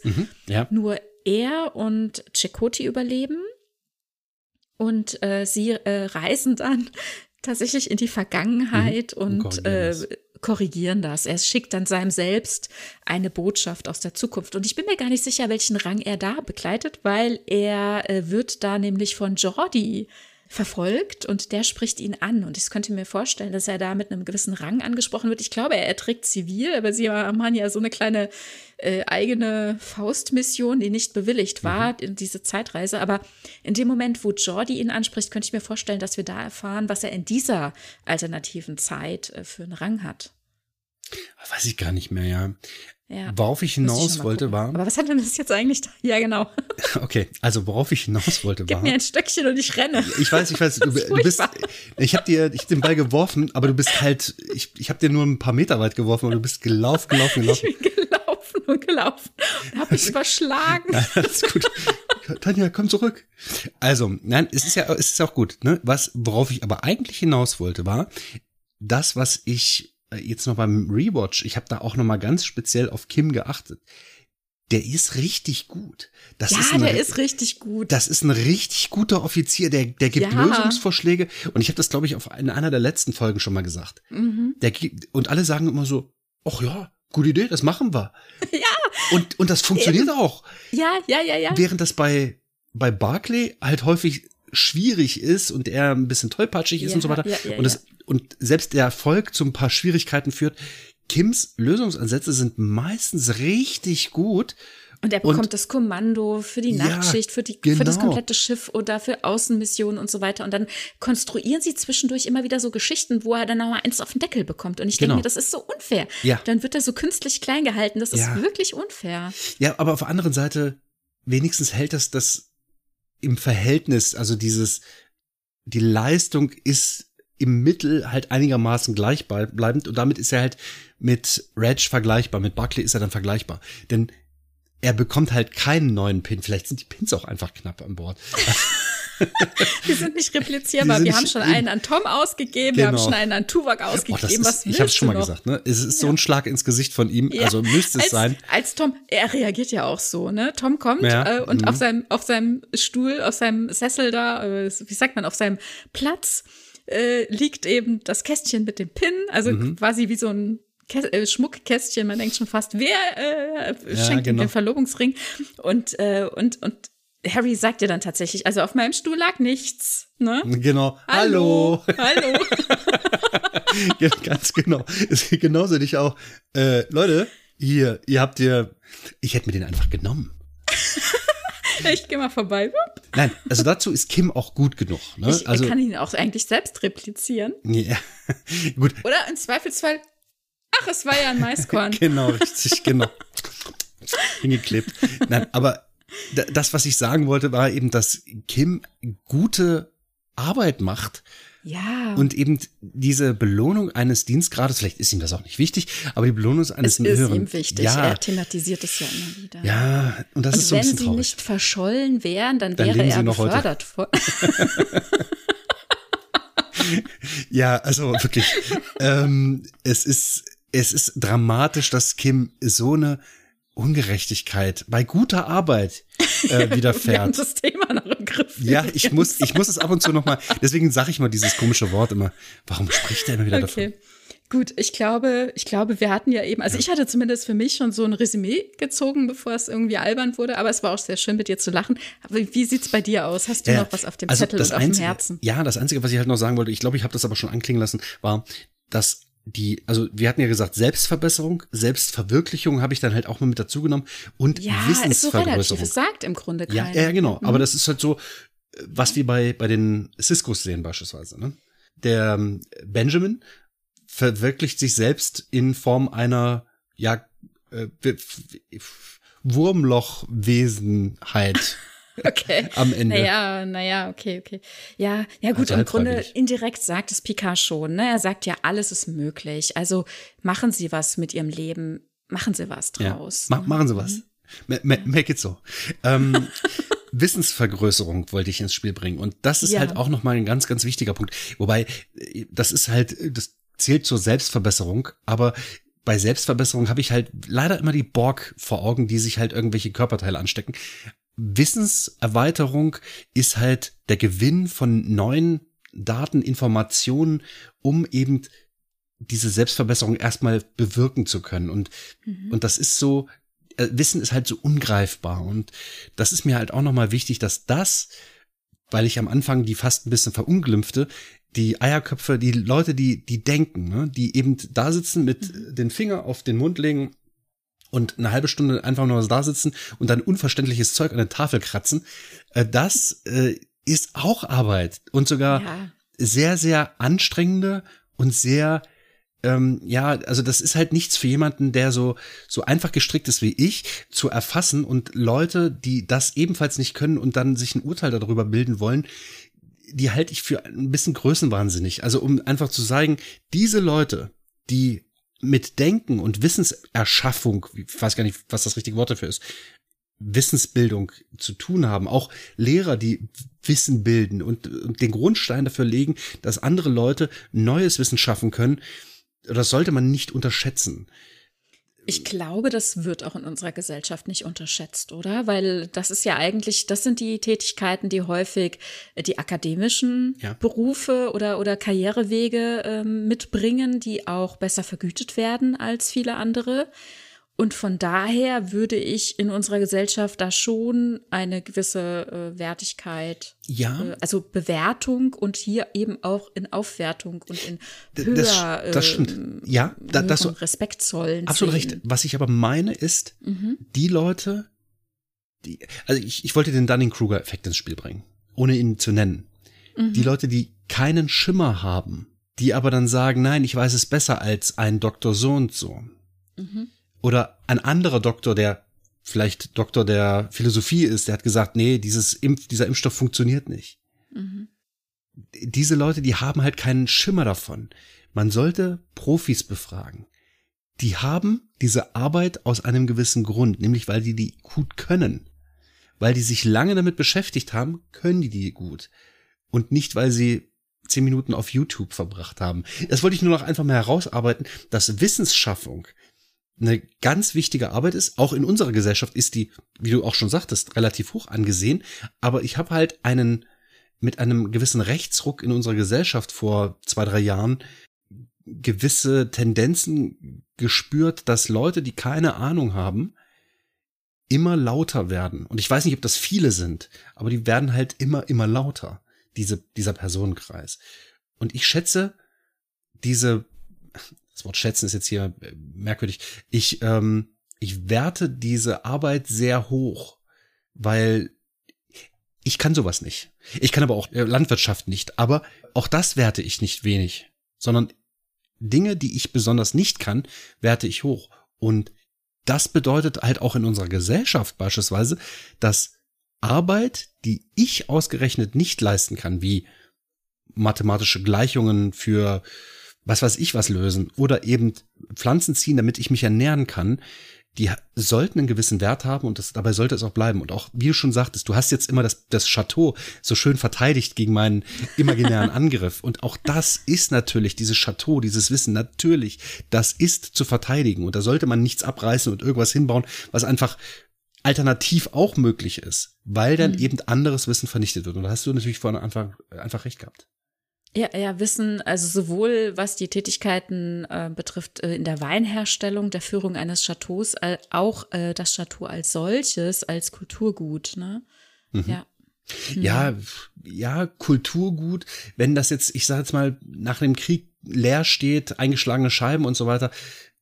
Oder das, abgebrannt ist im oder, 24. Oder Jahrhundert. Abgebrannt, genau. schlimm, ja. Dann mhm dann verliert das leider einen gewissen Teil seines Wertes. Und damit meine ich jetzt nicht in Zahlen gemessen, sondern mhm. diesen kulturellen Wert. Der geht dann dadurch einfach verloren.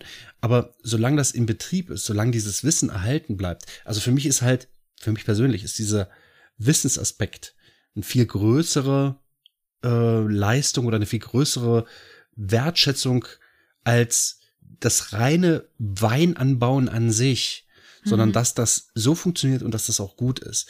Und das ist halt eine Arbeit, die wertgeschätzt werden sollte. Und das hat, deswegen, ich habe so abschätzig das Wort Eierköpfe vorhin in den, in den Raum geworfen. Mhm. Sowohl reines akademisches Wissen als auch reines angewandtes Wissen, wie von beispielsweise Landwirten, um irgendwie so ein Spektrum aufzumachen, von der einen bis zur anderen Seite. Gibt viele, viele Dimensionen in diesem Bereich. Es ist wert, das aufrechtzuerhalten und die Arbeit da hineinzustecken. Sehr schön. Ja. So, ich denke, ja. ähm, wir haben jetzt genug geschuftet, genug gearbeitet. genau. Ähm, ich glaube auch. Ja.